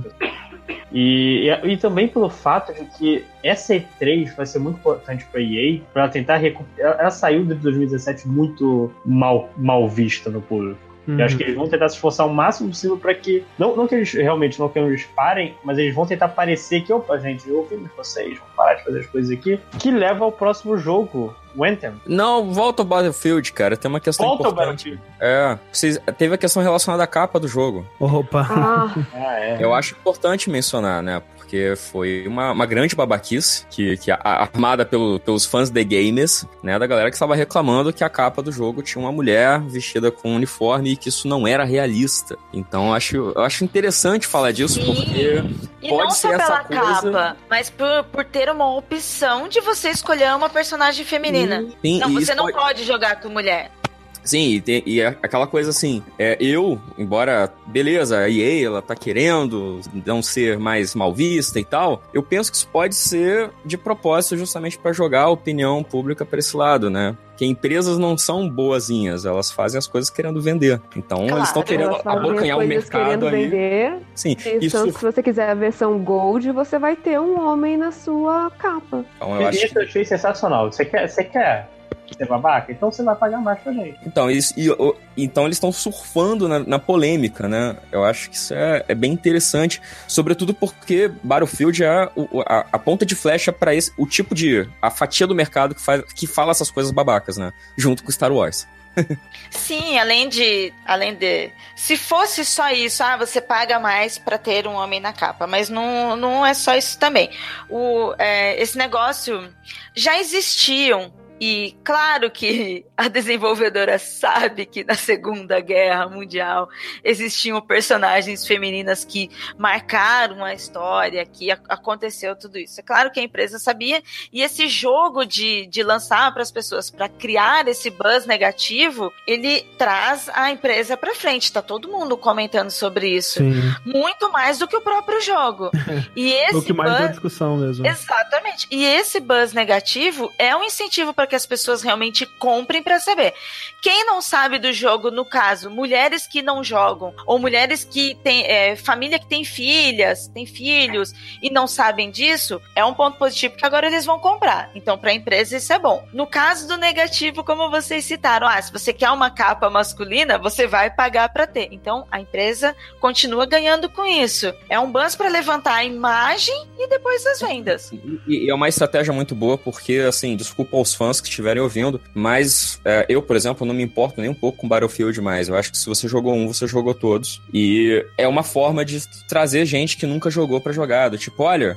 Esse jogo tem um diferencial, você não quer ver qual é o diferencial? Eu acho muito, muito bacana, assim, do ponto de vista mercadológico. Agora, do ponto de vista inclusivo, é. Não, não. Mas é interessante, eu acho um, um problema legal que surgiu.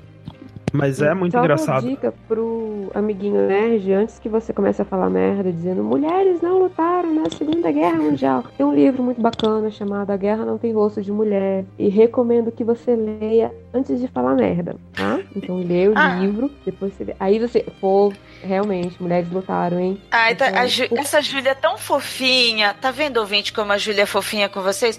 Porque eu já tava pensando aqui, meu, eu poderia dar uma lista de mulheres que lutaram na guerra e foram melhores que homens, mas por mim, foda-se. Se você não tá estudando, o problema é seu. Não, e assim, vamos dizer, hipoteticamente, que realmente nenhuma mulher tivesse lutado na Segunda Guerra, ou na Primeira Guerra, ou em qualquer guerra que aconteceu no mundo. Tipo, como se videogames tivessem a- até então representado 100% da realidade. né? É isso que eu achei mais engraçado. Como se fosse é. fiel aos acontecimentos, né?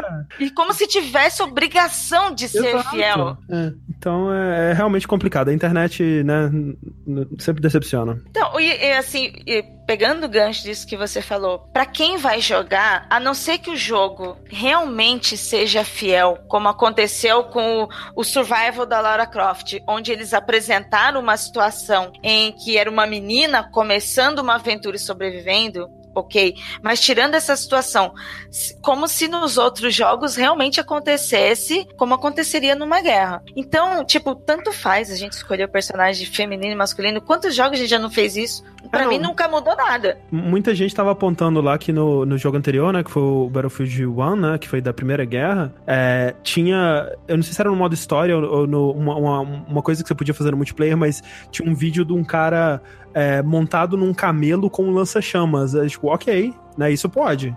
Isso tá ótimo. Sim, a gente vê isso na esquina. É. Segue, Matheus. Tá bom, o próximo jogo, é, a gente tinha falado sobre como a EA ela quer tornar, é, mudar um pouco a opinião dela por causa de um ano ruim. Uma das coisas que fez o ano dela ser uma merda, deixa eu só confirmar a data aqui pra saber se eu falando merda, foi Mass Effect Andromeda, que saiu ano passado, Ano passado, sim. que co- como alguém gosta bastante de Mass Effect, como alguém que jogou esse jogo depois de, sei lá, dois meses esperando que os bugs estivessem corrigidos, é um jogo bem medíocre. E, mas o backlash foi o suficiente para a própria BioWare estar em risco.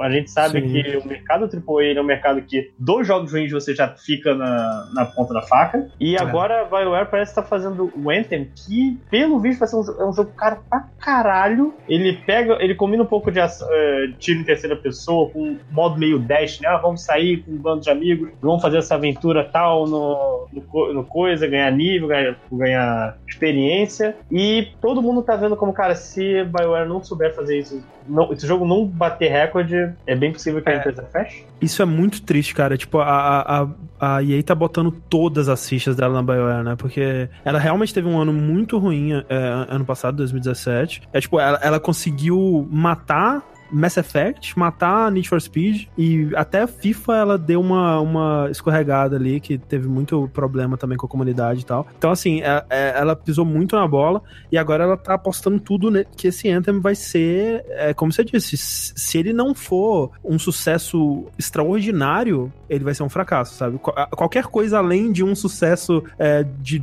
dezenas de milhões de vendas na primeira semana, assim, pra ela parece, parece que vai ser um fracasso. E eu fico muito preocupado com o estúdio, sabe? Sim. Porque a, a, a BioWare, ela não é mais a BioWare que era na época, né, do, do Baldur's Gate, do Knights of the Old Republic, mesmo do, do primeiro Mass Effect lá. Mas, poxa, ainda é um estúdio que tem boas, boas histórias, boas propriedades, né? E tem muito muito o que fazer ainda. Identidade também é uma coisa que poucas é. pessoas fazem. E, e pode ser que ela esteja pra ser fechada em breve, né? Porque se esse Anthem não for tudo aquilo que, ela, que a EA tá esperando. Isso é muito triste, cara. Bem, eles venderam dessa forma, né? Tanto que quando eu fui ver sobre esse jogo, eu fiquei com muita vontade de jogar pela, pela forma que foi apresentado, as imagens, ah, os teasers. Eu fiquei, caralho, meu, eu quero jogar esse jogo. É. Sem antes, sem saber, e é muito difícil a gente pensar em jogar algo sem conhecer tudo isso. Mas Cês- é, o marketing foi foda. É, Vocês acham que vai ter aquele downgrade gráfico? Porque ele tava muito bonito ano passado, né? Eu tô aqui, inclusive, revendo o trailer, isso aqui tá bonito pra hoje. É, não, tá absurdo. Não, ele tá encantador mesmo. É. E, co- e coisas do tipo.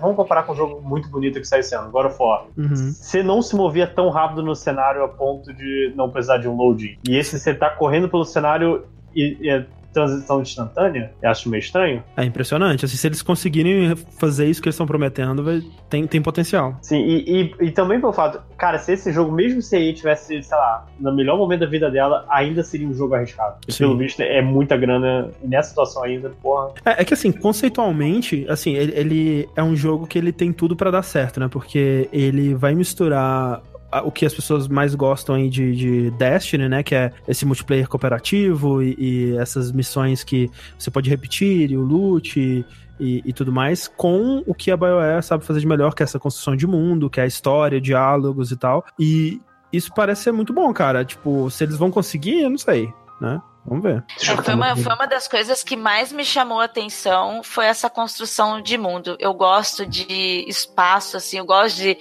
desse mundo aberto, não multiplayer, mas de ter um mundo aberto, de ter tanta coisa pra explorar, pra fazer. É, muito bom. Cara, eu, eu, eu não sei, assim, eu, eu acho que é bem capaz de rolar um downgrade. Eu tô com muito medo desse jogo sair sem estar completo.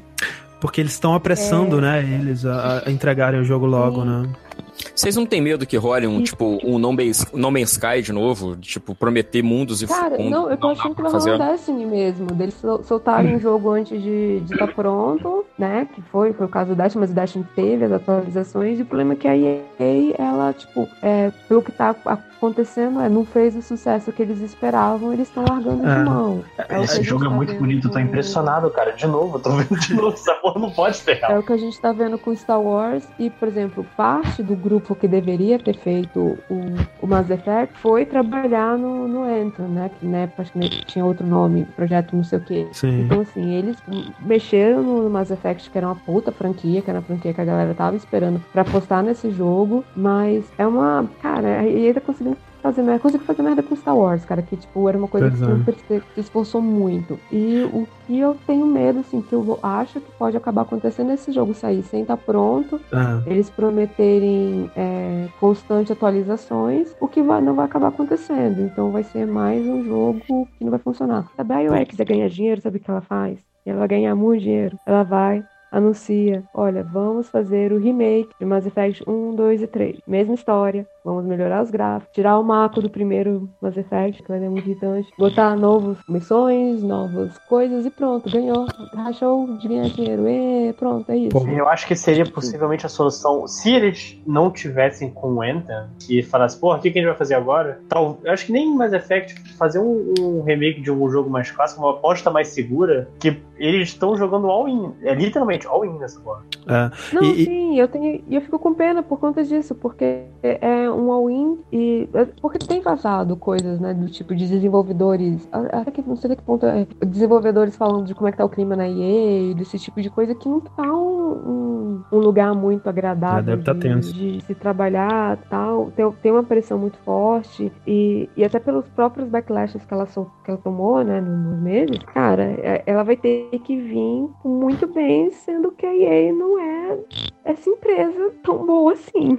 É. E a própria BioWare não tá, né? Vide aí o, o Mass Effect Andromeda, né? Não sei se eu boto tanta fé, mas é, o, problema disso é que, assim, o jogo provavelmente vai lançar, como a Julia disse, meio incompleto. E a gente até tem histórias aí de jogos que foram lançados meio incompletos, como Destiny ou, ou até.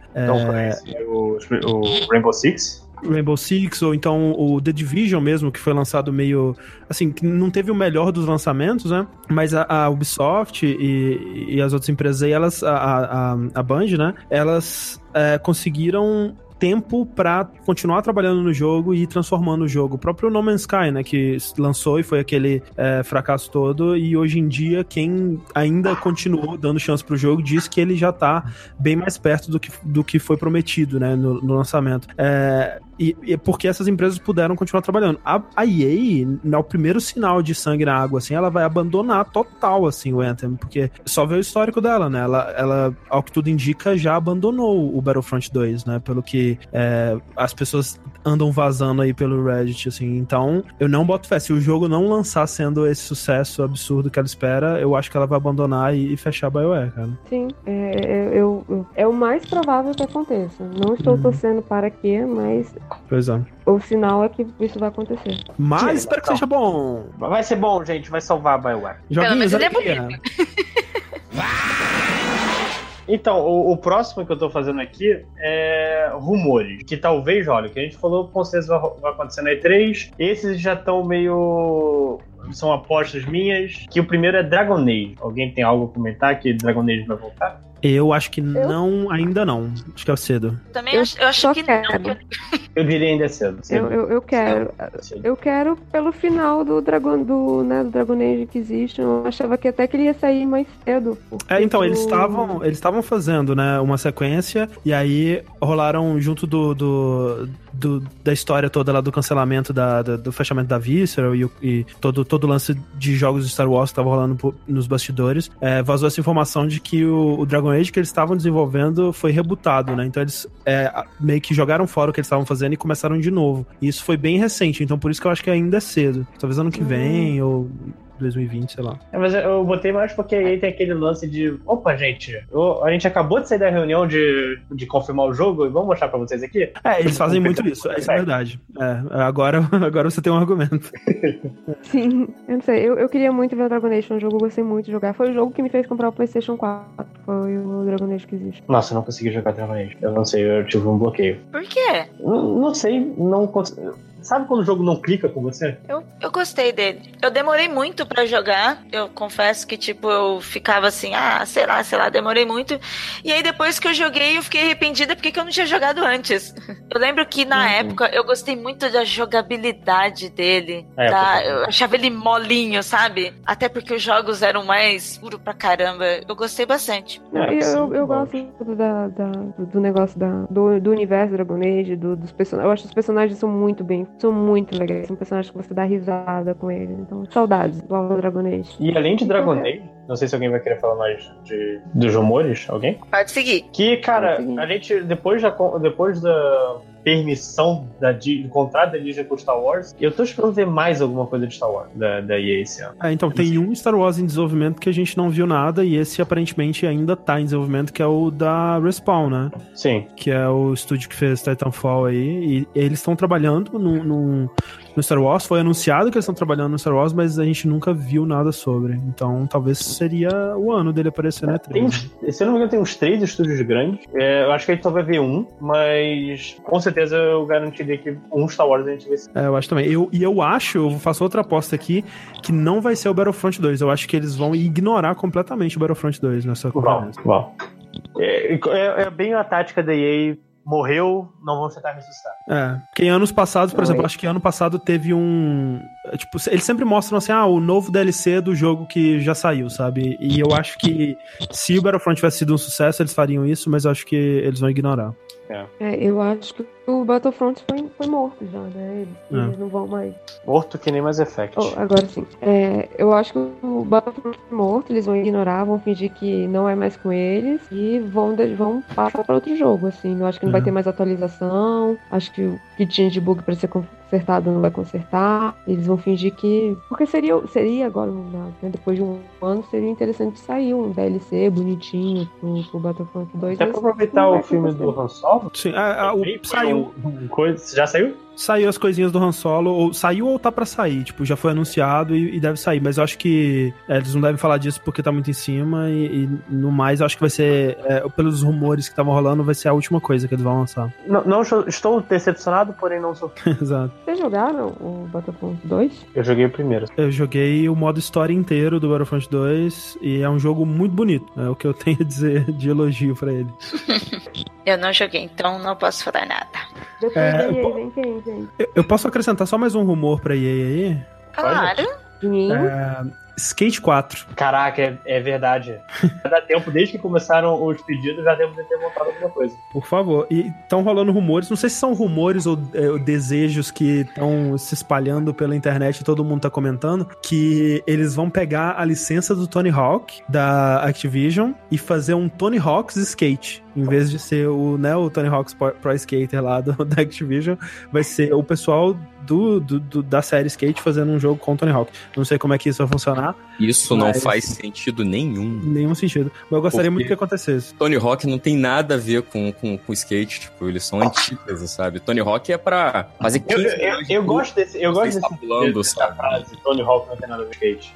É, ela me agrada de alguma certa forma. É, é, é, é, é. Você entendeu o que eu quis dizer, cara. Porque, o porra, eu lembro na época que o skate saiu, a galera que- que anda de fato de skate falava: não, esse que é o jogo que a gente queria. Porque É, é. muito mais perto da realidade, né? Exatamente. É que nem você comparar, sei lá, o, o- na época do Play 2, o FIFA Street Soccer com o FIFA, sabe? Não é a mesma coisa, Sim. cara. É tipo Mega Man Soccer com International Superstar Soccer, sabe? Não é a mesma coisa. Eu acho que eu acho que não tem muito sentido, mas se a EA fosse correr atrás de Tony Hawk, ele com certeza dali- aceitaria. O que, que ele tá fazendo hoje em dia, né? É porque o Tony Hawk ele é muito animado, ele é muito empolgado com jogos, ele tá sempre aí é, falando sobre os jogos que ele quer fazer e que ele não. tu- todos fracassam, né? então vamos ver. É verdade, eu lembro mais dele falando do que sobre as próprias empresas querendo fazer. Pois é. Vamos pra Microsoft? Alguém quer falar mais? Bora Microsoft. Bem, vamos para a Microsoft e conforme a convicção do Matheus da sua lista aqui, né? Porque a gente tem que As ser fiel. É, olha só, viu? Vamos falar sobre Ori and the Will Wisps. Ai, meu Deus, eu não sei vocês, mas eu eu me assustei com esse jogo tá aqui, porque ele foi anunciado ano passado, tanto é que eu olhei na lista, ué, tipo, o que que esse jogo tá fazendo aqui? A gente sabe que acontece de vários jogos ser anunciado várias vezes, às vezes nem é produzido, mas eu achei tão rápido, tipo, foi anunciado ano passado, agora tá anunciando de novo. Ele é a continuação do Ori and Blind Forest, é um jogo de plataforma muito legal. Ele é muito, muito, muito lindo. É um É. gráfico do caralho, mano. É ofensivo o quão lindo ele é, de fato. Exatamente, meu. Eu, eu joguei esse jogo e, tipo, sério, eu, eu jogava, eu, eu ficava parando toda hora, eu virava pro Andrei e eu ficava, caralho, meu, olha esse gráfico, olha esse movimento, meu, olha essa água e essa luz. É Muito muito, bom. maravilhoso. Mas eu me assustei bastante de dele estar na lista e um ano já tá aqui de novo como lançamento. O que, que vocês acham disso? É, é que eles, eles anunciaram, eles mostraram um, um trailer, né? E até teve o, o compositor tocando a musiquinha, mas não foi mostrado gameplay. E desde lá não falaram nada, né? Então o que se espera que vai mostrar esse ano vai ser alguma coisa de gameplay e uma data de lançamento, possivelmente já pra esse ano mesmo, mais pro final do ano, aí outubro, novembro, sei lá. Mas você acredita que ele vai sair agora? Eu acho que sim, eu acho que. Assim, até seria bom que saísse, né? Porque a Microsoft não tem mais tanta coisa pra esse ano, assim. Eu fui procurar, não tem quase nada, na verdade. Inclusive, todo o lance dessa conferência da Microsoft, que eu, pelo visto, conversas internas deles, estão vendendo como uma- a maior E3 que a Microsoft já teve. Tomara, cara, porque realmente a Microsoft ela tá bem, bem fraquinha de exclusivos dos últimos dois anos aí, né? Por isso que até eu botei nesse o que talvez role, é, é cada aposta que o nego tá fazendo que, que Pois vamos lá. é, né? pois é. É, mas são, são. Eu acho que até esse do Ori, eu também tava achando que era rumores. Eu não tava acreditando que realmente ia sair agora. Eu acho muito foda. Eu adoraria, porque eu acho o primeiro é do caralho em tudo. Não Uhum. só o gráfico, mas a, a história, a jogabilidade. É, ele é um jogo emocionante. É muito emocionante mesmo. Eu adoraria que saísse. Mas desde ano passado, quando foi anunciado, eu esper... eu imaginei que, meu, só daqui cinco anos que vai sair. É, não Então, sei. Eu acho que eu votei aqui em du- por dois motivos. Um, porque não ia ter uma confirmação, porque eles vão atrasar Crackdown, não sei nem se vai aparecer na E3. E o outro motivo é que é, é- é mais pelo. Cara, lançaram no ano passado, é uma sequência, você não tem que fazer uma engine nova. Eu poderia apostar, quase com certeza que Ori vem. Mas os outros, os outros aí é. Só Deus Então, da, da sua lista de rumores aqui, que a gente vai falar todos eles, mas eu vou pegar pelo último, que foi o que eu mais ouvi falar, que é o Cyberpunk. E tá em último porque é o que eu acho que menos. Eu acho que a gente só vai ver Cyberpunk em 2077. Não, não. A Cyberpunk vai estar na E3 esse ano. A gente só não sabe em qual conferência. E eu acho que faz mais sentido ele estar na, na da Microsoft, pelo histórico O Witcher da... 3 Foi o que eu vi. É. Foi isso que eu vi, o Cyberpunk. E eu fiquei até, até animada pra, pra conhecer mais desse jogo. Eu, essa semana eu tava vendo conteúdos mais recentes, porque, né, tá. Como é tudo. Todo mundo no acho, né? Como estamos falando aqui. Mas eu tava vendo alguns conteúdos sobre isso, sobre explicações do Cyberpunk. Fiquei bem interessada e eu acho que ele sai. É, então ele deve demorar ainda pra sair, tanto, tanto é que a gente, acho que ele foi anunciado em, sei lá, 2015, 2014, faz um tempo já. É, foi antes do Witcher 3 sair que ele foi é, anunciado e a gente não viu mais nada, né? Foi um, um teaser. Foi anunciado em 2012. Meu Nossa, Deus do céu. Eu também imaginava. Então, mas por ele ter sido anunciado há um bom tempo, e é, é- é- tipo assim, eu vou. Você vai pegando experiências an- anteriores das empresas. Alguns jogos mais caros, mais vendidos, ok, eles saem mais rápido. Mas tem jogo que você já sabe, meu, esse vai ficar na geladeira por um bom tempo Sim, até sim. sair. Hum. Por isso que eu tava imaginando, pô, eu não lembrava que era 2012, primeiro era 2015 também, mas enfim. Eu, por isso que eu tava pensando, pô, se ele foi anunciado lá atrás e te- teve todo esse tempo, não tava saindo muito rumores nem nada. Imaginei, os caras estão produzindo. Agora eles vão anunciar o lançamento realmente. É, eu acho que a gente vê alguma coisa de gameplay, possivelmente uma data de lançamento. É, tem muitos rumores rolando né, sobre isso. Um deles diz que ele tá sendo feito como um jogo já pensando em ser cross-geração, né? Que ele vai lançar para essa geração e para a próxima.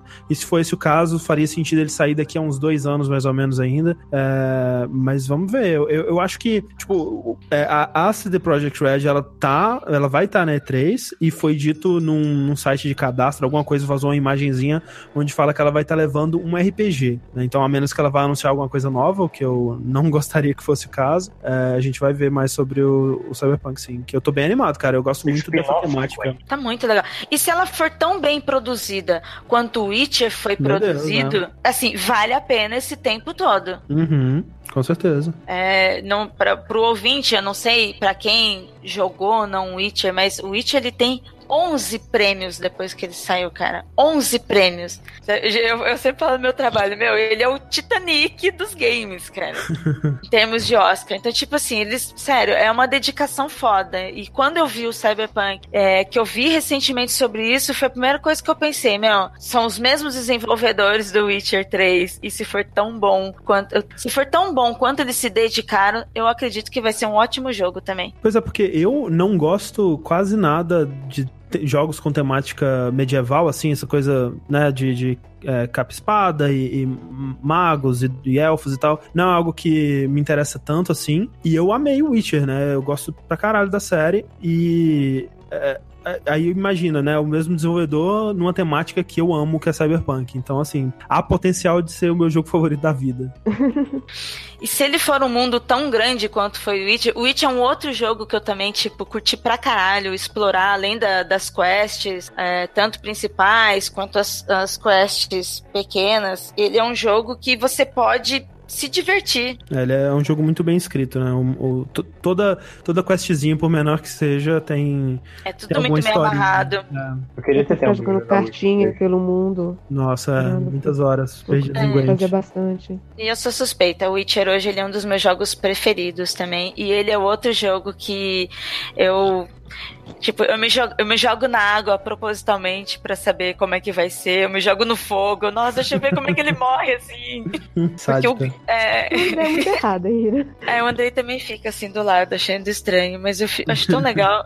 Vai, Matheus, fala do Gears of War. Então, na verdade, esses são quase todas apostas, porque eu, eu dei uma pesquisada e são rumores que, ah, duas mais pessoas falaram que vai aparecer Gears of War 5. Ah, outra pessoa falou que vai ter um Halo. São, são coisas meio que. pô, Normalmente eu, eu desclassificaria como são jogadas, mas com todo o hype que a Microsoft está fazendo em cima dessa conferência, eu acho que algumas dessas possibilidades têm grande chance de acontecer, não iriam hypar por nada. Quer dizer, na lista tem Gears of War 5, Halo 6, Crackdown 3, que foi jogado pra longe, eu coloquei aqui como talvez a gente possa ver, porque eu não sei os planos da Microsoft. É, e enquanto a gente tá gravando aqui, saiu uma notícia é, do Jason Schreier da Kotaku, que geralmente acerta bem, assim, a taxa de acerto dele é bem, bem, bem alta, que disse que foi adiado mesmo pra 2019 e resta saber se ele vai aparecer. Eu quero que, mesmo que ele tenha sido adiado, eu espero que ele apareça, porque se ele nem for citado na conferência, eu vou ficar bem preocupado, porque esse é um jogo que ele já tá.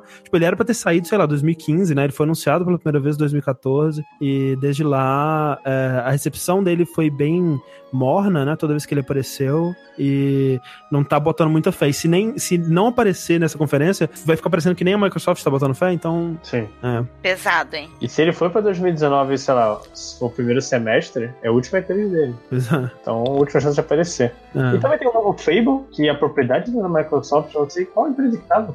É a, é a Playground é, Games, que é a empresa que faz o, o Forza Horizon. É o- é o- dizem que é, é que que são eles que estão fazendo, e aí eu ficaria curioso pra saber como que vai ser com o Forza Horizon, né? Se, tipo, ele só vai ser anunciado esse ano, e aí é, o pessoal da, da Playground tá com duas equipes e vai desenvolver os dois jogos. Vamos ver. É, porque o, o- falando em Forza, o Forza Horizon 4 ele tá aqui porque vazou naquela lista da, do Walmart. sim. Que eu, que eu, eu, eu me vi nisso, eu falei, ah, deve ser aquela coisa padrão, todo mundo bota. E veio o Rage, eu falei, ok, talvez tenha alguma coisa aqui que. É, Rage era o jogo mais improvável daquela lista e foi confirmado, né? Então eu acho que o resto tá, tá certeiro ali também. Parte de mim não queria, mas enfim, eu quero surpresas. E Below, Below, eu confesso que eu tive que dar uma procurada, que eu não me lembrava desse jogo direito, que é o primeiro resultado do, do Google é para um grupo musical. então eu tenho que procurar mais uma vez, que é um jogo lá de da Capybara Games lá de 2016. Ele foi anunciado, acho que, se não me engano, no, no trailer de lançamento da Xbox One, e que era um roguelike, não sei o que, e sumiu. E3 2013, nossa. É, 2013. Ele foi um dos primeiros jogos mostrados e ele, ele ficou em hiato por um tempo, hiato de desenvolvimento. A gente não tem nenhuma, informa nenhuma tela, nenhuma informação, né? Só aquele. aquele 5 segundos que apareceu no trailer. É, foi mostrado um pouquinho, mas aí o, o pessoal da CAP lá, o, o, o Nathan Vella e, e aquela galera começou a falar de novo do desenvolvimento do, do jogo e aparentemente vai ressurgir aí. E eu espero que seja, que seja mostrado porque parecia um jogo muito, muito legal, acho muito bonito, né? Uhum. Se é, se é bom de jogar também. Sim. E é isso de Microsoft, eu só que. É, é, eu gosto. Eu gosto de uma conferência assim. Eu não sei o que pode acontecer. Me surpreenda. Eu prefiro muito mais que, por exemplo, se eu entrar na. Eu, cara, eu entrar na conferência da Sony já assumindo tudo que vai acontecer. Eu prefiro uma que eu. Nem que eu seja decepcionado, que eu tenha uma chance de ser decepcionado. É, mas é, eu realmente espero que surpreenda bastante a conferência da Microsoft. Eu acho que na questão de jogos, assim, de, de especialmente de jogos que te convençam a comprar um, um Xbox ou mesmo a usar o, o serviço, né, da, do, do Xbox no PC e tal, a Microsoft tem muito que se provar, assim. É, ela não tem feito muita coisa nessa área, além do- das coisas é, já, que a gente já espera dela, né? Tipo Gears e, e Halo e tal. E mesmo assim, o último Halo não foi tão bem recebido. É, esse ano a gente teve o, o Sea of Thieves e o é, State of Decay, que os dois foram bem problemáticos também, né? Então eu espero que ela mostre bastante coisa legal. Que, que mostre também alguma coisa que vale a pena no Sea of Thieves. pra voltar Parece pra que jogo. então, saiu um novo DLC que o pessoal tá falando bem aí, eu ainda não joguei. Eu, eu, eu, eu foda, Sea of Thieves eu joguei uma aventura e falei, nossa, que legal, né? E nunca mais tive vontade de voltar. É por aí. Então, Júlia, você quer falar alguma coisa de, da Microsoft? Eu? Eu? Não, gente. Eu não. Eu pensei- a Eu? Júlia é muito, a Júlia é muito fofinha. Eu pensei que ela ia falar, eu? Foda-se a Microsoft.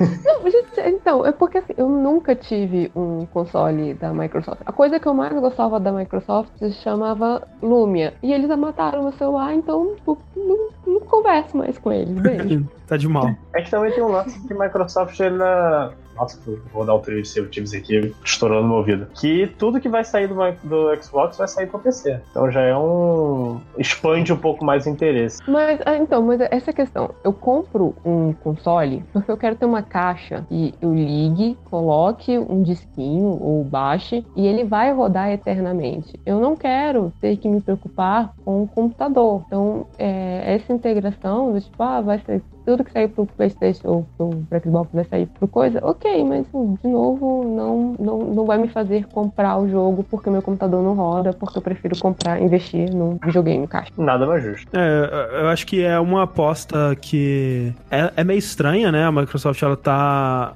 ela ela não tá ligando muito pra se você quer comprar ou não o console dela, né? Ela tá mais apostando nos serviços e, sei lá, na oferta de jogos, né? E ela lançou recentemente aquele Game Pass, que é tipo um Netflix de jogos que é maravilhoso, assim, é um, um serviço que todo mundo, é, todas as empresas deviam oferecer uma versão dele, assim. É, mas é, eu, eu eu não sei, eu não sei qual é a estratégia dela, talvez a gente descubra nessa Talvez seja muito a longo prazo. É. É, enfim, fim de Microsoft. Vamos pra Bethesda aqui domingo, 10h30 da noite. E eu Eu vou. só- rap- rapidinho. É, ah, ah, pode, pode seguir. Eu tinha uma, uma outra. Um, um outro rumor da, da, da Microsoft, mas dá pra falar ele depois na, na Sony. Ok, então vamos pra Bethesda e eu vou acordar Tarcísio Carlos, está no comando, pra falar de Fallout 76. Cara, Não cara, especialista em Fallout, quero que você não me decepcione. cara, cara. Ninguém se importa com esses outros jogos. O que que é Doom? Ninguém sabe o que que é Doom. Quake, Rage, nem interessa. A Bethesda existe pra fazer duas coisas: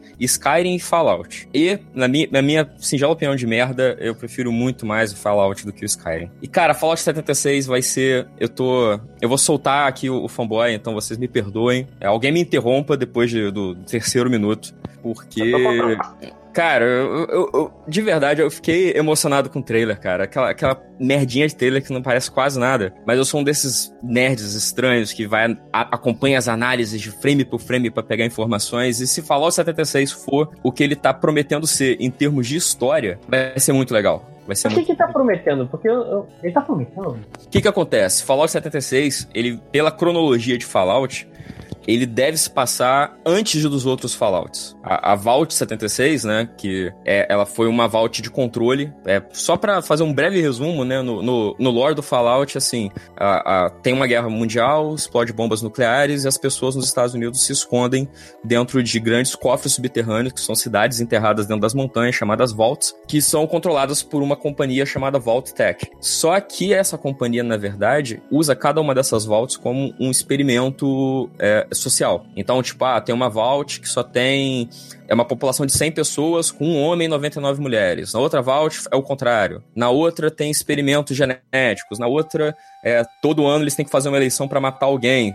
Só que, na verdade, eles sempre tiveram a escolha de não matar ninguém. E a Vault Tech, ela tinha o objetivo de, depois de X anos, ir e coletar os dados. Só que a Vault 76, ela não era um, um- ela não tem um experimento. Ela é uma Vault de controle. Ela só tem pessoas lá. Então, a, a Vault, a- o, Fallout 76 ele deve se passar no momento em que, depois do período X de anos que a Vault permaneceria fechada, vai passar o Fallout, né, a chuva tóxica da- das partículas radioativas das bombas, é a primeira vez que a Vault ia abrir para que eles, a população pudesse voltar pro, pro mundo. Então, a primeira vez que teria um- qualquer resquício popula- população no mundo de Fallout. Exatamente, pelo menos é o que a galera dentro das vaults espera, né? Quem já jogou Fallout sabe que na verdade não é assim que acontece. Muita gente sobrevive ao holocausto atômico e é aí que é o jogo fica interessante. Mas não sei se você reparou, é, Lojinha, que Não. O trailer. Eu, eu dormia.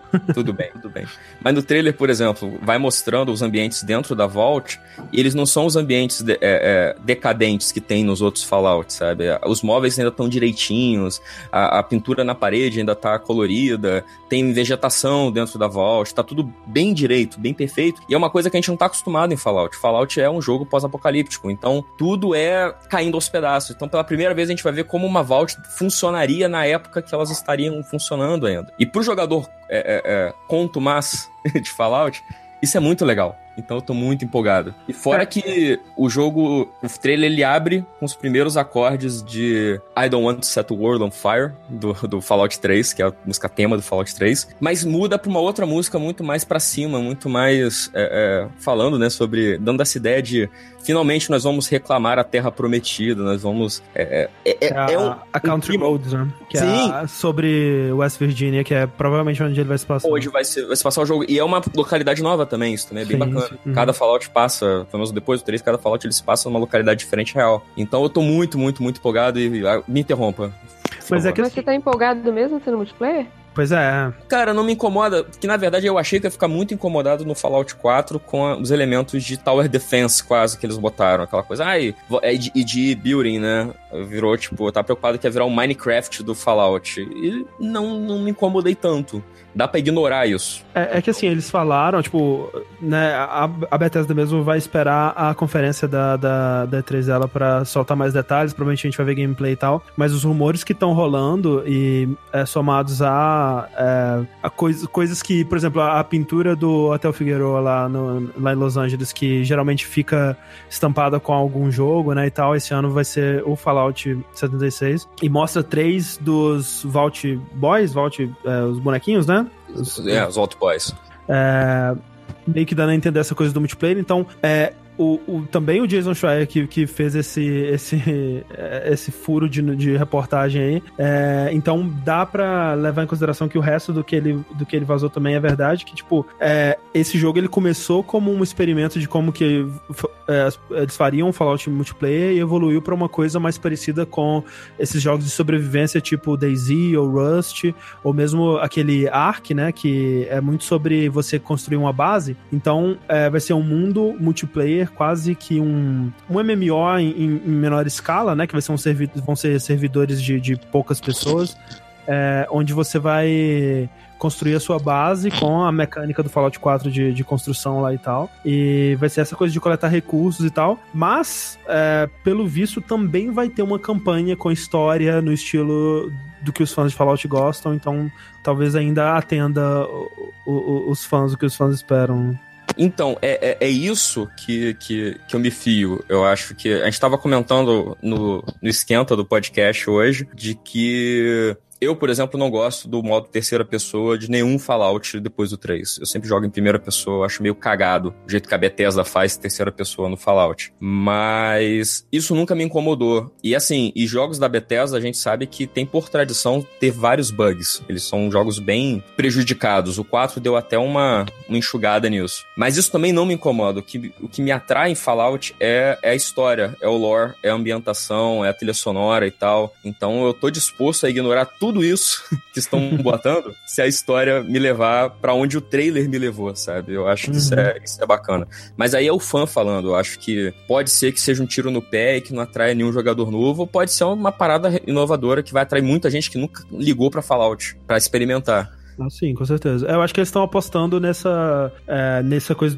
de, de um jogo é, menos estático, né? De um, de um jogo que ele vai durar, vai ser como, né? Jogos como serviço aí, que eles vão poder é, produzir conteúdo e manter como uma comunidade e tal. E, e esse, pessoal vai jogar, sei lá, por 3 mil horas, né? Mas como, sei como lá. jogam DayZ. Mas sei lá, cara, tipo, como falando como fã, eu sou meio cético na capacidade da Bethesda de fazer isso aí. Eu não sei se isso vai acontecer, ou então vai acontecer de uma forma meio mais ou menos, e no final todo mundo vai jogar o modo de história e foda-se, sabe? Eu não sei. É, é, eu, eu fico muito triste toda vez que a Bethesda anuncia um novo jogo e não é numa engine nova, cara. Eu não aguento mais jogar jogos na engine da Bethesda, velho. É, quando eu vi um- uma, uma análise desse trailer e, e falaram, ah, aqui, ó, estão reciclando assets do Fallout 4 e tal. Eu, cara, ok, é, é tudo que eu preciso saber pra, pra não querer jogar esse jogo, velho. Eu odeio a parte técnica dos jogos da Bethesda, cara. Eles destroem o jogo pra mim.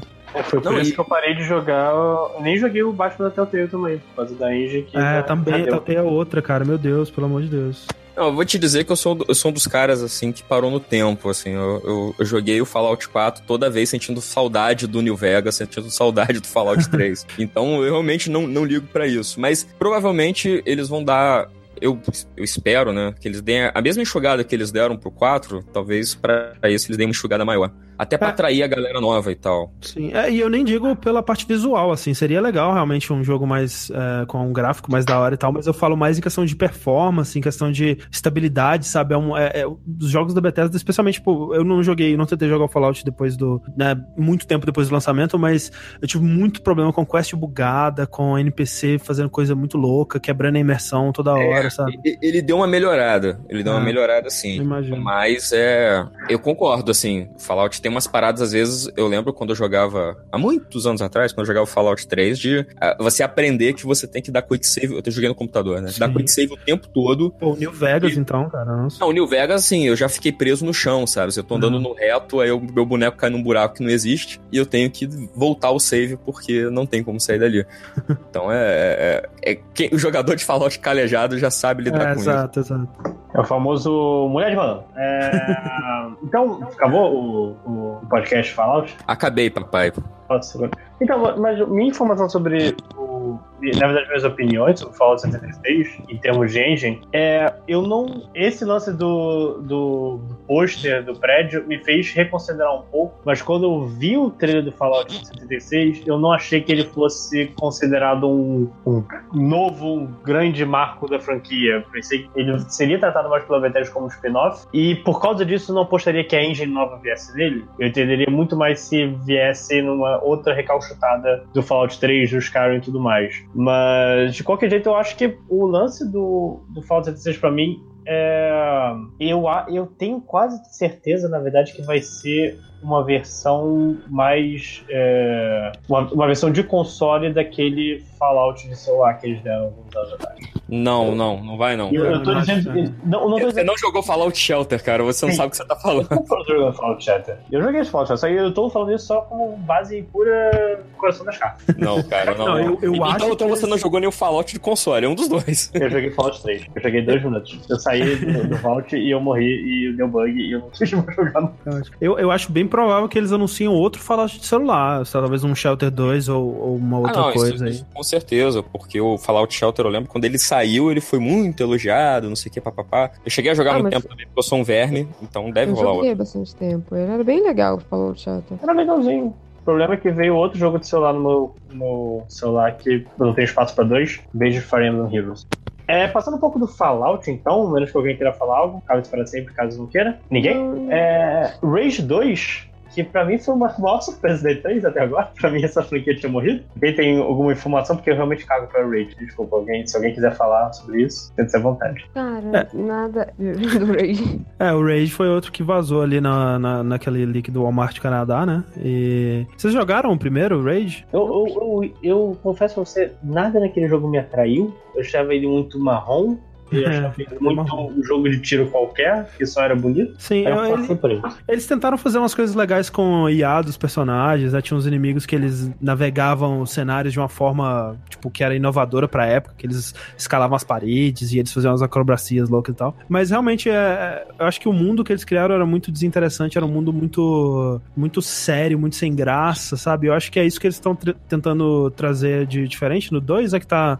é, eu tava bem empolgado com a, com a direção visual do, do trailer que eles mostraram, até que eu acho que o Sushi, do jogabilidade também, ele me falou que tá muito Esquadrão Suicida, e aí estragou completamente o jogo pra mim. É, É um argumento forte. é, mas, mas eu gosto, tipo, deles estarem se levando menos a sério, de parecer ser um jogo mais divertido. O que eles mostraram é, no, no, no trailer de gameplay, né?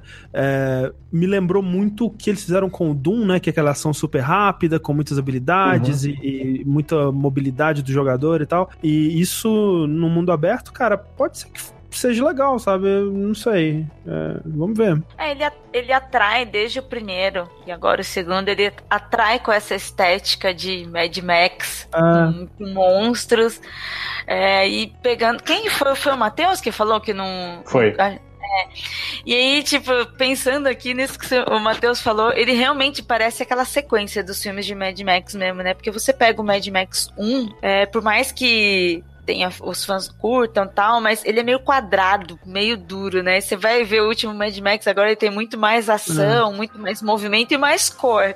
E o Sim. jogo também segue essa mesma sequência, né? O primeiro ele é, ele é meio parado, sei lá, como o André tava falando, o mundo dele é limitado. E, a- e o segundo, eu também vi esse teaser, tipo, ele é super colorido. É. Eu, não, eu não cheguei a pensar.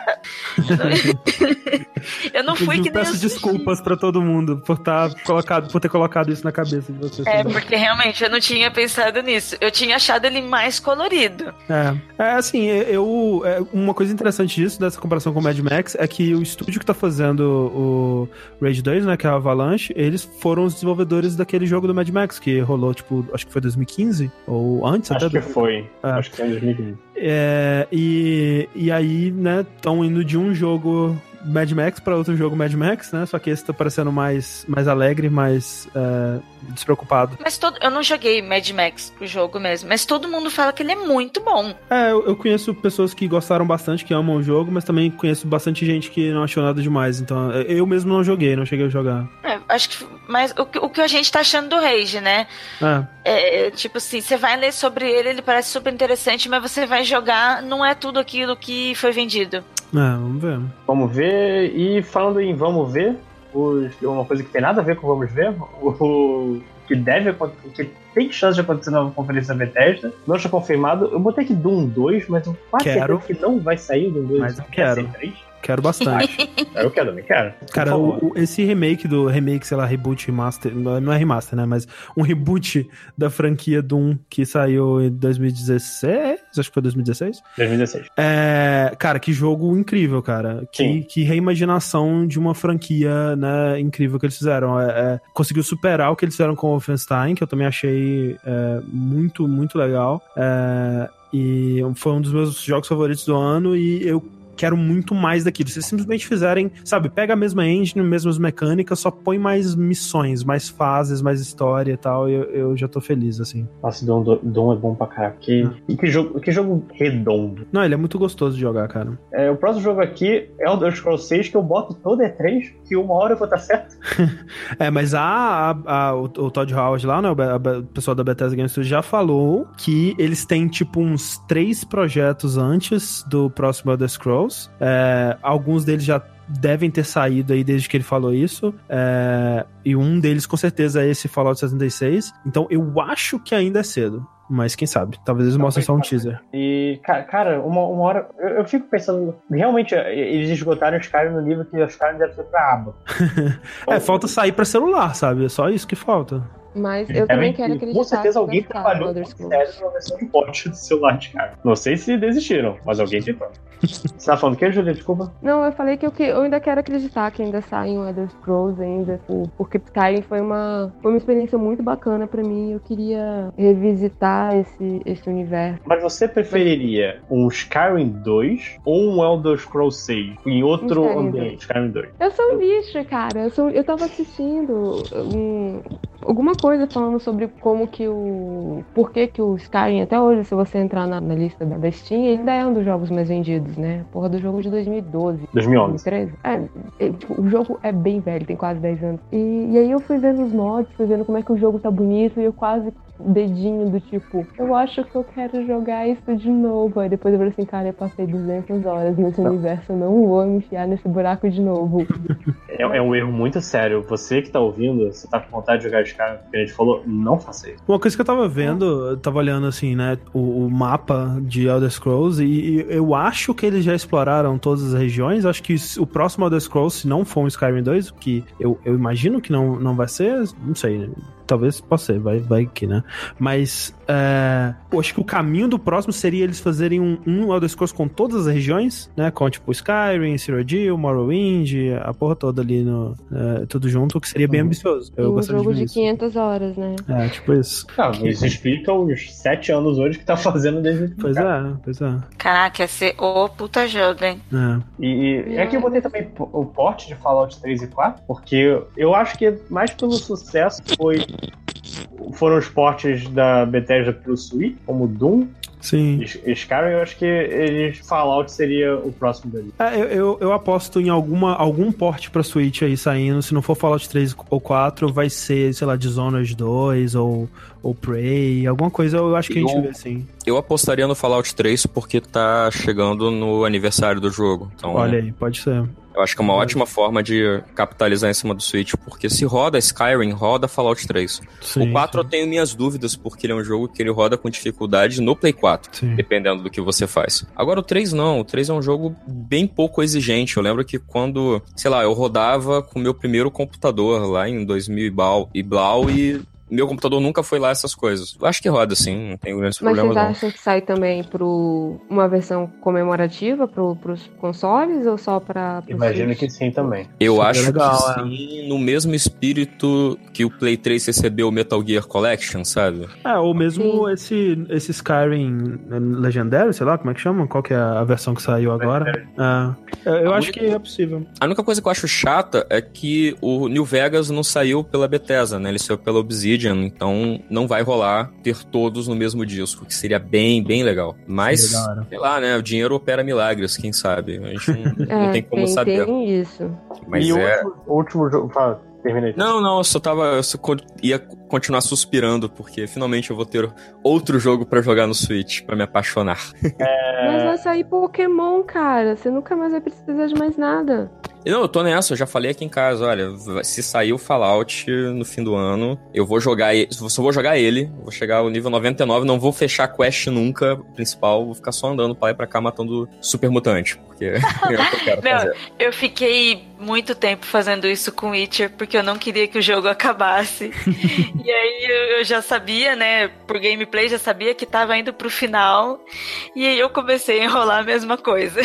É uma sensação triste, né? Você sabe que a trama tá, trama tá fechando, a, narrativa Sim. tá te conduzindo pra isso.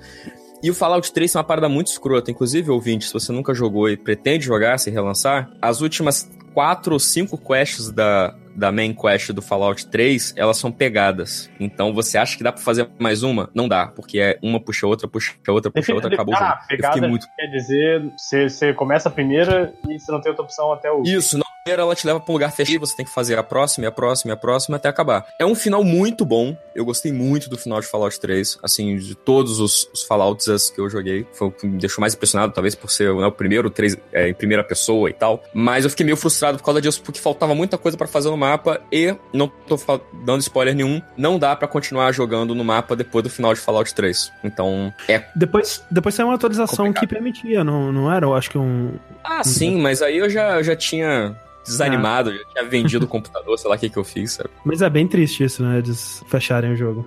Pois é, quem sabe, né? Vai que na- no, no lançamento da versão comemorativa eles abrem a, a- a penúltima quest pra você se mexer. Sim. É, o próximo jogo aqui coloquei é Quake Champion, que eu tô vendo que é no, no Google que a data de lançamento dele deveria ser 2018, mas a gente não viu nada dele desde. Não, ele já, já lançou. Já lançou? Já. Ah, como é que O- é Mas porque- assim que tiram isso pra gente parecer legal, hein? É que assim, ele é. Ele não fez muito barulho. Eu não sei se ele tá em, tipo, um, early access ou alguma coisa assim, mas ele já tá disponível pra o pessoal jogar. E o que deve rolar, na verdade, esse ano é anúncios de novos personagens, né? Porque esse Quake Champions ele é tipo um Overwatch do Quake, né? Ele é de heróis, assim, ele é um shooter de heróis. É, então, e eles estão trazendo personagens, né, tipo, que nem a, a, a Blizzard faz com o Heroes of the Storm, de, de outras propriedades, né? Então, estavam rolando rumores aí de que poderia sair, é, vir personagens tipo do, é, do, do Dishonored ou do, sei lá, do Evil Within, é, coisas assim, sabe? Eu tô Cara, vendo eu tô aqui. vendo cara, aqui. nem a Wikipedia diz que ele lançou. O Wikipedia tá dizendo que ele não Mas é, Eu já tô vendo aqui, ele é igualzinho ao Overwatch. mas é todo mundo agora quer ter um Overwatch pra chamar Não, de não, seu, não, né? eu diria que antes do PUBG, todo mundo queria um Overwatch. Agora todo mundo quer um PUBG. Então isso mostra como a galera que gerencia Quake é antenada, né? Cara, mas eu tô vendo que Quake eh, realmente saiu, tá em Early Access, então ele que passou de perceber. Cara, 22 de agosto de 2017. Não, não, tô, não tô conseguindo entender. Não tô tentando entender. Pois é, não fez, não fez nenhum barulho mesmo. É bem, bem triste, na verdade. Fez tão pouco barulho que eu achei que não tinha lançado esse jogo. Pois é. É, eu eu fiquei. Quando eles anunciaram, né, o novo Quake e tal, eu, porra, vai, vai ser o que eles fizeram com o Doom e o Wolfenstein. Mas aí eles decidiram ir pra um. Pra um caminho de multiplayer só. Que faz sentido, né? Quake sempre foi muito ligado ao multiplayer aí, mas eu queria ver o que, que eles fariam com um- um- uma história de Quake hoje em dia. Sim. Eu só lembro dos dois primeiros. Eu não tinha nem conhecimento desse aqui. Não sabia desse formato igual o Overwatch. Eu não vi nada mesmo. Pois é. Bizarro, o fato. Cara, eu ainda tô chocado que esse jogo saiu ano passado, Literalmente ninguém que eu conheço falou desse jogo. Mas é porque o Quake é uma propriedade assim que não, não teve. a- Eu não sei, posso estar falando merda, por favor, me, me avisem. Mas me parece que não teve a, a mesma reciclagem que o Doom sofreu, né? O Quake Não, então, ele. parou no tempo, né? Um pouquinho. Ele tentou até, né? Mas. Eu lembro que a última vez que eu me liguei pra Quake é porque ele era uma alternativa viável ao Counter-Strike na época do, Sim, do Quake 3. Arena. É, Quake 3 Arena, grande, Então, grande e o, o Doom, tipo assim, a galera tem um apego muito grande desde o primeiro, sabe? Aquela história do Doom. Depois teve a. ele nos cinemas, que por mais que não seja um bom filme, mas tipo, dá um destaque a mais pro nome, e aí ele acaba se, acabou se po- popularizando mais do que o Quake. É, eu acho que o último Quake que teve antes desse foi o, o 4, que ele foi na mesma, na mesma engine do Doom 3, né? É, e na- meio que na mesma pegada, assim, tentando trazer um modo história e tal. e que não fez, deu muito certo. O que dá popularidade do Doom, eu acho que é por conta da, da história que o Doom representa pros jogos, né? Na época que, que os computadores eram feitos de madeira e tal, eu lembro de que a gente jogava muito Doom e era aquela coisa, uau, é um jogo que toca heavy metal e mid, mas toca heavy metal. Uau, vamos jogar. Olha esse cara sangrando, esse bonequinho sangrando aqui, olha esses capetas. Não, peraí, bonequinho não, aquilo era uma manchinha. É, a cabeça. Olha essa cabeça. Pô, mas era uma cabeça sangrando, sofrendo quando tomava tiro. Isso pra gente era, cara, do caralho. E Eu lembro que de fazer assim, é, é, aquela coisa, né? Um computador só, do, do coleguinha mais rico, e todo mundo se revezando na cadeira pra jogar Doom, né? Então. Era. Mas assim, o Quake ele também teve, ele também foi muito importante né, na época, o, o, o primeiro especialmente, assim, tipo, muita gente diz aí que foi o, o nascimento do- dos esportes, né, do, do, do jogo competitivo é, pra valer, assim, profissional, né, na época do Quake. É, e, né, todo aquele lance dele ser, dele ter sido um dos primeiros FPS que eram totalmente 3D, né, poligonal mesmo, é, e conseguindo rodar nas máquinas da época, que foi, né, mais uma vez o, o John Carmack fazendo mágica lá e tal. Mas ele se perdeu. E eu acho que, na verdade, tipo, todas as, essas propriedades da id, né? O, o Doom, o Wolfenstein, o Quake, eles estavam meio perdidos, né? Tipo, o Quake, o, o Doom 3 não deu muito certo, o Quake 4 não deu muito certo. O Wolfenstein eles tentaram fazer aquele de 2009, que era uma coisa meio mundo aberto e tal, é, que também é, não, não foi pra frente. E aí agora só que estão conseguindo ressuscitar, né? Eu acho que esse Quake Champions foi uma tentativa disso também, mas, né? Como, você, como vocês viram, ninguém nem reparou que ele tinha saído. É, mas como, é, como o Lojinha falou, né? O negócio agora não é mais Overwatch, o negócio agora é construir casinha enquanto se mata pessoas. É isso que os jovens gostam hoje em dia. Eu não consigo, inclusive, um parênteses. Como é que as pessoas conseguem construir enquanto Na verdade, eu- sou, eu sou muito velho ultrapassado, eu não faço ideia de nem como é que isso funciona. Eu assisto os vídeos, eu fico, sabe, como assim? O que que tá acontecendo? Por que que essa rampa não cai? Não tem É, sustentação? É, Não dá. Eu não consigo, Moisés, não consigo.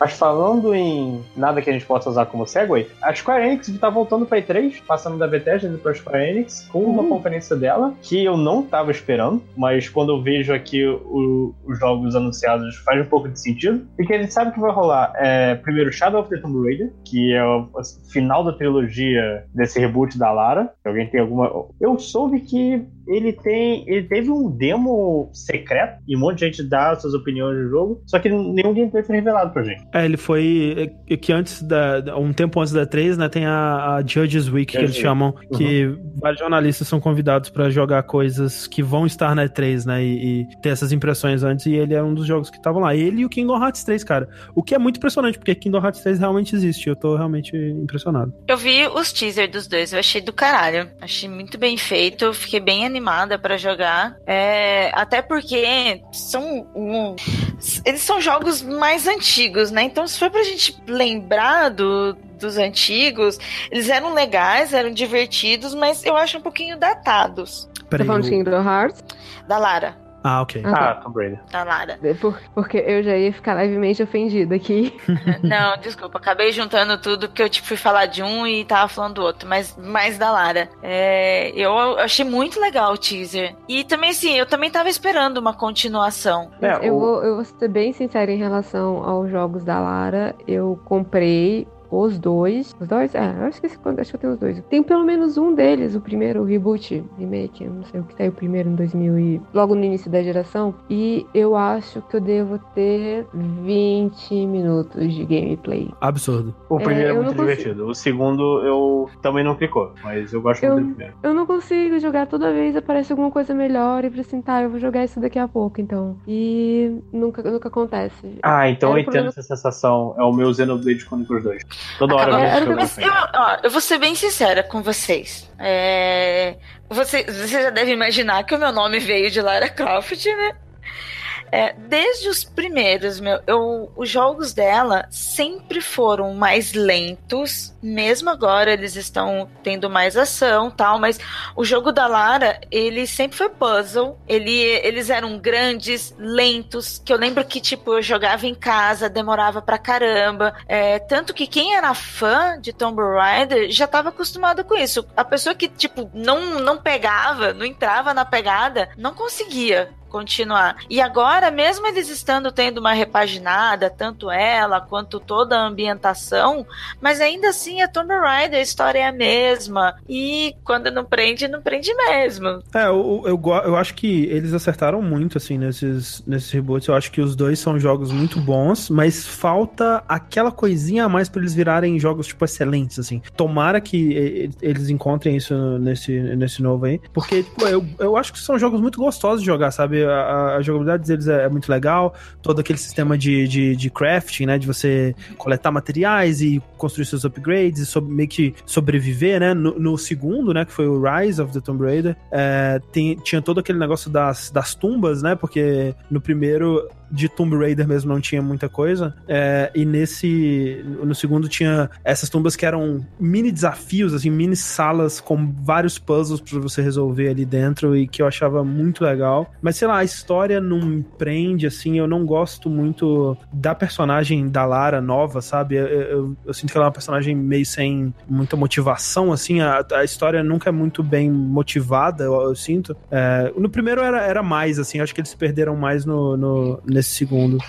Acho que deve- isso deveria ser algo mais de roteiro mesmo, não da É. produção, né?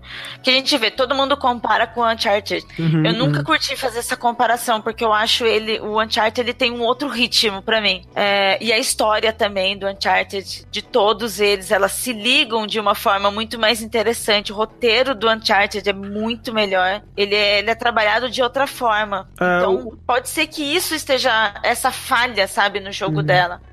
É, eu não sei, eles tentam é, puxar bastante do Uncharted, assim como o Uncharted se inspirou em Tomb Raider, e aí Tomb Raider foi lá e se inspirou em Uncharted. É, mas, realmente, o- o- são jogos que eles têm... O fluir deles é diferente, né? O, o Tomb Raider ele é mais um jogo com áreas bem abertas e tem muito de exploração e de, de coleta de recursos, essa coisa toda, side quests e tal, enquanto que o Uncharted ele é aquela experiência super guiada, narrativa, linear e tal, que n- não é um problema, né? Mas é, eu acho que por isso a história do Uncharted funciona melhor. é, acaba fluindo mais, no É. caso do Hum. Uncharted, essa narrativa. E, e no caso dela, é, apesar de ela ter todo esse mundo aberto, toda essa exploração, as quests também acabam sendo, não é que é pequenas, é meio estranho falar. É, aí são diferentes. É, eu acho que o Uncharted, você sente é, a história com as quests, elas são mais amarradas. A da, no caso do Tomb Raider, apesar de elas do, do jogo ser muito bom, a história às vezes ela se perde com o ritmo do jogo. É, eu concordo. Ah, consegui. Lojinha?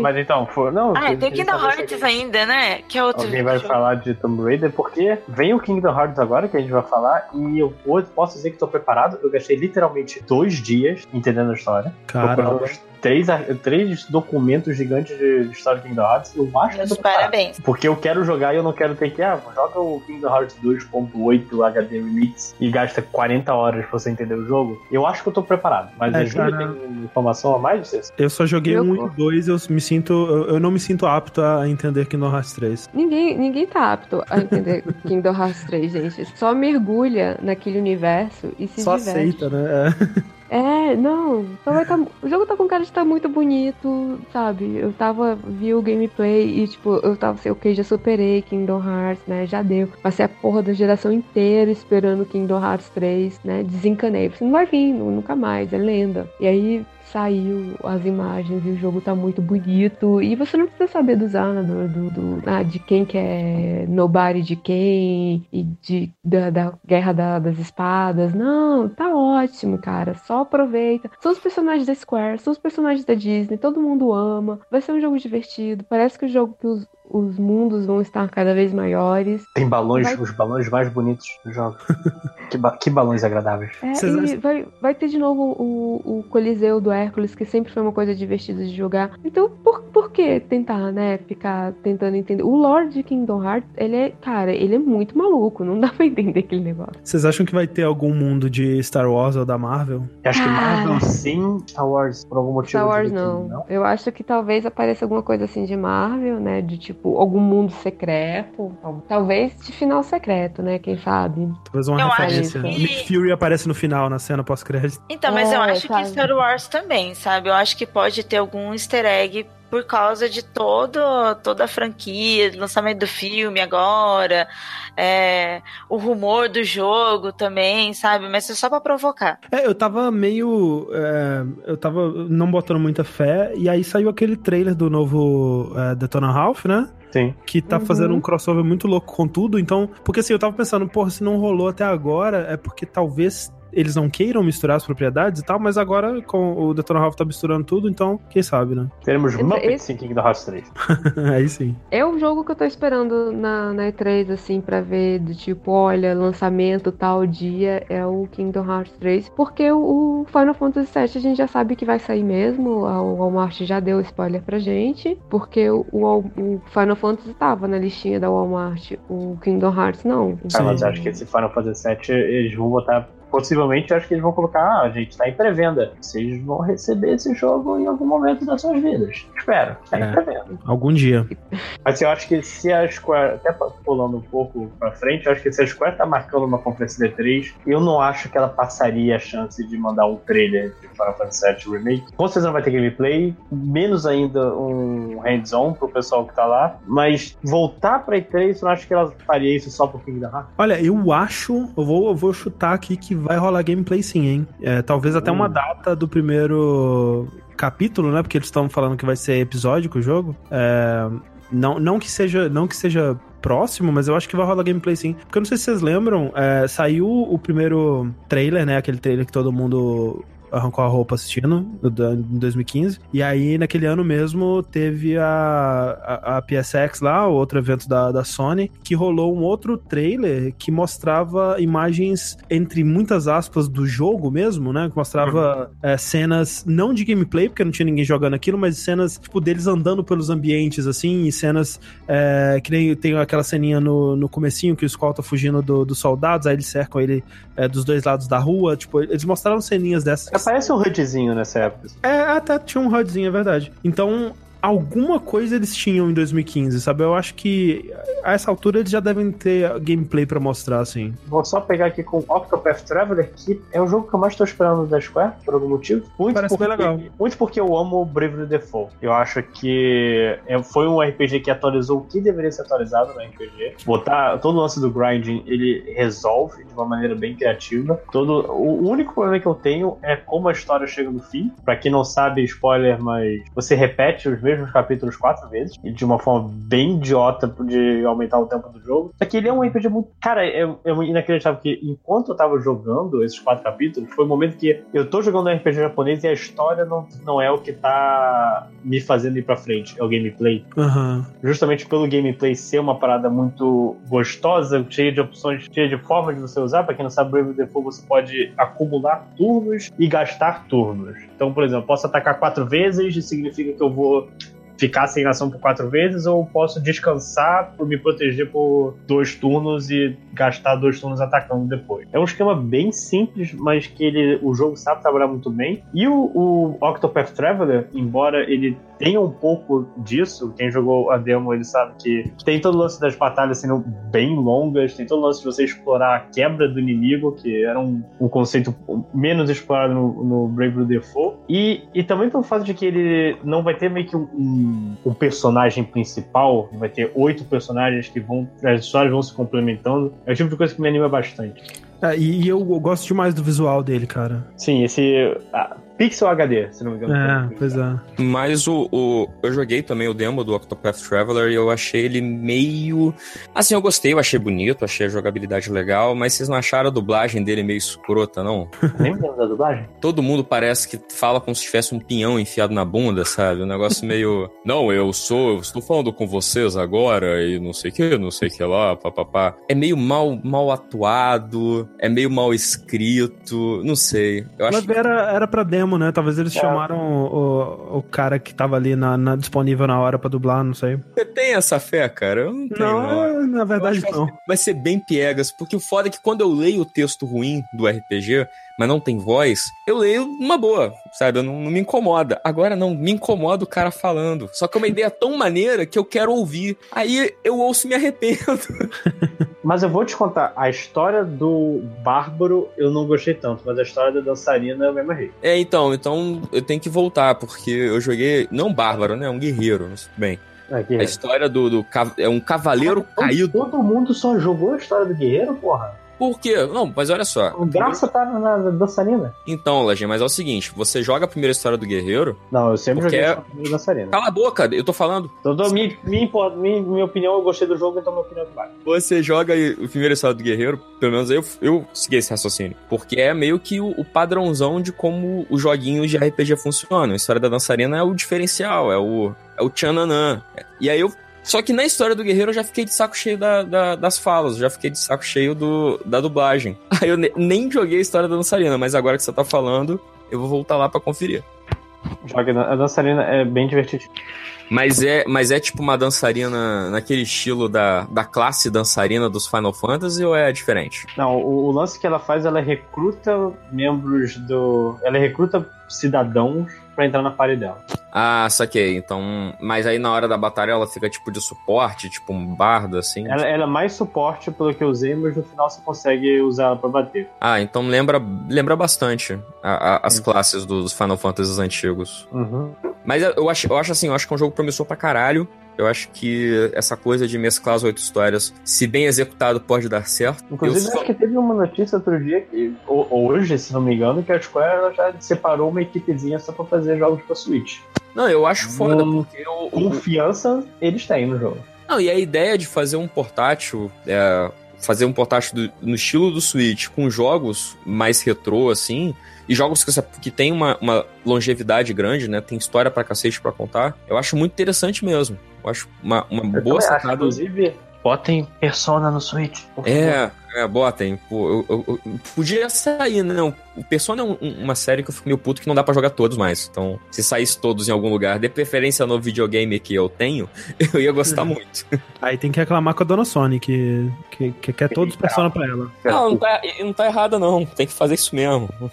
Não, vai chegar um argumento que tem que. Chega de multiplataforma. Na É, verdade, então, eu não me pronunciei, mas eu discordo disso aí, mas tá tranquilo. Ok. Vamos seguir então. É, Just Cause 4? Alguém? Foi um rumor que tá, tá andando por aí, ele já tá chegando na parte de rumor do, da Square. Sim. É, eu. é, eu acho que o rumor ele tava bem incrível, mas é estranho, né? Porque a, a Avalanche ela tá fazendo o Raid 2, né? Sim. E... Que tem, ido pra outra pessoa. É, talvez tenha ido para outro estúdio, ou talvez seja um jogo, né, só, só mais conteúdo ali na engine do, do 3 e tal. Que eu achei um jogo bem decepcionante, na verdade. Espero que o 4 seja melhor. Sim. É o outro, Life Strange 2, que eu não consegui achar de onde vem esses rumores, só que eu vi esses rumores e eu acho que faz um pouco sentido, porque teve o spin-off do Life Strange, o, o, mas- o lá que esqueci o nome. Ah, Não, teve um, um prequel, mas o Life Strange 2 vai pra que lado? Então, é- é- é, o Life Strange 2, ele. ele é- é, o- por- ele, tá, ele tá na lista de rumores porque a desenvolvedora, né, que fez o, o primeiro, a Dontnod lá, ela anunciou que eles estão trabalhando, né? Então é por isso que tá no rumor. Tipo, eles anunciaram que tá trabalhando a da Square, então talvez role é, nessa, nessa 3, mas nada, né, nenhuma outra dica. E eles disseram que enquanto né, o Before the Storm lá, ele era um, um prequel da, da história do, né, do, do primeiro jogo, esse Life Strange 2 vai ser outra parada. Não necessariamente é, nem, sei lá, em Arcadia Bay ou nem com os- envolvendo os mesmos personagens. Talvez aquela, eles façam aquela coisa mais de antologia, né? Onde cada. Cada jogo vai ser uma, uma história contida nele mesmo. Não necessariamente Entendi. com viagem no tempo, não necessariamente com adolescentes, né? Que a gente poderia chamar de qualquer outra coisa, menos Life is Strange. Então, Tipo isso, é. Talvez eu, eu poderia chutar que eles, man- eles vão manter adolescentes e viagem no tempo. É, eu diria isso também, mas até aí o Before the Storm não tem viagem no tempo, né? Sim, que também é muito estranho. Mas Assim só uma vida. Pra quem, pra quem jogou o- A Vida Estranha, cê- que, qual foi a decisão que vocês fizeram no fim? Eu sempre quis saber o que as outras pessoas além de mim fizeram. Porque eu fiquei É, com a Chloe. Eu, obviamente, é, sacrifiquei a Chloe porque eu não mataria a mãe da Chloe, né? No final de contas. É, eu desculpa, eu perdi a pergunta. Como é que é aí?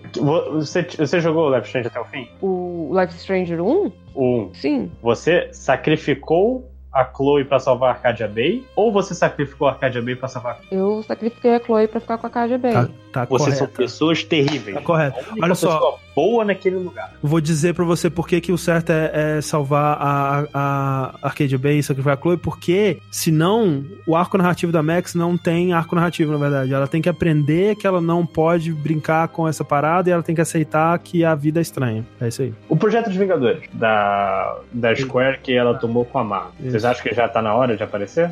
Sim, acho que sim. Acho que aparece aí sim. Deixa eu ver aqui, Avengers com a data certinha. É, tá sendo desenvolvido pelo pessoal da Eidos Montreal, né? Que era Uhum. a galera do, do Deus Ex lá. E é, esse povo aí que não vai fazer mais Deus Ex, fico muito triste. Mas, é, eu acho que sim, eu acho que deve aparecer sim. O, tem alguns rumores que saíram nos últimos dois meses. Um que vai ser parecido com Destiny e o outro que vai ser um reboot de Marvel Ultimate Alliance. É, eu. eu Oh, é, isso, isso seria legal. Marvel Ultimate Alliance seria, seria da hora, mas eu não sei. É engraçado porque, só tipo, a gente realmente não tem. É, é uma das poucas coisas que a gente não tem nenhuma informação. É. Pode ser Se for um qualquer coisa. reboot de Marvel Ultimate Alliance, só vale se for do 1, porque o 1 era muito mais legal e o 1 tinha muito mais roupinhas. O 2 eu não gostei, porque não tinha roupinhas. Só queria falar isso. E assim, né? Um jogo assim nos dias de hoje, a quantidade de loot box e DLC que vai ter, gente. n- Nem quero. Nossa, não, não, é de. O... Nossa, que. Ah, Acabou a animação? podia acabar. É só com pra isso, fazer né? gastar mais. Inclusive, a- até um tempo atrás, uns meses atrás aí, tinha um, um jogo free to play que era tipo um Marvel Ultimate Alliance, que chamava Marvel Heroes, alguma coisa, que era justamente isso. Ele era um jogo de visão de cima, assim, onde você tinha uma caralhada de heróis da Marvel e muita microtransação, assim, muita microtransação. E foi, ele foi desligado porque não tava dando muito dinheiro. O que é estranho, porque você tem um jogo com todos os heróis da Marvel e você não consegue fazer ele dar dinheiro. É, tem uma coisa muito errada aí. Será, será o Marvel Avengers Alliance, que é o jogo próprio, do, o, o jogo que o MDM mais gosta e que tem saudade disso até hoje? É possível que seja. Vamos agora para Ubisoft. Ubisoft, eu não sei se vocês viram, ela deu um trailerzinho dizendo que já tá confirmado na, na apresentação dela. Ela falou que vai aparecer Beyond Good nível 2, que eu, eu já tava fazendo o, o post falando que eu chutaria que não ia aparecer esse ano. Tô até surpreso que Beyond Good nível vai voltar. Sim. Tem pessoas, jornalistas já jogando pedaços dele aí. Parece que, parece que é um jogo, de verdade. Enfim. É, é- é estranho porque o, aquele trailer pareceu. Opa, gente, vamos fazer aqui esse protótipo conceitual e depois acabou a E3, vamos, vamos trabalhar. Então, mas mesmo quando eles fizeram aquele, aquele trailer, a portas fechadas, o, o Michel Ancel já tava mostrando. Tipo, não tava deixando as pessoas jogarem, mas já tava mostrando gameplay do jogo. Aqui disseram que ele tava bem alfa, né? É, tava bem assim, tipo, por isso que eles não mostraram, né, pra público. Mas já era alguma coisa, né? É, enfim, su- surpresa pra mim. É... Eu botei aqui Just Dance, porque eu sei, cara. Ah, sim, Porque todo ano tem que ter, né? Todo ano tem que ter, todo ano aquela sessão maneira da Ubisoft, isso eles viram o A olho sessão como tem. vergonha alheia da, da Ubisoft. Outro momento que você levanta, vai pegar sua água. Sim. As pessoas É. fantasiadas dançando. Nossa. Ca- Cada vez, inclusive, mais bizarro. Eu espero que dessa vez alguma coisa bem pouco. Por favor. É, The Division 2 também já falaram que vai aparecer na conferência da Ubisoft. O Sim. que faz sentido. Tava rolando muita especulação de qual que seria o, o, o, o- local, né? Porque o primeiro foi em Nova York. é, e eu, a, a especulação é que o segundo se passa em outro lugar, né? Até porque seria bem chato outro Voltar. jogo em Nova York. E tava rolando uma, uma, uma especulação, um rumor aí de que seria em Londres, que eu acharia legal. Tem poucos jogos em, em Londres, assim. Tipo, O último que eu lembro foi aquele, tipo, em, em caso jogos de mundo aberto, né? O último que eu lembro foi o GTA 2. Não, GTA, GTA London, que faz muito tempo. Esse, esse eu não joguei. É que eu fui lá, Londres é uma cidade muito bonita. Por favor, destruam ela nos videogames. Dá, dá um bom jogo de mundo aberto, pós-apocalíptico. Dá. Então aí sim. Inclusive é porque é frio pra caralho aquela merda de cidade. Skull and Bones, que é o filhinho dos modos de, de navegação do Assassin's Creed. Sim, eles pegaram a parte do navio do Assassin's Creed 4 e fizeram um jogo. Sim, e possivelmente é a maior ameaça que Sea of Thieves vai encontrar na vida dele.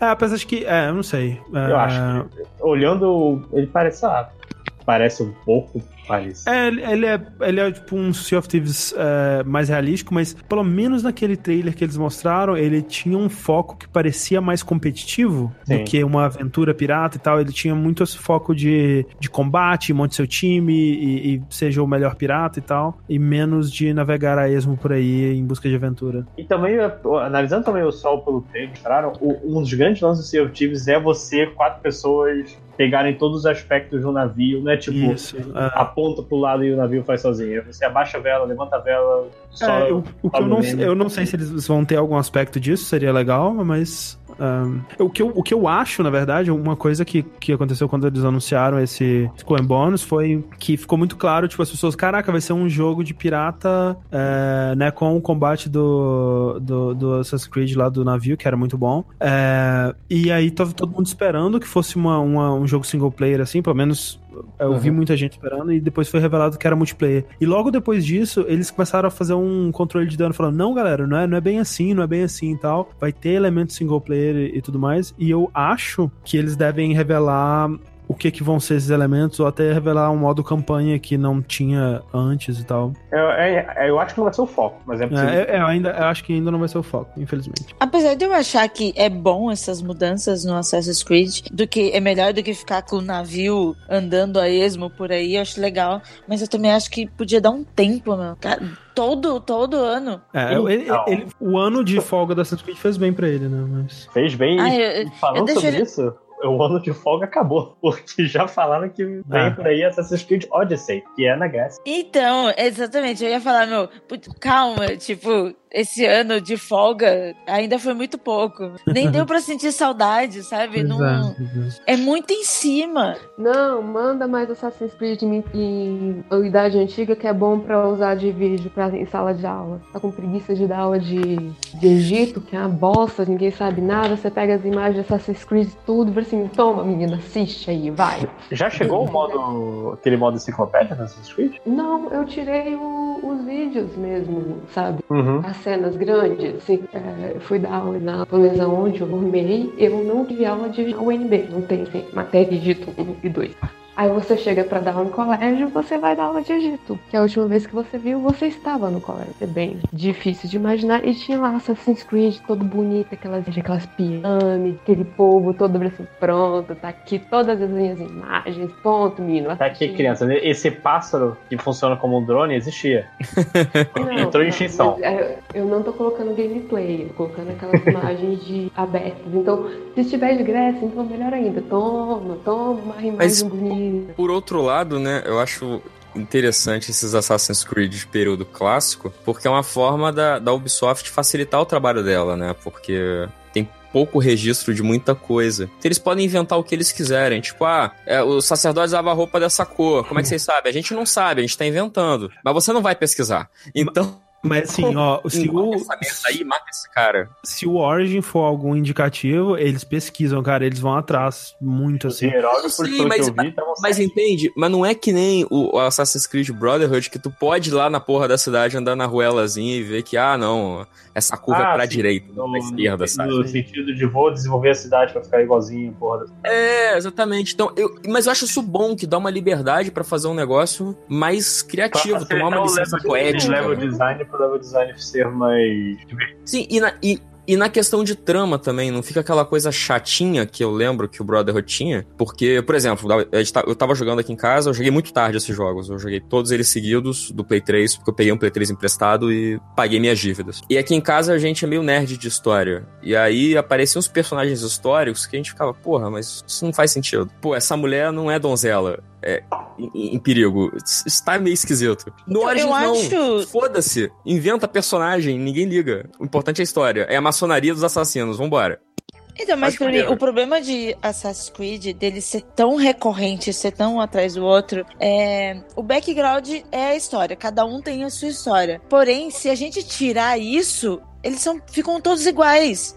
Não, sim, mas aí todos os jogos da Ubisoft são iguais. É um ponto. E eu acho Mas, que. mas, Eu- eu fui jogar- peraí, eu joguei Far Cry videogame, 3. Vocês estão querendo aprender história. Peraí, vamos, vamos com calma aí. Vamos parar aí. Porque olha só, eles vão tomar suas, suas liberdades dentro do né, possível. É, eu acho, ó, Da Vinci é quase um superpoder. E é, falando do- da primeira trilogia do Ezio. Pô, o jogo é bonito pra caralho, mas ele toma altas liberdades em, em relação, ao- principalmente aos Borges, que tá. Tipo, os caras eram ruins, mas também não era o, o, o jabão. ai, Mas, pô, é um jogo de videogame, cara. Ele vai te entreter. E o, o, a vanta- o que eu acho bacana é porque ele te apresenta esses personagens históricos pra você depois, né, tipo, é, procurar, você se interessar por eles. Você não vai querer aprender história assistindo Assassin's Creed, pelo amor de Deus. Assistindo, ótimo. Jogando Assassin's Creed, pelo amor de Deus. Sim, Júlia, mas assim, eu, eu não tô falando de história assistindo Assassin's Creed. A ideia não é essa. Mas quando você tem uma liberdade maior, justamente pela falta de registro, permite que o próprio roteirista do jogo se fique mais livre pra inventar uma história mais interessante. Ele não precisa ficar preso a inventar que o Leonardo da Vinci era o engenhoqueiro do, do Ezio, sabe? Não tô- e isso eu achei legal, não tô, tô dando só como exemplo, foi o que você falou. Eu acho que no período, no, no Origins funciona legal por causa disso, porque o Jogo Antigo é uma coisa bem remota. Já no Odyssey, eu não sei se vai funcionar tão bem, porque eles vão ter que escolher, eles vão trazer o que? A Grécia histórica ou a Grécia épica, homérica? O que Então, eles vão é- fazer? Que período helênico a gente tá falando? Vai ser a Guerra do Peloponeso? Vai ser depois? O que, como assim? É, os. os eu, Eu, eu- eu- eu, é, quero matar Platão, só quero, só quero isso, só quero matar Platão. O que é estranho disso, desse Assassin's Creed Odyssey, é que é, o, o, o Assassin's Creed que se passa lá no, no o Origins, né, que é o, o do Egito, ele se chama Origins porque ele conta as origens do credo dos assassinos, né, e por mais que isso só aconteça nos últimos 15 minutos de jogo, que eu fiquei bem puto, mas essa é a proposta do, do jogo. É, e o, o, o lance do é, desse Odyssey, que me pareceu bem estranho, é que ele vai se passar antes do Origins. Então ele é um Assassin's Creed Origins Origins, né? Origins Porque de verdade. O, a, o Origins agora é pra valer, agora é sério. O, o- a origem agora é outra. Exatamente. Eu acho, eu acho que seria legal, assim, todo, nunca vai acontecer, mas acho que seria muito maneiro se o Assassin's Creed Odyssey ele largasse mão de história e embarcasse no, na, na, nas, na, na Odisseia mesmo, entendeu? Na, na gue- vamos falar sobre guerra, vamos falar sobre. Bota um assassino lá junto no navio do Odisseu e vamos pegar o, o do God of War que o God of War deixou pra trás, sabe? Eu acho que ia ser bem legal, mas nunca vai acontecer, então eu vou ficar pensando nisso só. Eu acho que meu problema só, e que é o meu, meu, meu problema que eu tinha com Assassin's Creed antes, eles pareceram que entenderam, mas cagaram de novo, que é dar um tempo pra essa franquia respirar. É, E eles ela- deram um ano entre o Syndicate e o Origins e, assim, e o, é, e o Origins mesmo. É, eu acho que fez bem, cara, só que eu realmente esperava que eles fossem dar realmente uma reimaginada boa na franquia. Eles deram uma leve reimaginada, né? Porque ele virou mais um, um RPG de mundo aberto do que ele era antes, assim, com o no Origins tem, ele tem bastante foco em side quest, né? E, menos em você ir de NPC pra NPC pra te passar missões e tal. Ele, ele é bem mais você explorar o mundo. É, mas eu, eu queria, na verdade, que o Assassin's Creed voltasse pro básico, sabe? Ele, na verdade, tá fazendo o contrário. Ele tá se tornando cada vez maior e mais ambicioso, assim. O, o que vazou desse Odyssey é que ele vai ter de volta um foco grande em combate naval, ele vai ter de volta o sistema da Irmandade, né? Da, da Brotherhood lá, do que tinha no, no Brotherhood. É, ele vai ter de volta é, ele vai adicionar é, é, opções de diálogo, né? Tipo Witcher, assim. O que é legal, cara, mas sei lá, acho que chega um ponto que você perde a essência, sabe? Sim. Assassin's Creed não é mais um jogo sobre ser um assassino, é sobre um jogo de RPG de mundo aberto, Mundos. sabe? É, É um exatamente. mundo aberto da Ubisoft. De novo. Eu, pra mim, ele ainda continua sendo repetitivo em algumas coisas e o que ele tá acrescentando também não muda em nada. Eu ainda acho que deveria dar um tempo. É. Ah, não Eu- eu sei, eu, sou- tenho. Eu tenho um relacionamento abusivo com Assassin's Creed. Eu toda também, vez eu- eu falo, não, não quero, acabou. Não, deu, deu. Ainda sai o próximo, vai ser ok, lá vou eu, estou Mas se bem que, jogando. assim, Tudo que novo. tem é uma, é, são, é uma pista do que vai acontecer. Eles podem jogar esse jogo em, de, em Development Hell e sair daqui a um ano, dois, três, a gente não sabe. ainda. É, eu acho que se, se vai aparecer na E3. É, eu já ouvi isso antes. Também, É, é, tô esperando um tal de Final Fantasy VII até, até Não, mas então. acho que Assassin's Creed é uma franquia que a Ubisoft ela respeita o calendário a ponto. É, historicamente, pelo menos, tem respeitado, assim, né? Não- Ela nunca errou, nunca deixou passar um.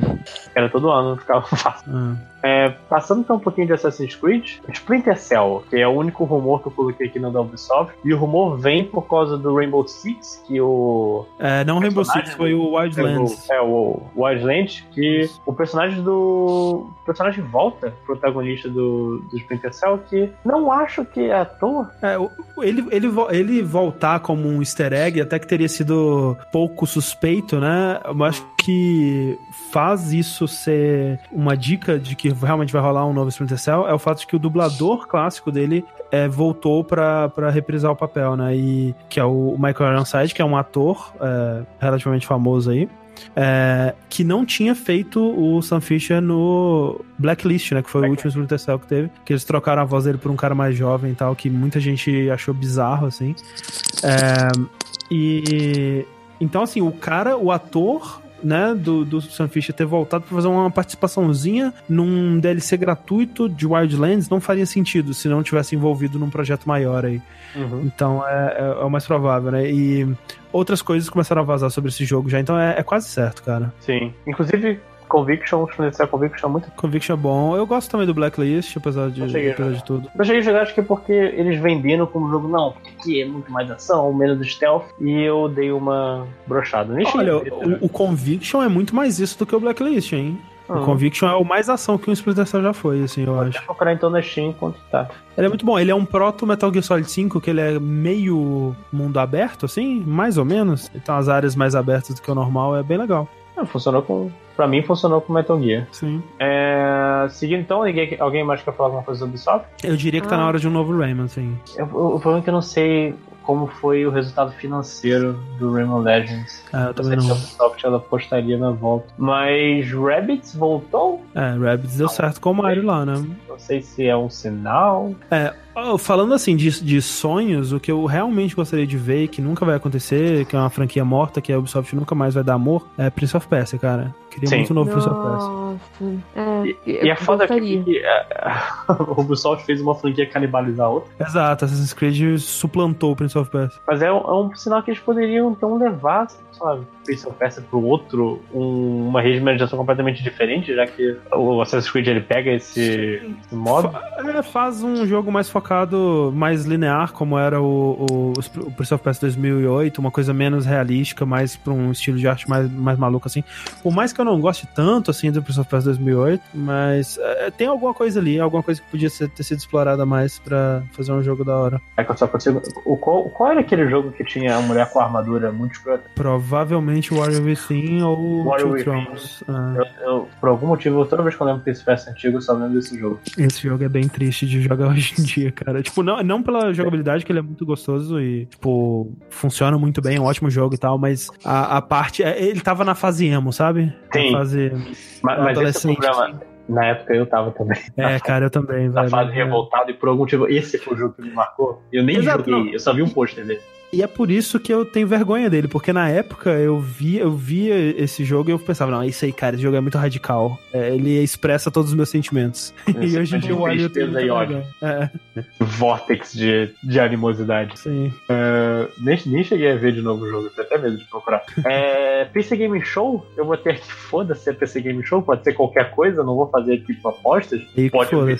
A, a Devolver pode vir com todos os jogos dela? Ah, a Devolver vai estar na Devolver, né? No caso. Eu realmente não sei. Pode, pode vir qualquer coisa, geralmente nada que realmente importa. Raramente tem alguma coisa de útil, realmente. Vamos pra Sony, que a Sony eu acho que é a conferência que a gente mais ou menos tem a maior noção. Não estou dizendo que não haja surpresas, mas acho que ela vai se focar no que já está anunciado. Como, por exemplo, o Homem-Aranha. sim. então, então fala aí. Não, o que eu ia comentar é que não, tem- saiu do Homem-Aranha e também tá com o rumor sobre o do Super-Homem, só pra manter o. Ah, sim. Né, Que é da Warner e eu acho que cairia no? Então, era isso que eu queria falar na, na, na hora do Microsoft, que, tipo, faria mais sentido, né? Tipo, se eu for pensar assim, ok, a, a Sony já tem um jogo de herói grande pra sair agora, que vai ter um espaço legal na conferência dela, que é um herói da Marvel, né? Então faria sentido, né? O, se o Super-Homem aparecesse na Microsoft. Sim. É, mas vai saber, vai ver os dois aparecem na Sony, ou, sei lá, esse jogo de Super-Homem é só boato mesmo, vai saber. Eu, acho muito, eu sempre achei muito difícil, continuo achando muito difícil um jogo de super-homem. E é por isso que eu acho que eu, eu gostaria de, de ver eles tentarem, porque, Uhum. é, né, ao que tudo indica, é o novo jogo da, da Rocksteady aí, né? O pessoal que fez os jogos do Batman, e eles acertaram tanto com o Batman, né, cara? Sim. Que eu queria ver eles tentando fazer um jogo de Superman. E do Homem-Aranha ainda tá sendo animação agora também, né? Vai ser um combo, né? Aquela- E que- tá muito Deus, foda. Caralho. Tá incrível. Muito incrível. O Homem-Aranha, ele nunca foi o meu super-herói preferido, mas as animações e os games sempre foram muito fodas. Ele sempre foi muito bem desenvolvido.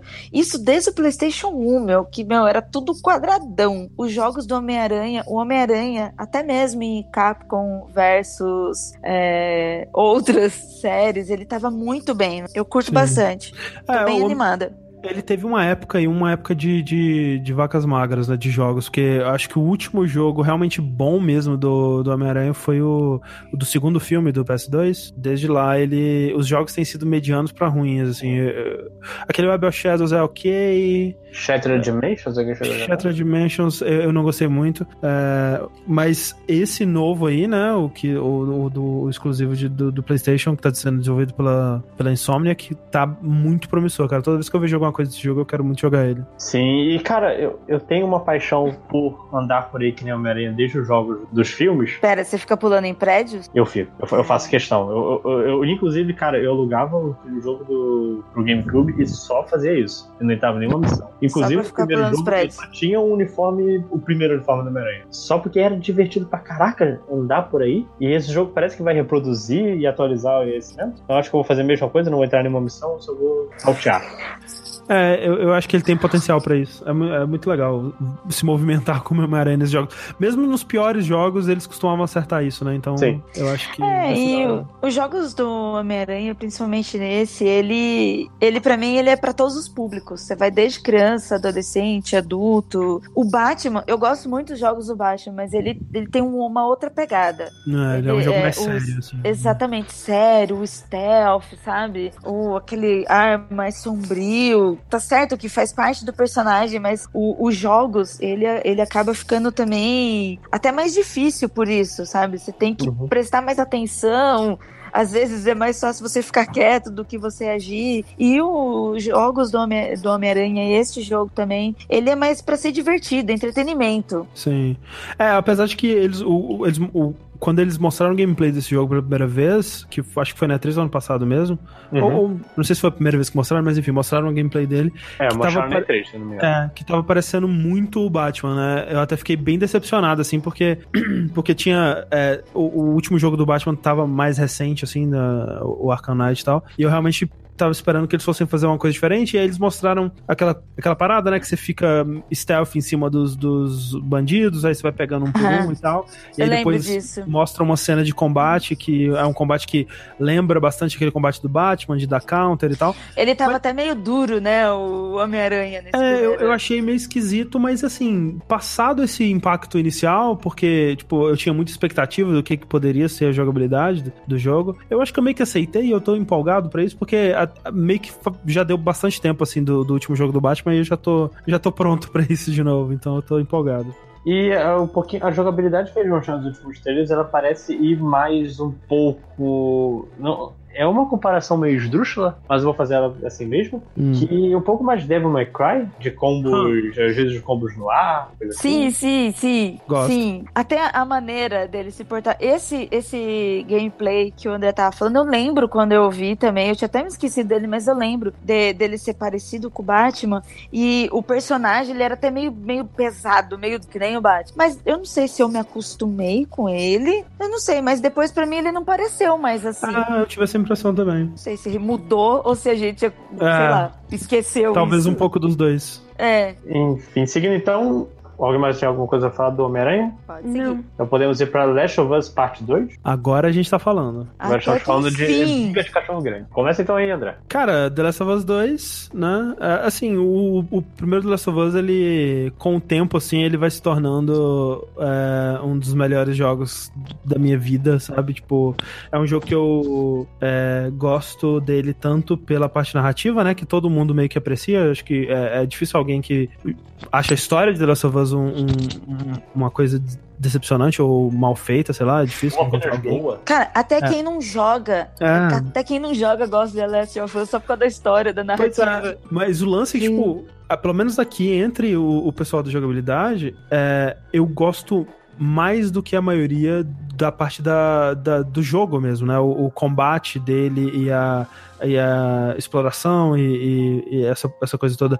Eu, eu gosto demais. Eu, eu, poder, eu poderia jogar um jogo é, com o combate do The Last of Us sem história, tanto é que eu fiz isso porque eu joguei demais o multiplayer dele, é, e eu quero muito saber como que eles vão evoluir isso no 2. Ao, mesmo tempo, é um daqueles jogos que eu já sei que eu vou jogar e eu tô muito ansioso pra jogar e eu gostaria de não ver mais nada dele até o lançamento, só que, porra, é 3 é 3, né? Tamo aí, vamos assistir tudo. E com certeza vai ter gameplay, né? Tem. Sim. Do jeito que eles estão hypando. Acho que foi o, o próprio Twitter do Naughty Dog falando: opa, a gente se vê na E3 com Last of Us. É. Com certeza vai ter um gameplay. E uma coisa sobre esse jogo que dá pra sacar pelos dois trailers que eles soltaram, né? O primeiro trailer é aquele da Ellie tocando violão e o Joe chega e tal. E o segundo trailer é de um- uns personagens novos, né? Que a gente não reconhece, que estão numa floresta e tem uma, uma mulher de um culto que tenta matar uma outra mulher e tal. E aí tem aquela cena do martelo no braço, aquela coisa horrível. É, essa, aquela mulher é com certeza, assim, não com certeza porque ninguém confirmou, mas com certeza a mãe da Ellie, né? Então, e ela tá grávida da Ellie ali. Então, o jogo, ele provavelmente vai se dividir entre flashbacks e histórias no presente, né? Com a Ellie já mais, mais velha e tal. E eu não sei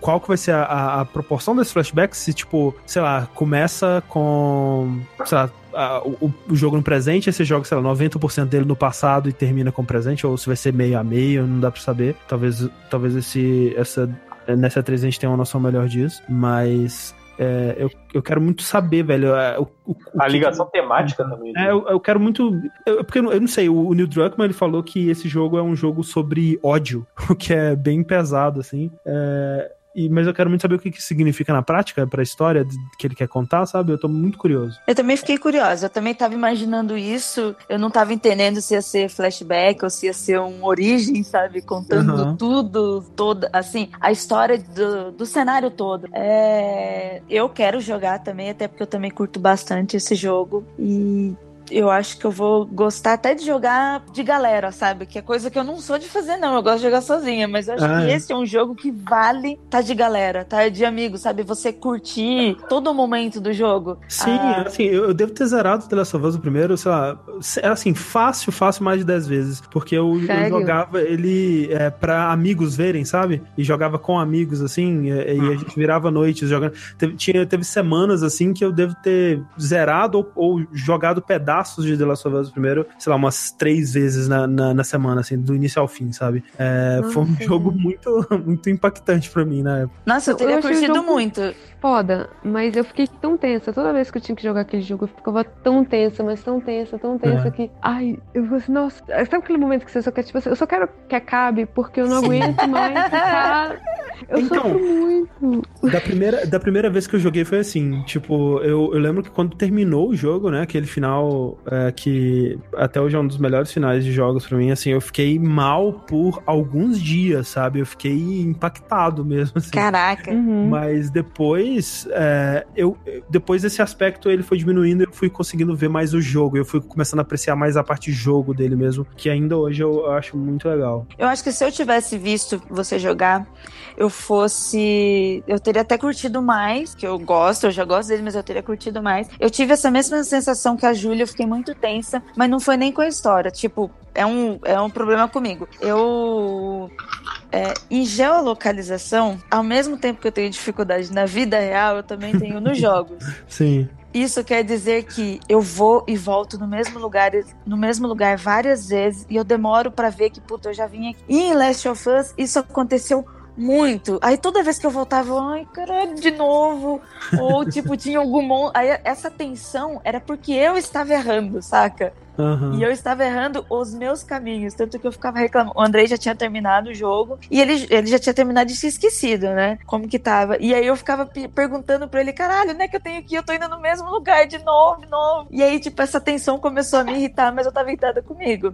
E é- por isso que eu acho que o 2 eu vou querer de galera, porque eu senti falta disso no primeiro. Eu joguei sozinha e eu pensava assim, pô, esse era um jogo pra eu, tipo, tá trocando ideia com alguém, saca? Sim, é muito legal. Por mais que ele seja bem linear, né? Não, não tem muito de você discutir decisões ou É isso, não é isso. É, então, Mas, mas, ele é são- legal de jogar com a galera, assim. Exatamente, Mas não são assim, as tipo, decisões. galera, quando vocês falam galera, tipo, galera perto de vocês na, na, na sala, tipo. Nesse falando, caso, tipo, sim. Sim. Neste ou caso, sim. multiplayer. Porque uma coisa que eu até ia perguntar pro, pro André, se esse ano vai ser o ano do multiplayer. Já teve o ano do arco, o ano do fogo, o ano do É não sei o que, esse ano vai ser o ano do multiplayer. Será? Não sei. Tem assim, eu acho que vai ser o ano Battle Royale, né? O Battle Royale tá aí. acho. O que vai ser Battle Royale, a gente vai ver. É verdade, muito mais. Imagina, anunciam aí o modo multiplayer do Last of Us é Battle Royale. É porque o, o Red Dead Redemption vai ter um, um multiplayer, né? Sim, é, também. E, e, e tava rolando é, discussões se rolaria um Battle Royale no Red Dead também. Viu? É. É, gente. Então, vai ser isso pros próximos anos. e Eu, falando. eu, eu detesto o jogo multiplayer, cara. Detesto Battle Royale. Ai, por que, que as pessoas fazem isso? Dinheiro. Não é muito a minha praia também, não. Com raras exceções, como o do The Last of Us, por exemplo. Cara, pra mim é jogo de. Battle Royale é jogo pra jogar com amigo. Então. É, é divertido, assim, um Fortnitezinho. Sim. Da hora. Mas Eu só jogo Fortnite. Cara, eu nunca joguei Fortnite sozinho. Eu só jogo com os meus amigos estão online. E é o meu tipo de experiência. Eu não vejo como tipo de. Ele vai me agradar sozinho. Eu preciso estar conversando com pessoas e tomando decisões com pessoas pra fazer valer a pena. Sim. E provavelmente vai ser assim pelo resto de todos os Battle Royales que vão aí. Eu também não curto multiplayer, não gosto. E se for assim, meu, eu vou parecer velha de novo. Eu gosto muito mais do passe controle, sabe? do que Desculpa, jogar entendi. multiplayer online junto. Ah, não, eu, gente, eu gosto, tipo, jogar jo- sozinha, sabe? Sem ninguém gritando no meu ouvido, ninguém me enchendo o saco. Tanto que a Vai, vai, vai experiência do God of War, pra mim. Ou, a não ser que você fique igual, se as pessoas começam. Meu, e já aconteceu isso várias vezes. Tem gente que nem joga mais comigo. De estar jogando multiplayer, online, e aí a galera começar a me pressionar e eu começo a matar todo mundo. Porque aí eu começo a dar tiro aleatoriamente. Eu tô nervosa, tô nervosa. Aí já... É, não Eu- joguem eu- Overwatch comigo, vira uma pessoa. Você não vai fazer Overwatch. isso também. Cara, então, o, o Overwatch foi um jogo que eu, eu vi, né? Tipo, vi, vi as pessoas jogando, eu falei assim, pô, parece bacana. E aí eu descobri que ele era só multiplayer, que ele não tem modo história, não sei das contas. Eu falei assim, não, não vou, não vou, não vou passar por isso. Cara, não vou Overwatch é o jogo que eu pego. Opa, eu tô, tô feliz? Vamos me estressar? Estressar por umas duas horinhas? E é isso que eu faço, eu me estresso no Overwatch. Eu não sei, Eu, eu, eu cheguei eu- naquele ponto que eu, eu paro de me sentir, nossa, eu tô estragando o time, né? Pra, nossa, esse filho da puta, eu tô estragando o time, né? Enfim, decisões ruins à parte, vamos agora para Death Stranding, que eu botei pra confirmar porque o Kojima botou meia-noite e meia, faz uma hora, que o Kojima Productions, wow, humbled by the é, humilde por as altas expectativas por Death Stranding na E3. Esperamos não ter elevado o hype muito grande. É. Acho que isso significa que venha, vem de novo. Vai sim, não, já, já, tinha, já tinha sido confirmado sim. E coloco aqui que a gente vai ver gameplay de Death Stranding, enfim. A gente vai descobrir o que finalmente esse jogo é. Preciso. Não, Assim, eu, eu- por mim ele continuava sendo um ARG que aparece em toda conferência, solta um trailer muito louco e vai embora, sabe? Porque eu já tava bem feliz com isso, mas se for um jogo também, tá ótimo, bora. Cara, eu não, eu não faço ideia do que pode ser esse jogo. Eu não tenho a menor ideia, eu quero muito, eu quero muito descobrir. É. Nossa, é foda, porque a gente sabe que vai ter um trailer, vai saber que as pessoas vai ter. Eu quero saber o bebê, o, o, o símbolo do Hang Loose. é só isso que eu preciso saber da minha vida. Por quê? Por que o bebê? Por, por que o- a criatura? Quais são as ligações com Metal Gear? É, né, nenhuma, Vai enfiar. Não, porque o Kojima vai enfiar tematicamente. Olha só, porque essa aqui é Konami. E o bebê é Metal Gear. É possível. Sim. É Ghost of Tsushima. Quero. Eu confesso que eu passei o meio Quero também. pouco, então falem aí do jogo. É um jogo, é o novo jogo da Sucker Punch, né? O pessoal do Infamous. E ele é um jogo de ninja, supostamente mundo aberto. Então eu consigo imaginar um jogo de stealth mundo aberto, algo parecido também com o que o Metal Gear 5 fez. É, se tiver mais foco em história, eu gosto, porque Metal Gear foi o que faltou nele pra mim. Mas gosto muito dessa ideia de um jogo de ninja de mundo aberto. É, quero. Nossa, eu acho que há anos eu espero por um jogo desse, sabia? Sim, De também. ninja em mundo aberto, meu. Porque, puta merda, desde o PlayStation 1 que eu não vejo um jogo de ninja, É. muito menos assim. Pois é, pois é. Quero muito. Eu não sei, eu tô meio de saco cheio de jogo de mundo aberto, assim, eu tô precisando de um joguinho, sabe, nos trilhos, 10 horinhas, ok, fechou, acabou. Linear, né? É, você Faz isso, tipo, isso, isso. É, de Você vez em quando eu mundo pego, aberto, pego vários Cara, fazer isso. me Eu coloca no mundo aquela aberto, detox. você não vai me deixar falar, ah, não, é. Desculpa, desculpa. É porque você me coloca no mundo aberto, eu vou fazer, eu vou andar aquela porra do mundo inteiro e eu vou andar o mundo inteiro, eu não vou usar fast travel. Então, qualquer jogo pra mim demora 70, 80 horas. E eu não tenho mais idade pra isso. Então, a vantagem do mundo aberto, assim, é economia. Então, assim, realmente. Mas é que tempo, ele te consome de qualquer outro jogo. É meu drama hoje em dia. Tem. Mas, por exemplo, você pega um. Você tem é, 60 horas de um jogo. E aí você vai demorar mais, porque você vai explorar, porque você vai ver a- as quests pequenininhas, você vai andar isso. Meu, tipo, ele vai virar 120 horas. Aí você, meu, caralho, você tem 120 horas pra fazer tudo isso. Olha só que economia. Não, concordo. O problema é que, por exemplo, eu fiquei um ano pra zerar Horizon. Porque eu fiquei Ah, eu rodando sei, aquele eu mundo sei. inteiro. Eu sei, porque eu também tô demorando. Eu também, eu também. Ah, mas, mas assim, aí- se, se tá legal, tá legal, assim. É. Vai jogando. Eu também não terminei o Rise ainda. Mas isso é verdade. O Horizon pra mim é porque ele é tão legal, ele é muito é. bom. E, tipo, é um jogo que dá pra você jogar aos pouquinhos. É, eu, eu gosto. Eu- assim, eu, eu gosto de, de ter as duas coisas, sabe? Eu gosto de jogos curtinhos lineares, mas é, salpicados ali por um jogo Sim. gigantesco de mundo aberto de vez em quando. Sim, sim. Eu acho que, é, sei lá, eu- tenho encarado jogos de mundo aberto de uma maneira mais desapegada, no sentido de, cara, se isso aqui não tá me divertindo, eu, eu já desisto. É. Tipo, foco na história, vão lá. Se, exemplo, God of War. Cara, eu não vou procurar o espaço do Odin. Eu acho um saco é ficar verdade. procurando esses filhos da puta. E tipo, cara, foi um momento que eu parei, ok, eu, eu- não que eu não tenha gostado do jogo, não que eu, ah, o jogo perdeu a graça. Eu já tirei tudo que eu poderia curtir do jogo e não vejo sentido continuar. Então depois disso, eu, sei lá, jogos de mundo aberto foram bem mais tranquilos pra mim. Eu acho, inclusive, muito mais fácil que um, sei lá, um, um Tales of Tales of, que ele infla a história, o tempo de jogo no meio da história. Você não tem como pular? É, peraí, gente, já volto rapidinho. Ok. Então, mas quando infla, no sentido que, tipo, tá enrolando, aí já não é legal, entendeu? Sim. É outra pegada. Não, mas é porque, é, é porque, por exemplo, tem gente que consegue pegar jogo de mundo aberto e fazer uma ou outra missão e meio que manter a história no foco. O meu problema é que eu vou visitar cada lugar. Aí você tem que sair do ponto A pro ponto na puta que pariu. Você pode pegar um fast travel. O que, que eu vou fazer? Eu vou andar. Meu Não tem Deus, cavalo, eu gente. continuo andando.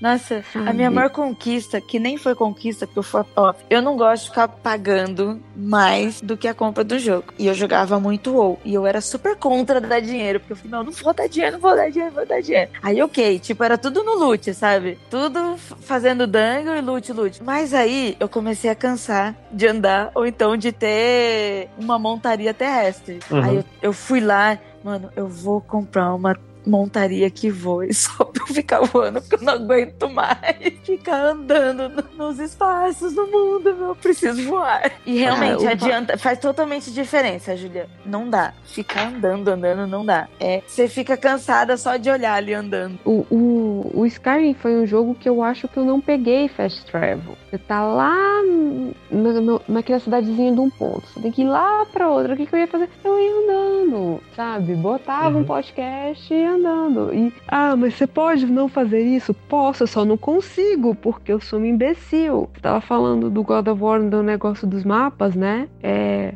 É óbvio que eu tava correndo atrás deles no fim de semana. É óbvio. Mas é uma coisa que, preciso- cara, eu o jogo que me fez parar com isso foi justamente Skyrim. Porque eu fiz a quest lá do lobisomem e eu percebi que eu ia passar, ficar muito tempo ali e eu falei, ok, vamos fazer aqui uma mudança. Qual jogo? Desculpa, eu não ouvi. Alô?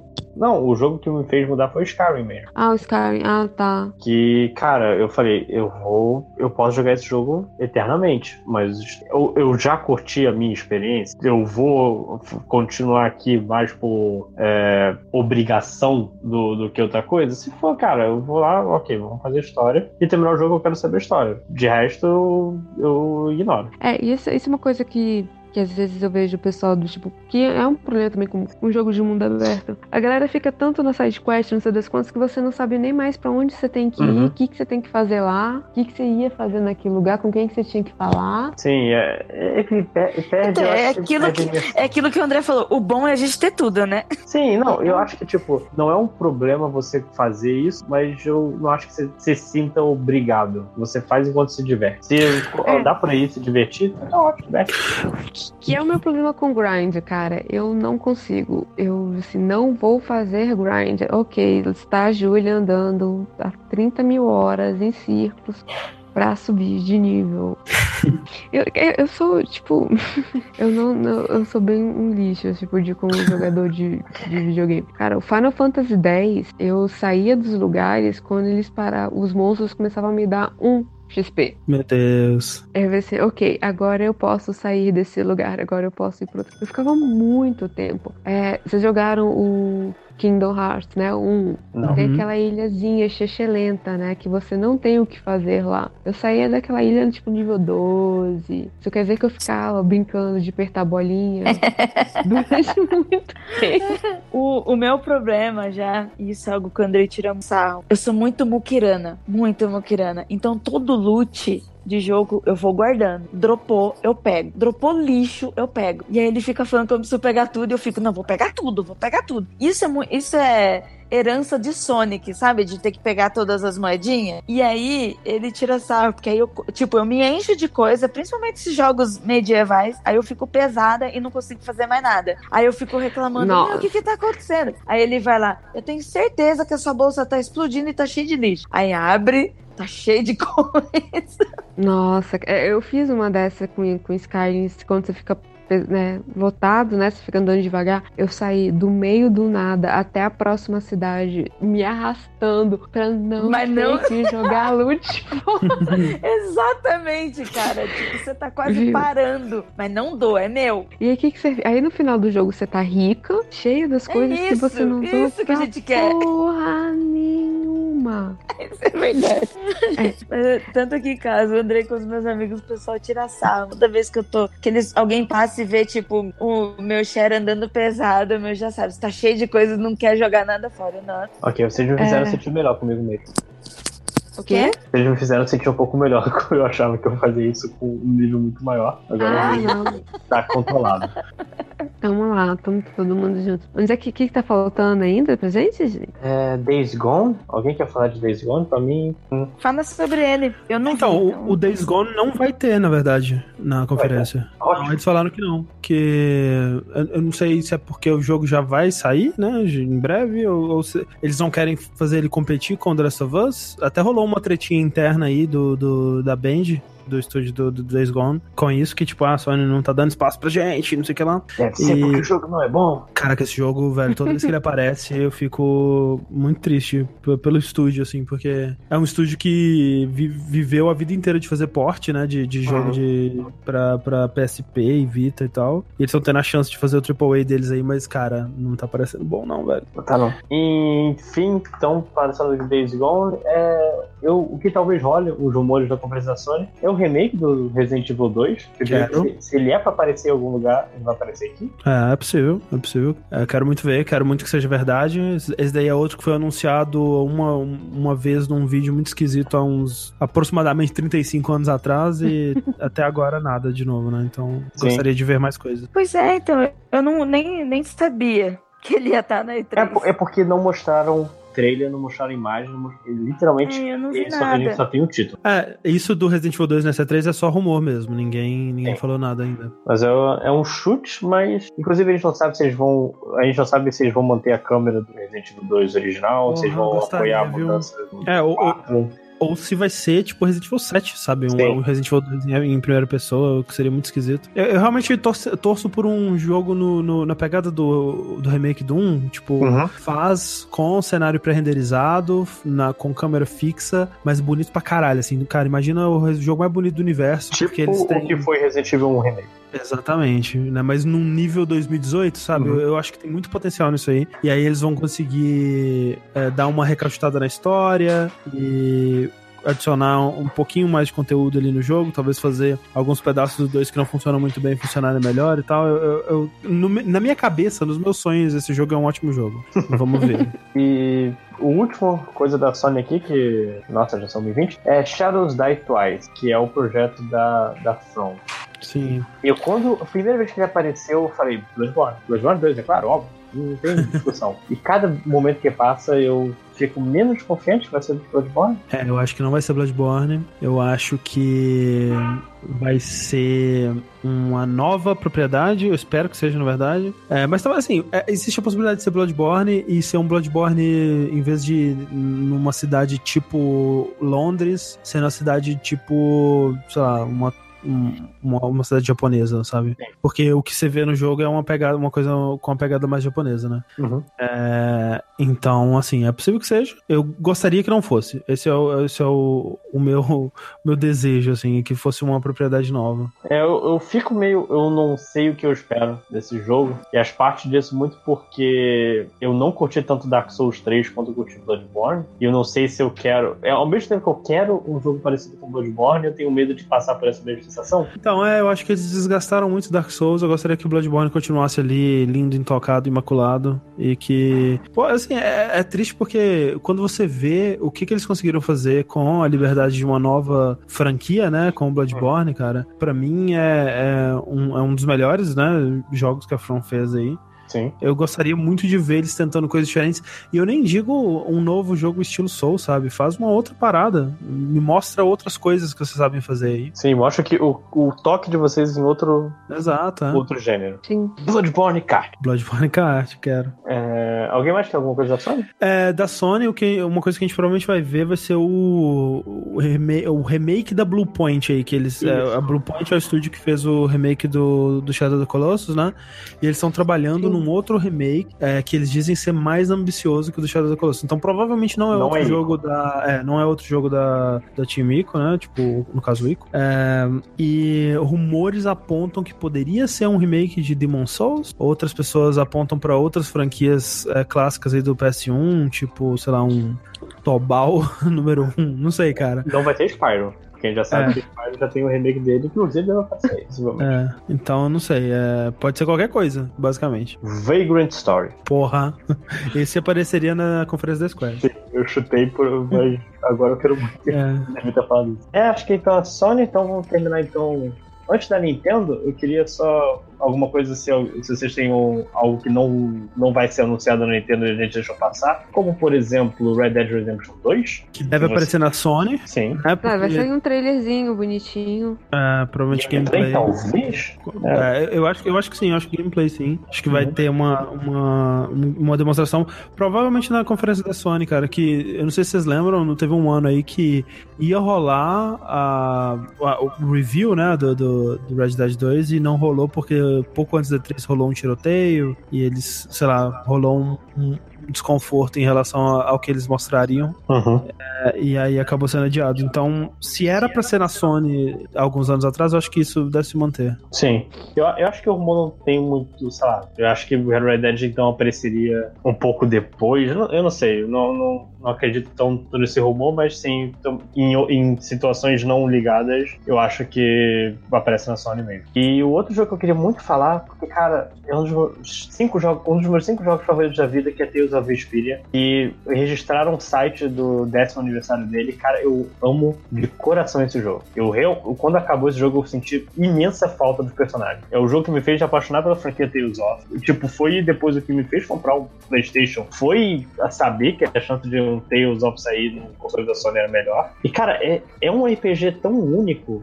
É um RPG que faz as coisas que só ele faz. Que eu tava até com medo, os dois últimos jogos, o Tales of Berseria e Tales of Zestiria, eles foram meio nhé. Eu tava com medo da franquia se perder, mas acho que o amor pode se reacender com um remake do meu favorito da série. Não sei se vocês têm alguma experiência com Tales of. Eu acho que eu só Ah, joguei o, o Fantasia lá do, do Super Nintendo e ficou por aí mesmo. É, cara, eu eu- não, não peguei. Ele tem um lance que pra mim é a parada que eu mais gosto, que é depois, fora da- do jogo, da, da história principal, você pode ter conversas com seus personagens por motivos qualquer. Que eu acho que, cara, todo mundo podia copiar isso. Todo RPG. Que é o cara, eu, é, pessoas falando, ah, o que acabou de acontecer, o que, que eu acho sobre isso, ah, encontramos um cachorro aqui, vamos conversar com ele. Coisas pequenas que dão um toque, você, se- sente os personagens mais humanos, Uhum. Inclusive, uma coisa que os outros jogos falharam muito, porque se você tratar isso como ah, a gente não pode, como Tales of Berseria fez, a gente vai usar essas skits só pra contar coisas da história que a gente não contou na hora. E acho que esse é um ponto pra você trabalhar a personalidade do personagem, e é algo que só Tales faz. E é isso, eu só passei aqui só para o momento o Tales of Berseria acabou, por favor,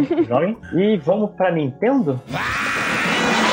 Ah, então entrou alguém aqui. Quem Ah, que entrou entrou? Entrou na Zica. Ah, ixi, chegou na hora que eu tô saindo. É, eu vou, vou sair, tá, gente? Preciso sair e, tipo, eu também não tenho nada pra comentar da Nintendo. A Nintendo nem é uma empresa que eu curto muito mesmo. Absurdo. Eita. É, André. é, antes da Ira sair, eu queria dizer que ela estará na nossa transmissão, né? Ira e Andrei lá, é, na- no, no dia da, da conferência do, do PC. Porque olha só, eu fiquei muito triste de chamar eles pra conferência do PC, mas é porque a gente combinou muito atrasadamente. E aí só tinha lugar pra vocês na conferência do PC. Fiquei Pra bem falar de triste. PC, né? A gente pode falar qualquer merda, então, Qual né? canal do YouTube eles vão estar? É no youtube.com/barra jogabilidade. né? Qual horário? Da conferência? Ah, aí você me, me pegou desprevenido aqui, vamos ver. Acho que, se eu não me engano, vai ser a partir das seis e meia da tarde. É, o PC Game Show em si começa às 7 horas, segunda-feira. Isso, é. Aí no caso, nosso, nossa transmissão começa meia hora antes. Então, se vocês quiserem ver a Iri e o Andrei lá. é, Isso, por favor, meia. gente, por favor, assistam, dê lá o likezinho e digam que vocês estão assistindo só porque eu tô lá. Isso é verdade. Sim, sim. Mas vejam, Aproveita porque toda E3 eu só vejo por jogabilidade também. Recomendo. Isso é verdade. Jogabilidade é foda pra cá. Mu- Muito amor. É, então, o Smash Bros. Vai rolar. Bastante Smash, é. Vai ser 80% Smash. Que, inclusive, a Nintendo já deu. Acho que vai ser 40 minutos mesmo, que é o padrão dela, 40 minutos de, de apresentação. Uhum. E Smash, cara, eu só não sei se vai ser. Se ele vai ser mais parecido com o port ou menos parecido com o port. É, eu acho que essa é a questão. É, se vai ser realmente um jogo totalmente novo, se vai ser como eles fizeram com Splatoon, né? Que É, parece 1.5. muito. É, parece muito o jogo anterior, assim. É, uma- uns rumores que estão rolando é do- dos personagens que eles vão anunciar e, e tem um- um- uma grande possibilidade aí da gente ver Rabbids no, no Smash. É, tá rolando muito essa, Podia essa coisa, tipo. Rayman, mas ok. É, pois é. E. Mas é, com o sucesso aí do, do Rabbids Plus Mario lá, é, ter um, um Rabbid Mario, um Rabbid Luigi ou um Rabbid Peach, assim, no, no jogo seria... Uhum. Seria legal, cara. Eu gosto, eu gostei dessas versões dos personagens. E tá rolando um- muito muito forte esse, esse rumor barra boato, não sei. É porque a gente já tá acabando com os personagens que são da Nintendo, né? Também Já- tem isso. é. Já chegou o limite. Mas ó, seria a primeira vez num jogo do Smash com um personagem de uma franquia ocidental. Porque até hoje, né, você teve jogos de outras franquias que nem são da Nintendo, tipo Metal Gear e Sonic, Street Bayonetta. Fighter, Bayonetta e, e tudo mais. E Final Fantasy, mas tudo de franquia oriental, né? Uhum. Se tiver realmente o Rabbit, seria o primeiro é, de um jogo não oriental. Mas por favor, Rayman, não Rabbit. se eu, É. se, Sakurai, se você consegue ouvir e trocar rapidinho. É, é, Enfim, eu acho que, sei lá, eu tenho a impressão que vai ser mais um porte, o que poderia deixar algumas pessoas putas, mas acho que ele pegaria muito, incluiria também muito dos Smash Bros 3DS, com todo aquele modo especial do 3DS, faria muito nesse sentido de colocar no Switch. E por isso acho que vai ser um pacote grande, eu só não sei se a gente vai, vai ser um pacote muito inédito. É, vamos ver. Se bem que já foram quatro anos, né? Desde Smash Bros. Wii U, tem tempo pra fazer uma coisa nova. É, eu não sei o quanto desses quatro anos foram passados. Porque assim, durante esses quatro anos eles foram lançando bastante conteúdo, Sim. né, pro, pro Smash de Wii U. Ryu, Bayonetta, o próprio Cloud, que Sim. estava esperando. Foi bem, foi bem doido, Cláudio. Que inclusive, na época eu falava, ah, então significa que vai ter Final Fantasy VII Remake pro Switch. Hoje em dia eu já tenho uma opinião totalmente contrária. Antes que esse jogo seja muito bem escalado. É. Ou Cloud. É, enfim, Smash Bros. É, o que talvez role, que a gente sempre tem aquelas. Eu esqueci de falar, botar aqui uma coisa. Sempre tem esses chutes na Nintendo. A Nintendo costuma se fechar muito bem na E3, fechar o meio-campo. Que é, pra começar, todo mundo tá falando por algum motivo de Modern 3. Eu não sei porquê. Você viu isso? Eu não, não ouvi muitos, muitos eu, rumores. eu fui na Polygon catar uma coisa, ela falou Modern 3, outro site falou Modern 3, eu tô achando meio estranho, mas eu acho que é que nem como eu boto Elder Scrolls 6, uma hora vai estar certo. É, todo ano, aposta Modern 3, um ano você acerta. Sim. É, além disso, tem um novo jogo da Retro que ninguém sabe o que, que pode ser, embora os rumores sejam Star Fox de corrida. É, tem esse rumor do Star Fox de corrida aí. Porque eu tenho a impressão, eu cheguei a falar isso lá no Márcio, que a Nintendo, eu, sei lá, eu vejo com. A Nintendo vai lançar em setembro, se não me engano, o serviço online dela. E eu não. Eu apostaria que Smash Bros. é o jogo de novembro, porque é o que tem mais sucesso de venda. E eu apostaria que o da Retro vai ser o jogo que vai lançar com o sistema online dela. O jogo que vai, ah, pô, gente, bom, paguem, sei lá, X dólares pra vocês jogarem esse jogo. E antes eu apostava que seria uma coisa mais. meio que uma Nintendo tem uma coisa. uma tentativa Nintendo de um Destiny da vida, uma coisa mais multiplayer. Mas hoje em dia todos os rumores estão infelizmente apontando pro Star Fox de corrida. Tu- Tudo É. está se caminhando. Eu realmente gostaria de ver a Retro, sei lá, cara.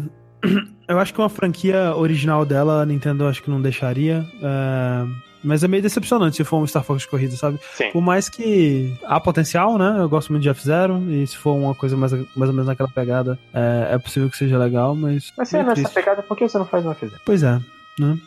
É. Não gosta tanto assim de Star Fox. É, gente. Nem tem, tem, tem mais jogos ruins de Star Fox que jogos bons. Isso é verdade. Você fazer a conta. Fortnite, de Switch. É, Esse saiu aquela imagem, né? Com... Falando do Overcooked 2 também, né? Fortnite no Switch. Aquela imagem tava assim. Eu vi muitas dessas imagens, né? Listando os jogos que vão ter em conferências. É, Uhum. alguma delas provavelmente tá certa. Essa daí tava bem incrível, assim. Tava bem. Tava muito bem feita com os logos, né? Dos jogos e tal. E Então, tem tudo o lance de que acho que fizeram data mining, né? acho que no próprio Fortnite viram menções a controles do, do Joy-Con. É. Faz muito sentido, faz cara. sentido. É, tipo, a Fortnite tá em todas as plataformas do mundo, por que não no Switch, né? Sim, e, pa- e parece, e é- parece um jogo muito fácil de você portar. É. É, Metroid Prime 4, já que eles já mostraram aquela imagem JPEG, talvez eles mostrem um trailer dessa vez. E se eu tivesse que apostar, Metroid sai em março do ano que vem, que dá tempo de você fazer um trailer, nem tem, não tem gameplay, fazer um trailer agora. É. O importante disso é que o Metroid Prime 4 não tá sendo desenvolvido pela Retro, né? Como a gente disse. É um. É um estúdio da Bandai Namco aí. É... Singapura. Singapura, isso. É, que é bem, bem esquisito. Vamos ver. Exatamente. E o, o jogo que eu mais quero, novamente, o, que eu, o amor que eu tenho por Tales of Vesperia é o amor que eu tenho por Fire Emblem. E, rapaz, esse jogo, cara, a 3 pode ter todos os jogos da vida. Se eu não tiver Fire Emblem, pra mim vai ser muito decepção. É, eles mostraram, né? Ou, ou eles falaram que tava em desenvolvimento, não? Fire Emblem pro Switch? Eu Acho que Sim. eles mostraram alguma coisinha. Não, só falaram. Só falaram, né? É, eu, eu, eu jogo. É, isso é foda, cara. Tipo, eu sou muito ruim pro jogo Tactics, assim. E o Fire Emblem, eu joguei bastante daquele Awakening até eu chegar num ponto que eu acho que o jogo ele esperava que eu tivesse sacado alguma coisa que eu não saquei ainda e o jogo tava impossível, cara. Eu não conseguia avançar mais. Eu acho que eu devia ter aprendido melhor como usar, tipo, combinar os, os bonequinhos na mesma casa, sabe? Um ficar ajudando o outro ali. Eu acho que isso deveria ser importante. Eu não aprendi a usar isso até o ponto que eu joguei, então eu não consegui mais avançar. Fiquei É, muito do, triste. do jeito que eu botei, eu só coloquei todos os personagens sempre ficavam juntos. É. Então, é, eu fiquei meio traumatizado com o Fire mas, cara, eu, gos- eu gostei muito do, do que eu joguei, assim, da, essa coisa de você se apegar aos personagens, da relação entre eles e tal. E acho que no meu caso, Fire Emblem Awakening foi o jogo que eu sempre queria e nunca pensei, nunca consegui formular a ideia na cabeça. Que Aham. é uma estratégia, um gênero que eu gosto. Você tem os personagens, você tem conversas dos personagens. Ele, você tem a possibilidade até de você casar com os personagens, Sim, que é uma sim. coisa que eu não sabia quanto curtia até esse momento. Infelizmente, peço perdão à sociedade. Mas eu e é uma coisa que, sei lá, eu gostava de Fire Emblem. Eu vou- vou parecer novamente o fã original das coisas, mas eu gostava de Fire Emblem desde os de Game Boy Advance e eu fico muito feliz em ver a franquia virar hoje um dos grandes pontos fortes da Nintendo. Aham. O próprio jogo do Fire Emblem Heroes é, é praticamente o, o único jogo de celular que tá fazendo sucesso da Nintendo no, É, no foi o que mais se manteve, né? Sim, inclusive já devo ter dado uns 80 reais nesse jogo. Desculpa também, sociedade, por esse, esse ato. Não, mentira, foram 200 reais. É... Nossa. Mas, cara, eu, eu, sei lá, eu gosto bastante de Fire Emblem. Eu gosto da ideia do Fire Emblem ser um- uma franquia forte da Nintendo. E depois de tudo isso, ver a franquia voltar um, um console, entre aspas, uma máquina com mais força, além de. Sabe, eu joguei o Echoes, tô jogando agora o Echoes pra me preparar pro Fire Emblem de Switch, e ele tem, incrivelmente, um diálogo muito bom. Os diálogos são muito bem escritos, eu não tava esperando nada, Uhum. e que me deixa muito animado pro, pro que vem por aí, sabendo com a força que tem Fire Emblem, o quanto a Nintendo deve estar investindo nesse jogo. É, eu, eu daria uma segunda chance pra Fire Emblem se, se tiver, se essa recepção tiver positiva dele.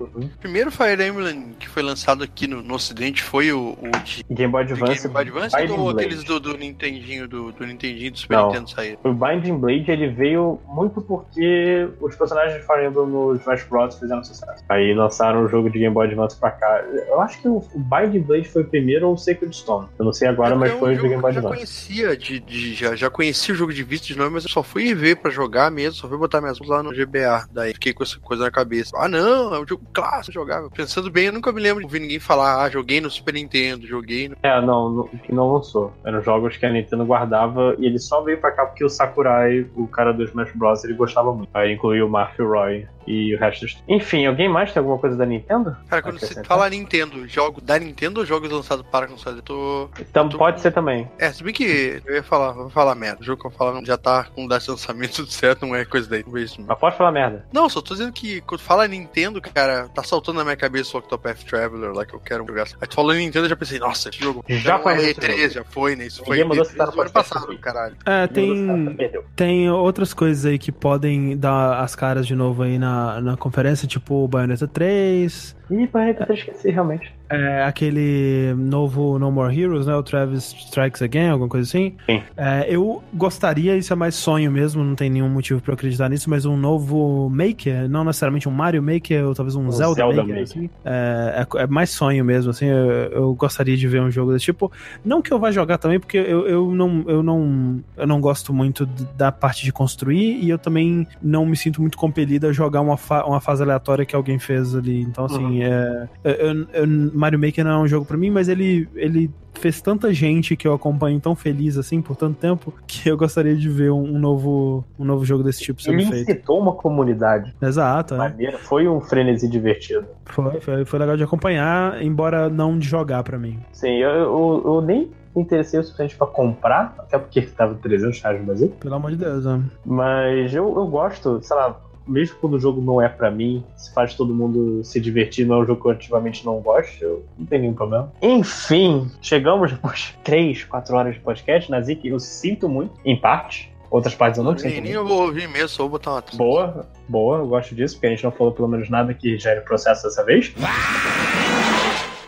Não, eu tinha uma pergunta pra fazer pra vocês antes de encerrar. Porque, tipo, a gente falou dos jogos, né, do que estão aí, mas e se vocês fossem escolher um que, tipo, não tá na, na E3, não tá nessas possíveis listinhas só de sonho, o que, que vocês queriam ver esse ano? Advanced Wars. Queria que a Nintendo trouxesse de volta Advanced Wars. Que é uma franquia de guerra, mesmo, tipo, vamos criar unidades, vamos entrar na porrada, que morreu um pouco antes de Fire Emblem. Mas eu sinto saudade. É, alguém é, mandou um e-mail pra gente um dia desse, a gente leu no nosso podcast, falando de um novo Castlevania no estilo de, é, de, de, de Zelda Breath of the Wild, que é o seguinte, você tem, assim como você tem o castelo do Ganon no, no, Zelda, você tem o castelo do Drácula no mapa, né? Você consegue ver ele de todos os lugares. E aí, o jogo é você explorando esse mundo aberto para ficar forte o suficiente para entrar no castelo do Drácula e matar o Drácula. Só que, e aí, obviamente, no mundo aberto, né, aquele mundo gigante, tipo Zelda mesmo, você vai ter todos os monstros clássicos da, da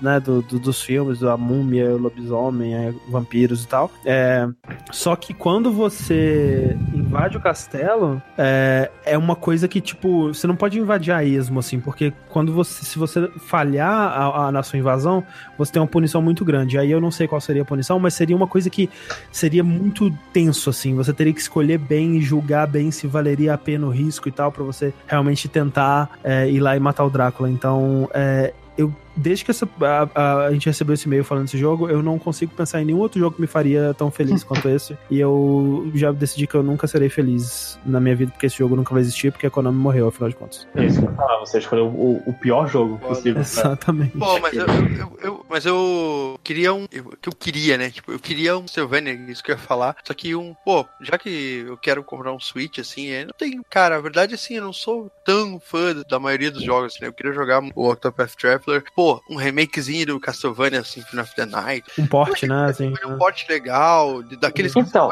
muito bons que tinham também no, no, GBA, que eu joguei todos mais de uma sim, vez. Sim, Cara, Riot Os DS são muito bons. Cara. Order of Ecclesia é um excelente É, meu Deus, cara. Aquele pai, do livrinho. como é Sim. Chama? O Port É. of Ruin. Portrait of Ruin, isso aí. Eu também gosto bastante. Primeiro Castlevania que zerei. Bom, bom Castlevania. É, Mas seria- você pode rezar pra Bloodstained ser um bom jogo. É verdade. Que aí você tá ganhando seu remake de Castlevania. O mais fácil que você vai conseguir. É o mais perto que a gente vai chegar de Castlevania, fora dos patincos. Exatamente. E, e, e você, Júlia? Não, eu, olha, eu acho que eu ficaria muito, muito feliz com um. É tipo, fica reclamando de remake, mas eu queria muito, muito um remake do Final Fantasy VIII. Ah, eu acho que se o do 7 der certo, vai o do 8 também, Júlio. Eu também quero muito. Oi? Mas aí você mas pula o demorar, 6. Você pula o 6. Não pode pular o 6. Não, mas já pulou, já tá no 7. Pulou, Volta, né? É, volta, já volta, tá volta, certo, volta, acabou. Não, não, vai pro 8. É porque assim, eu tenho meio que um trauma da história do 8, porque toda vez que aquele Garden começava a voar, eu me perdia no mapa. E eu nunca consegui zerar a bosta daquele jogo, porque eu nunca consegui achar lugar nenhum.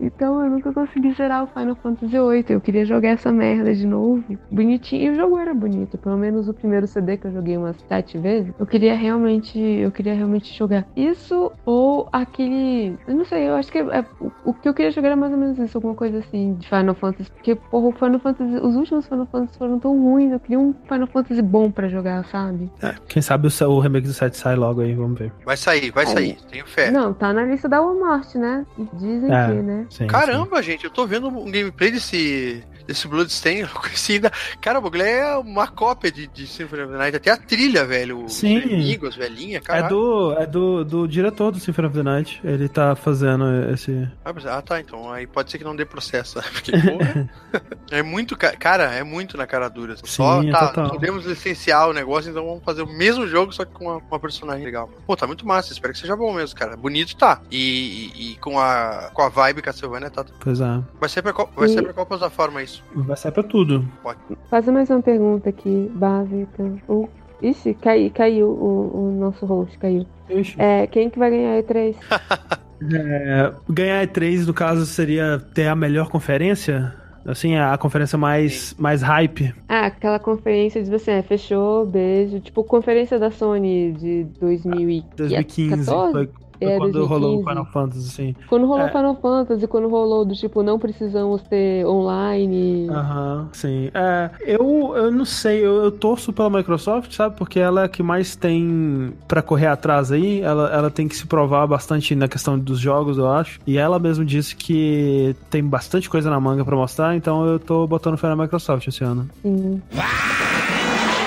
Enfim, essa foi a longa, o longo podcast de E3 e todos sabemos que semana que vem a gente tem mais para descobrir que a gente estava errado em todas as previsões e ficar triste porque o jogo que a gente queria não foi anunciado. Mas de qualquer forma, queria agradecer, foi um excelente podcast. Queria agradecer principalmente ao André, que saiu do, do jogabilidade, que deve estar mega atarefado só para aparecer aqui, da War da Graça. É, é foi um prazer, obrigado pelo convite. Sempre bom falar da, do- dos joguinhos tudo aí da 3. Melhor época do ano. Melhor época do ano. Inclusive, se você quiser falar um pouco do jogabilidade do projeto que você vai ter para E3, é a hora agora. Pois é, o jogabilidade ele é, é meio que dividido entre podcasts e, e conteúdo em vídeo, né? A gente tem o nosso site jogabilidade.de, ou é jogabilidade, só com um pontinho antes do DL, é, que você encontra o, o- nosso conteúdo em podcast, né? A gente tem é, é, podcasts semanais aí. Geralmente dois podcasts por semana, na verdade, quando, quando tá tudo certo. É, e em conteúdo em vídeo também no youtube.com.br jogabilidade. É, a gente faz vídeos é, de opinião, vídeos ensaios, esse tipo de coisa, e reviews de jogos. É, e essa semana da E3, né, que começa sábado, é, a gente vai fazer o que já é uma tradição pra gente, que é a gente vai assistir, comentar e reagir, né, às conferências da E3, a todas elas. É, da- juntos aqui. E esse ano a gente tá fazendo uma parada diferente que a gente tá juntando né o, o jogabilidade o overloader e o Nautilus que são é, amigos nossos né e de canais que fazem conteúdo parecido e que a gente é, gosta muito também e, e são grandes amigos aí nessa jornada de produzir conteúdo sobre joguinhos no Brasil. É, e eles vão todos vir pra cá né pra, pra jogabilidade casa e a gente vai assistir junto aqui com convidados né. Então assim vai ter muita gente é, tem um Produção o negócio. Pois é, vai ter um. A gente soltou um vídeo há, há pouco tempo atrás, há algumas horas atrás, é, falando todos os convidados que a gente vai ter. E é, eu realmente tenho que ver como é que a gente vai fazer pra caber todo, todas as pessoas aqui. É, não sei se tem lugar pra todo mundo, não. Mas a gente vai ver, né? Se algumas pessoas tiverem que sentar no chão, vai ser assim mesmo. Fica em pé duas horas. Pois é, Um quem, quem? Exato. É, então, de qualquer jeito, queria novamente agradecer. Júlia, você tem algum recadinho? Não, hum, não, não, sem recadinhos nenhum. Tem recadinhos? Nazik, você tem algum? É, então, segue aí o, o bonde. Não sei se a gente.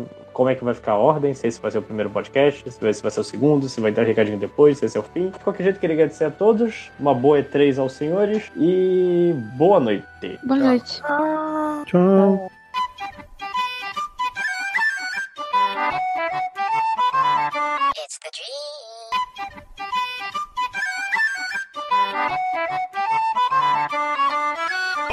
É, recadinhos MDM, Léo Finock tem recados. Então, é, vários recados, na verdade. Primeiro, agradecer aí é, ao FIC pelo convite, a galera do FIC, o Afonso, todo mundo, pelo convite. Ah, agradecer a todo mundo que foi lá e, e pegou o Hellnoke do Catarse, ou não Catarse. Foi mal porque não tinha mais, não tinha mais exemplares, já que a Esgotou, dos caminhoneiros... Não, é porque não tinha muito que a greve dos caminhoneiros meio que quebrou os transportes aí. Vendeu tudo? Coisa. Eu vendi quase tudo que eu olhei lá. Ixi. ah, e agora... ah, falei de um, de um podcast, calma aí que eu tenho que ver o nome direitinho. É, é Zoneando Podcast, ah, falou a polêmica do standard de informação o tempo inteiro. ah, e aí o site é zonae.com.br. Eu acho que é isso o nome do site. Que eu não separei aqui pra ler direitinho, porque eu já esqueci qual é o endereço. É que eu sou péssimo vídeo? também. Um podcast. Podcast. Falando sobre, falando sobre polêmica Thundercats e animação em geral. E entrou no ar hoje também. é, o MDM fez primeiro. E hoje entrou no ar o, o catarse do, do segundo melhor quadrinho nacional. Só perde pro El Novo, sacanagem. Eu achei que É, entrou no ar o só perde pro capas e gravata. Não. eu, eu fiz o. Dei uma doutorada agora. É, entrou no Catarse o, o Maiara Annabelle 5, volume 5 dessa série, muito boa. Do Pablo Casado do Thales Rodrigues. Ahn, cara, esse é um dos melhores quadrinhos que tem no, no Brasil. Apoia aí, vai lá dar uma olhada. Eu acho que é catarse.me é, ME barra MEA5. Procura lá no Catar. Ah, tinha mais um recadinho que eu esqueci agora. Então deixa. Eu tô com muito sono. É isso, acabou. Alguém mais tem recados? Você pode me seguir também no Twitter e Instagram, Léo Finock. Fazendo o Felipe e o Camilo agora. E a, e a Belly. Alguém mais tem recados? Não. Alguém tem comentários? Eu não procurei nenhum. Eu, eu tô dormindo. Ixi, eu também, eu não pedi. Nos comentários amanhã e acabamos só com o recadinho mesmo. Espero que a gente ou alguém apareça com comentários logo depois. Um, dois, três comentários. Pronto. Então vamos lá, galera, Recadinhos MDM. Bom, gravaram dois podcasts essa semana e ninguém gravou recadinho e comentários. Agora são três da manhã de quinta para sexta e tá todo mundo dormindo. E alguém tem que gravar os recadinhos e comentários. Então estou eu aqui, o Change, e comigo também está o Change e junto também o Change. Ou seja, eu vou fazer isso sozinho. Ah, nos recadinhos de hoje, o único recadinho que eu tenho para falar é que o livro do MDM já está lá no Tapas, na conta do Fábio Catena, ah, disponível online em baixa resolução. Então você não vai poder baixar, imprimir encadernar você mesmo guardar na sua coleção. A quem comprou, comprou o livro. Quem não comprou, espera aí o próximo evento, que talvez a gente não conseguiu transportar todas as caixas para o FIC por causa da, da greve dos caminhoneiros. Ah, então a gente só conseguiu vender uma parte lá. Tem ainda uma outra parte que está agora na casa do Fábio Catena, que talvez vá para a CCXP se tudo der certo, ou outro evento, não sei. Mas tem, a gente tem uma reserva pouca de gibis para você que não comprou o livro do MDM, não pôde ir para BH, que provavelmente esses gibis vão ser relançados em algum lugar de São Paulo, em algum evento de São Paulo. Então fiquem ligados aí no Twitter, no site, que agora a gente está atualizando. Então fiquem ligados. Ah, Change, qual é o endereço uh, do, de onde está o MDM? É tapas.io barra episódio barra 10888877. Muito complicado? Muito. Mas eu tenho aqui a solução para você. Abra o Google, digite MDM, caralho, A4, tapas. Primeiro resultado. é isso aí. Então, MDM, caralho, é quatro tapas. Digita no Google, você vai ver o link para o livro MDM. Só que o Catena subiu, tá tudo fora de ordem. Procura pela parte 1. A parte 1 é a segunda parte, na verdade. Vai estar escrito lá, tá tudo junto. E ele colocou junto, uh, junto do livro, tem um, um, um, sound, um arquivo pro SoundCloud do, do Figueiroas. É, para você ouvir enquanto você lê o livro. Olha, muito bom, hein? Parabéns, Fábio Catena. Sempre pensando em tudo. Uh, recadinhos não temos mais. Uh, então o que a gente tem é. Deixa eu ver aqui. Perguntinhas pro podcast. Então vamos para os comentários MDM. Só comigo mesmo. Uh, deixa eu abrir aqui o meu Twitter, que eu mandei pergu algumas perguntinhas aqui e tem gente que respondeu, hein? Vamos lá.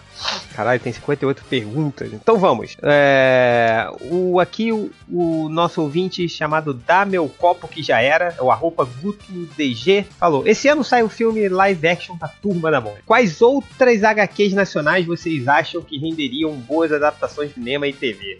Palhaço Alegria, pode colocar aí. Adorava o Palhaço Alegria. Não, mas cara, é, eu tô toparia qualquer coisa, assim. Mas uma coisa que eu queria muito ver, que podiam aproveitar a onda de super-heróis, era em homenagem à minha falecida avó, que era número fã, fã número 1 um, uh, do Flash Gordon, mas uh, e fã número 1 um do Capitão 7. Cara, eu queria muito ver o Capitão 7 no cinema. Eu iria adorar. É, Lisboa Rafael, arroba Raf underline Lisboa. Quantas duas semanas vai durar essa nova leva de empolgação com posts no site?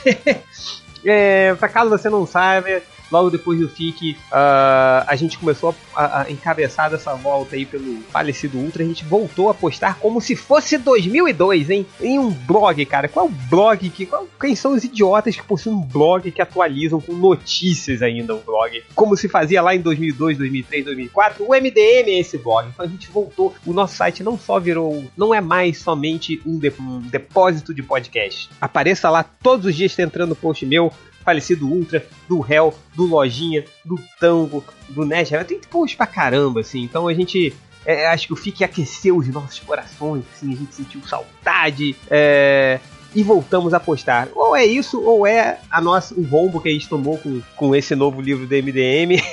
e a gente precisa da grana do Etsy. Então a gente tá postando mais. então cliquem nos anúncios. Eu não falei isso, tá? Uh, vamos lá. O João, arroba João Victor Ronce. Change, se puder, divulga minha loja de desenhos. O nome é Loja de Desenhos, do João e o link é esse: loja de desenhos do João.minestore.com.br. Minestore é mini store, né?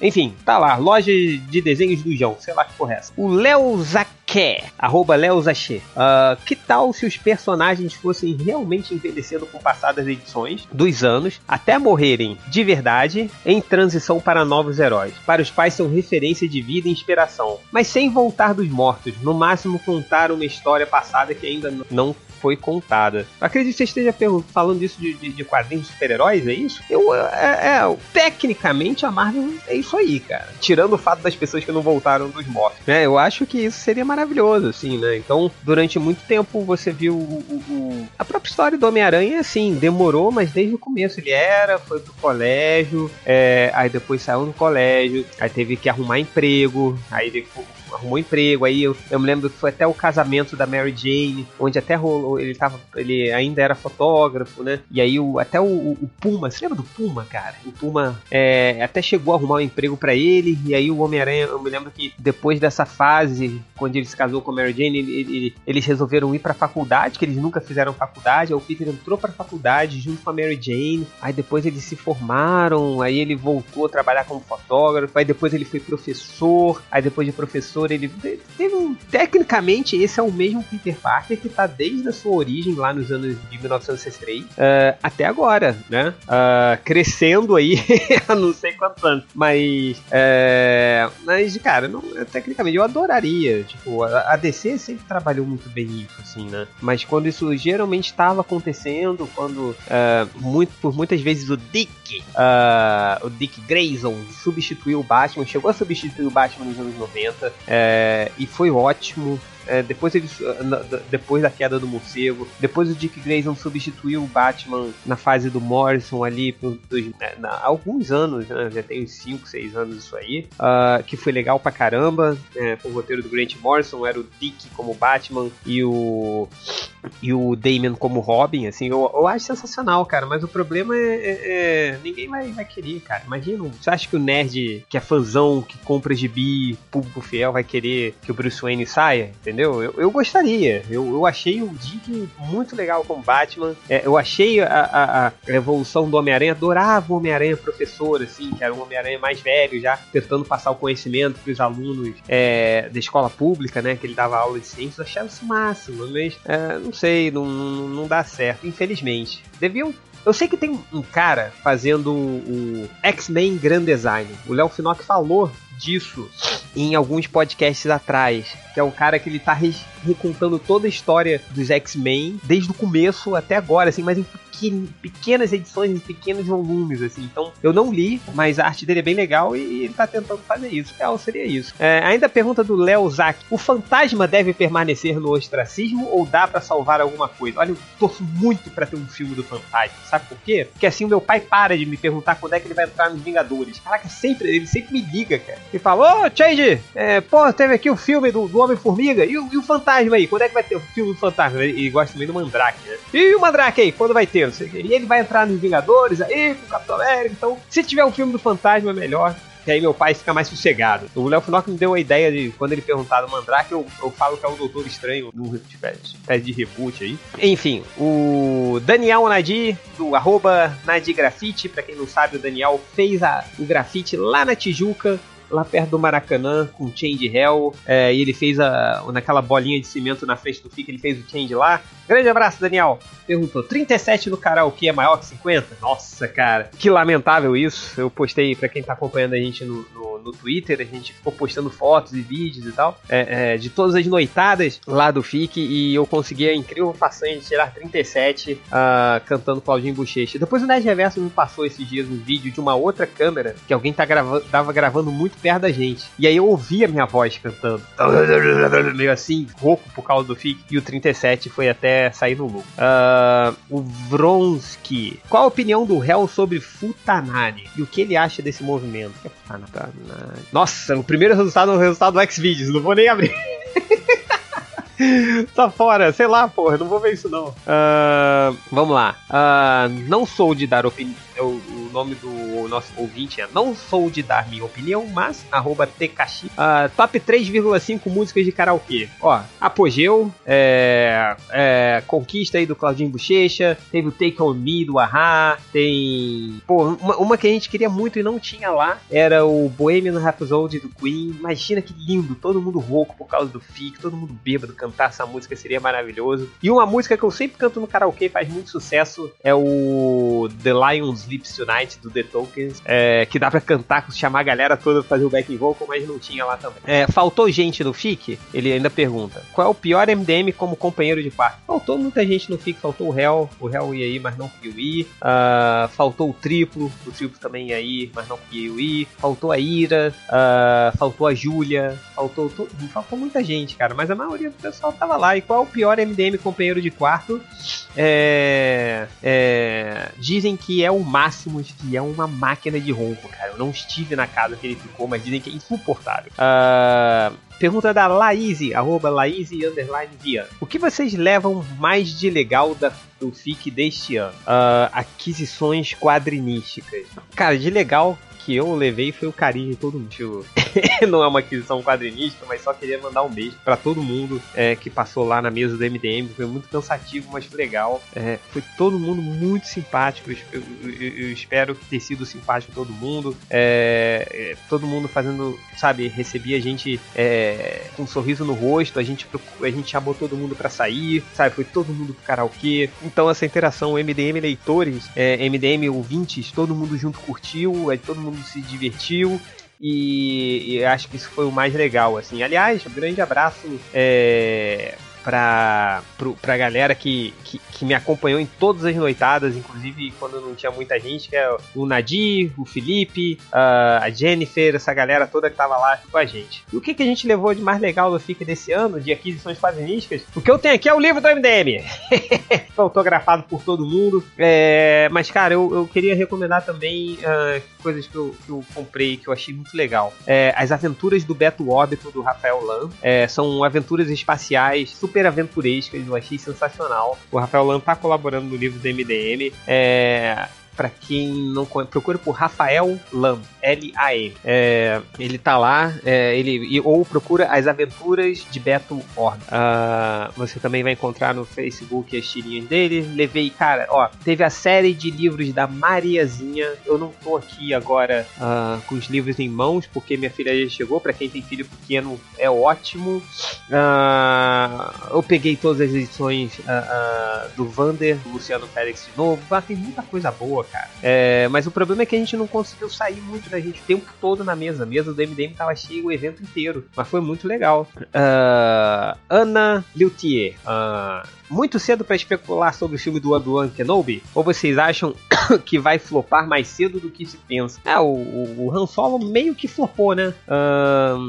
Então eu, eu não sei, eu, eu, vou falar a verdade. Eu sei que tem muita gente empolgada com o filme do Obi-Wan Kenobi. E eu acho que, que sim, o Obi-Wan Kenobi é um puta personagem e que tem um, aí uma história e um potencial muito bom, cara. Mas o problema é que nos anos 2000, assim, uh, uh, George Lucas, ele, cara, ele, ele assim, uh, ele saturou a imagem do Obi-Wan com as guerras clônicas e com todos os filmes e tal. Era Obi-Wan o tempo todo, o tempo todo. Eu não aguento mais. Então façam o filme do Caio Catarri, porra! Uh, vamos lá. Clayton Santana, o que ach vocês acham, acharam do novo trailer do, da animação do Spider-Verse? Boas expectativas? Ah, muito boas expectativas. Lindo, é, muito bem animado, muito bem feito e vai focar no melhor Homem-Aranha de todos os tempos, Miles Morales. Com Peter Parker ali aparentemente sendo como mentor e tal.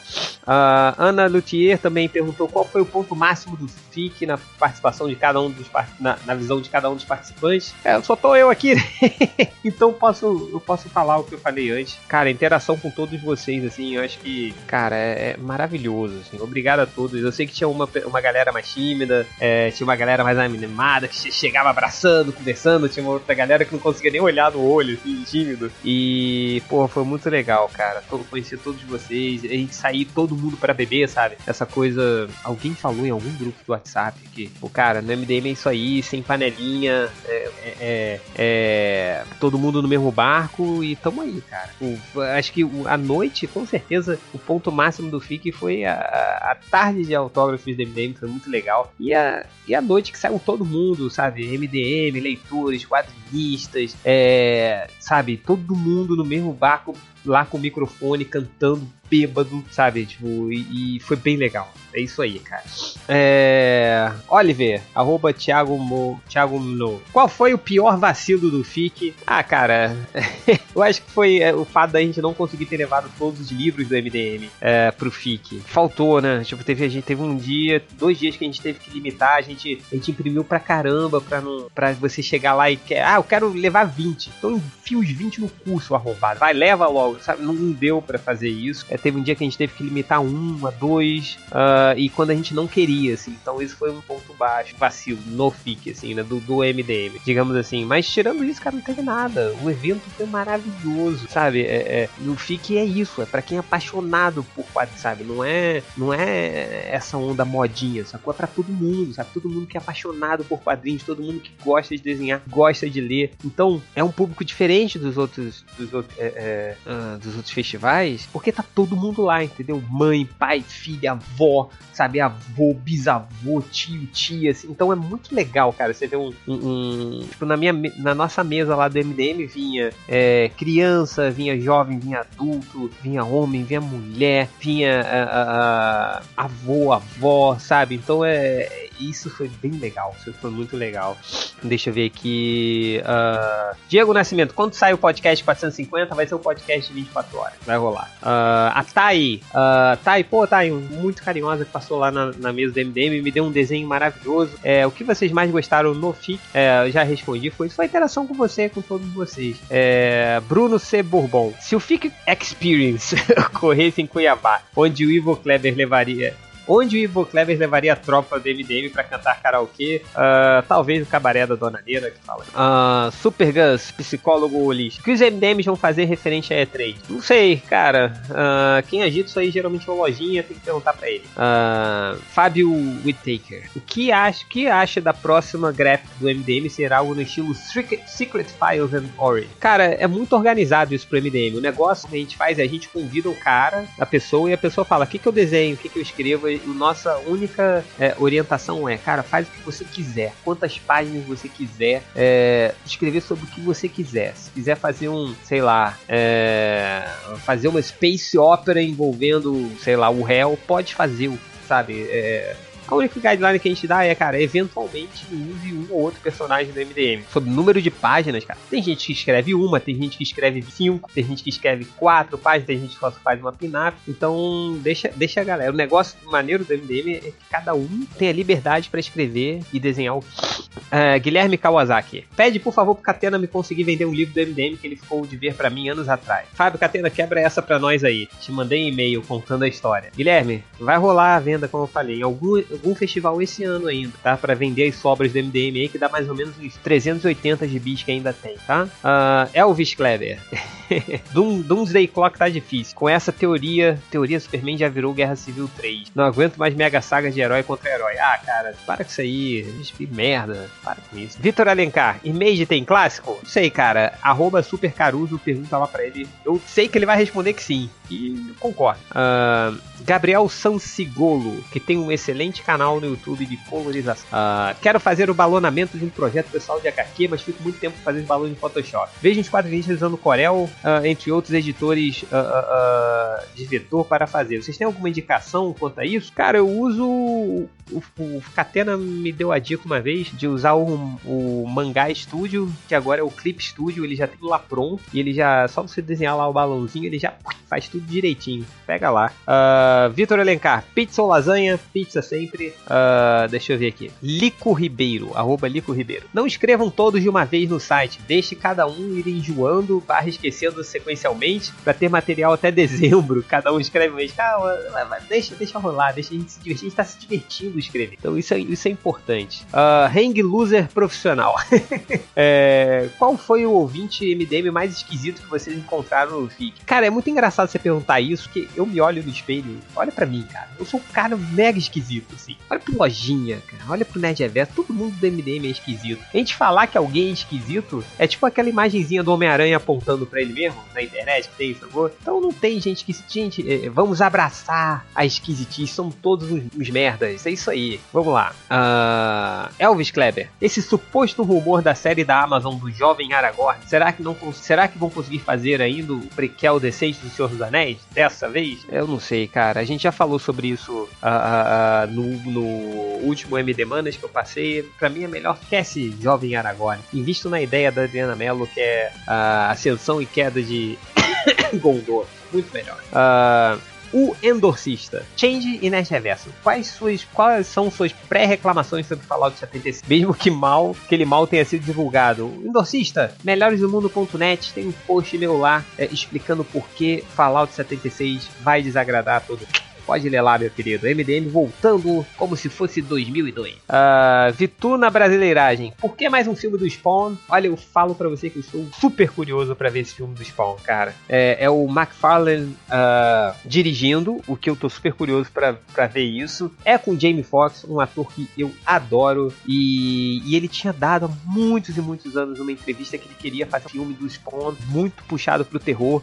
onde o Spawn mal aparecia, só aparecia meio que arrastando corrente, assim. Eu tô curioso, cara. Eu acho muito mais válido um filme do Spawn do que, sei lá, filme do Coringa, do Jared Leto. Uh, o João. Ah, não, aqui. É, Bruno traço Games Indie, toca melô do Jonas no final do cast. Não sei se vai tocar, porque eu tô gravando isso 3 da manhã. O podcast vai entrar daqui a algumas horas, então provavelmente o Nasik, o editor secreto, vai conseguir colocar aí. Deixa eu ver aqui. Uh, Mazaro barra arquiteto. Hashtag Marielle presente. Qual é? No cast anterior, vocês falaram de quadrinhos barra livros seriam interessantes adaptar para o cinema. Cogitaram um filme de Sandman, mas talvez não ficasse bom mas acredito que o ideal seria fazer uma série, já que assim daria para se aprofundar mais, tipo deuses americanos. Cara, para mim o Sandman é tipo o Watchmen. Não esquece, deixa lá, deixa lá, deixa, deixa. Uh, casal pipoca, arroba casal underline pipoca. A cena da X-Force saltão de avião e os integrantes morrendo para mim valeram mais que o filme. Eu me acabei de tomar um puto spoiler. Enfim.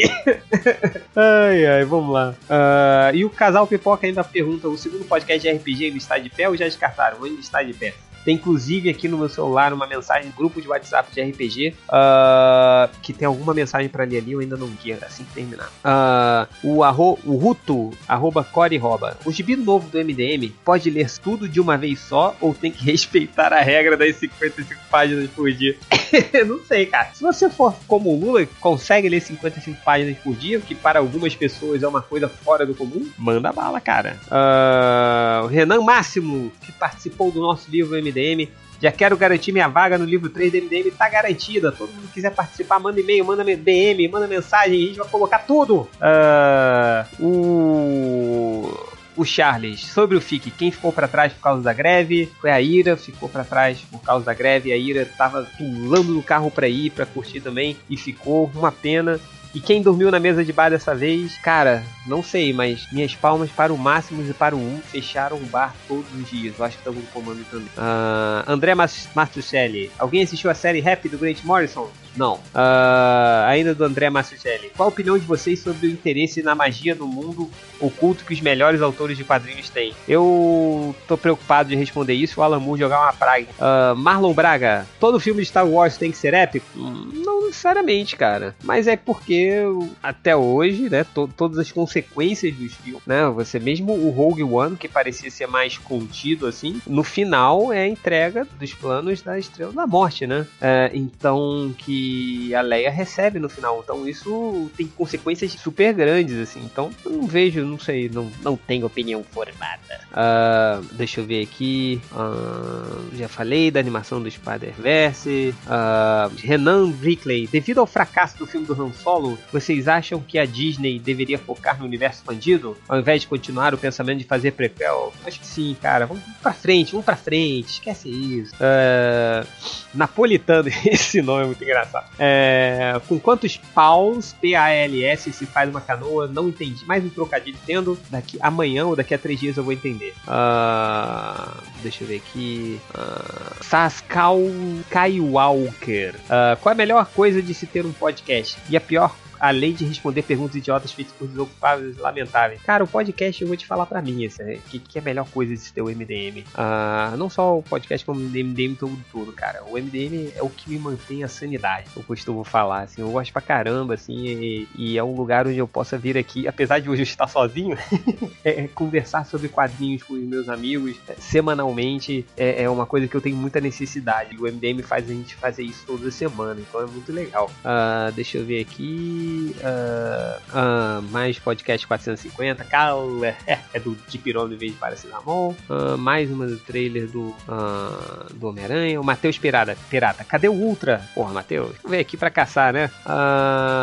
Henrique Gabriel, quais as expectativas para o serviço de streaming da DC? Cara, vai ser muito legal, mas hoje eu já pago o streaming demais, já pago o Amazon Prime, já pago o Netflix, eu pago também YouTube TV, aí tipo, eu vou ter que começar a cortar cara, que tá indo muita coisa. Então, é, o Vinas, arroba Vini barra ilustrador, é, que também participou da HQMDM, falou que a revista do MDM está fantástica. Confiram lá no Tapas. Para você achar no Tapas, é só procurar MDM caralho a quatro tapas você acha lá. Uh, deixa eu ver aqui. E o Caio Araújo. Que novo tipo de desserviço é esse que o MDM quer implantar com um post no site? Cara, sabe o que eu pensei? É que tem tanta, tanto leitor novo, assim, tanto ouvinte novo, que são capazes de a gente ter ouvintes que nunca pegaram posts do MDM no ar. Então aproveitem que a gente voltou, a gente tá tesão puta tesão, meu. Tinha um amigo meu de São Paulo que sempre falava assim: tá, a gente tá com super vontade, a gente tá postando no site, a gente tá se divertindo pra caramba. É, aproveita e vá lá, cara. Vamos, vamos nos divertir também. É, comentários estão fechados para os discos, mas abertos para o Facebook. Então você pode comentar lá uh, com, com o seu perfil do Facebook. E por falar nisso, por falar em comentários, queria só terminar esse podcast aqui uh, falando do encontro bem legal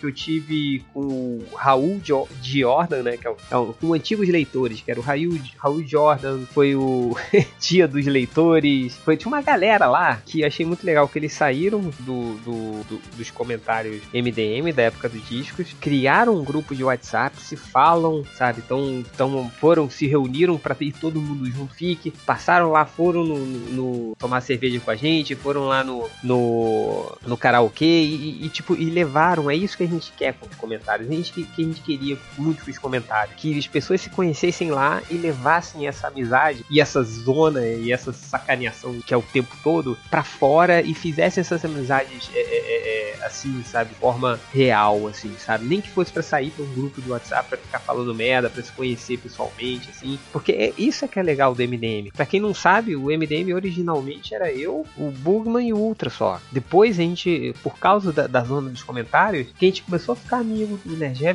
Verso do réu, do Malandrox, aí entrou depois de toda essa galera que a gente chegou, conheceu, começou a conversar e tal. Então eu fiquei muito feliz de ver o Raul Jordan lá, o Tia dos Leitores, esses outros antigos ouvintes e tal, antigos leitores nossos que ainda ficam um podcast, que, de ver eles ali, sabe, de formarem esse grupo de, de amizade por causa dos comentários da MNM. Então estamos postando mais, é, tem mais gente nova ali nos comentários, ainda as pessoas, por que você precisa agora da sua conta pessoal do Facebook para comentar? Então muita gente ainda, dá, ainda tá tímida, mas eu tô começando a ver gente nova aparecendo. Então usem isso, sacou? Usem os comentários para vocês fazerem amizade, se encontrarem, sabe? É, é, é, e, e, e, é isso, cara. Porque, cara, nessa vida, se você não se divertir, se você não fazer amigo, cara, o que, que você tá fazendo, entendeu? E é como eu, eu, eu postei recentemente no Twitter, cara. O MDM é isso aí, entendeu? O MDM é para se divertir, cara. Se você não tá se divertindo com o MDM, então vai embora,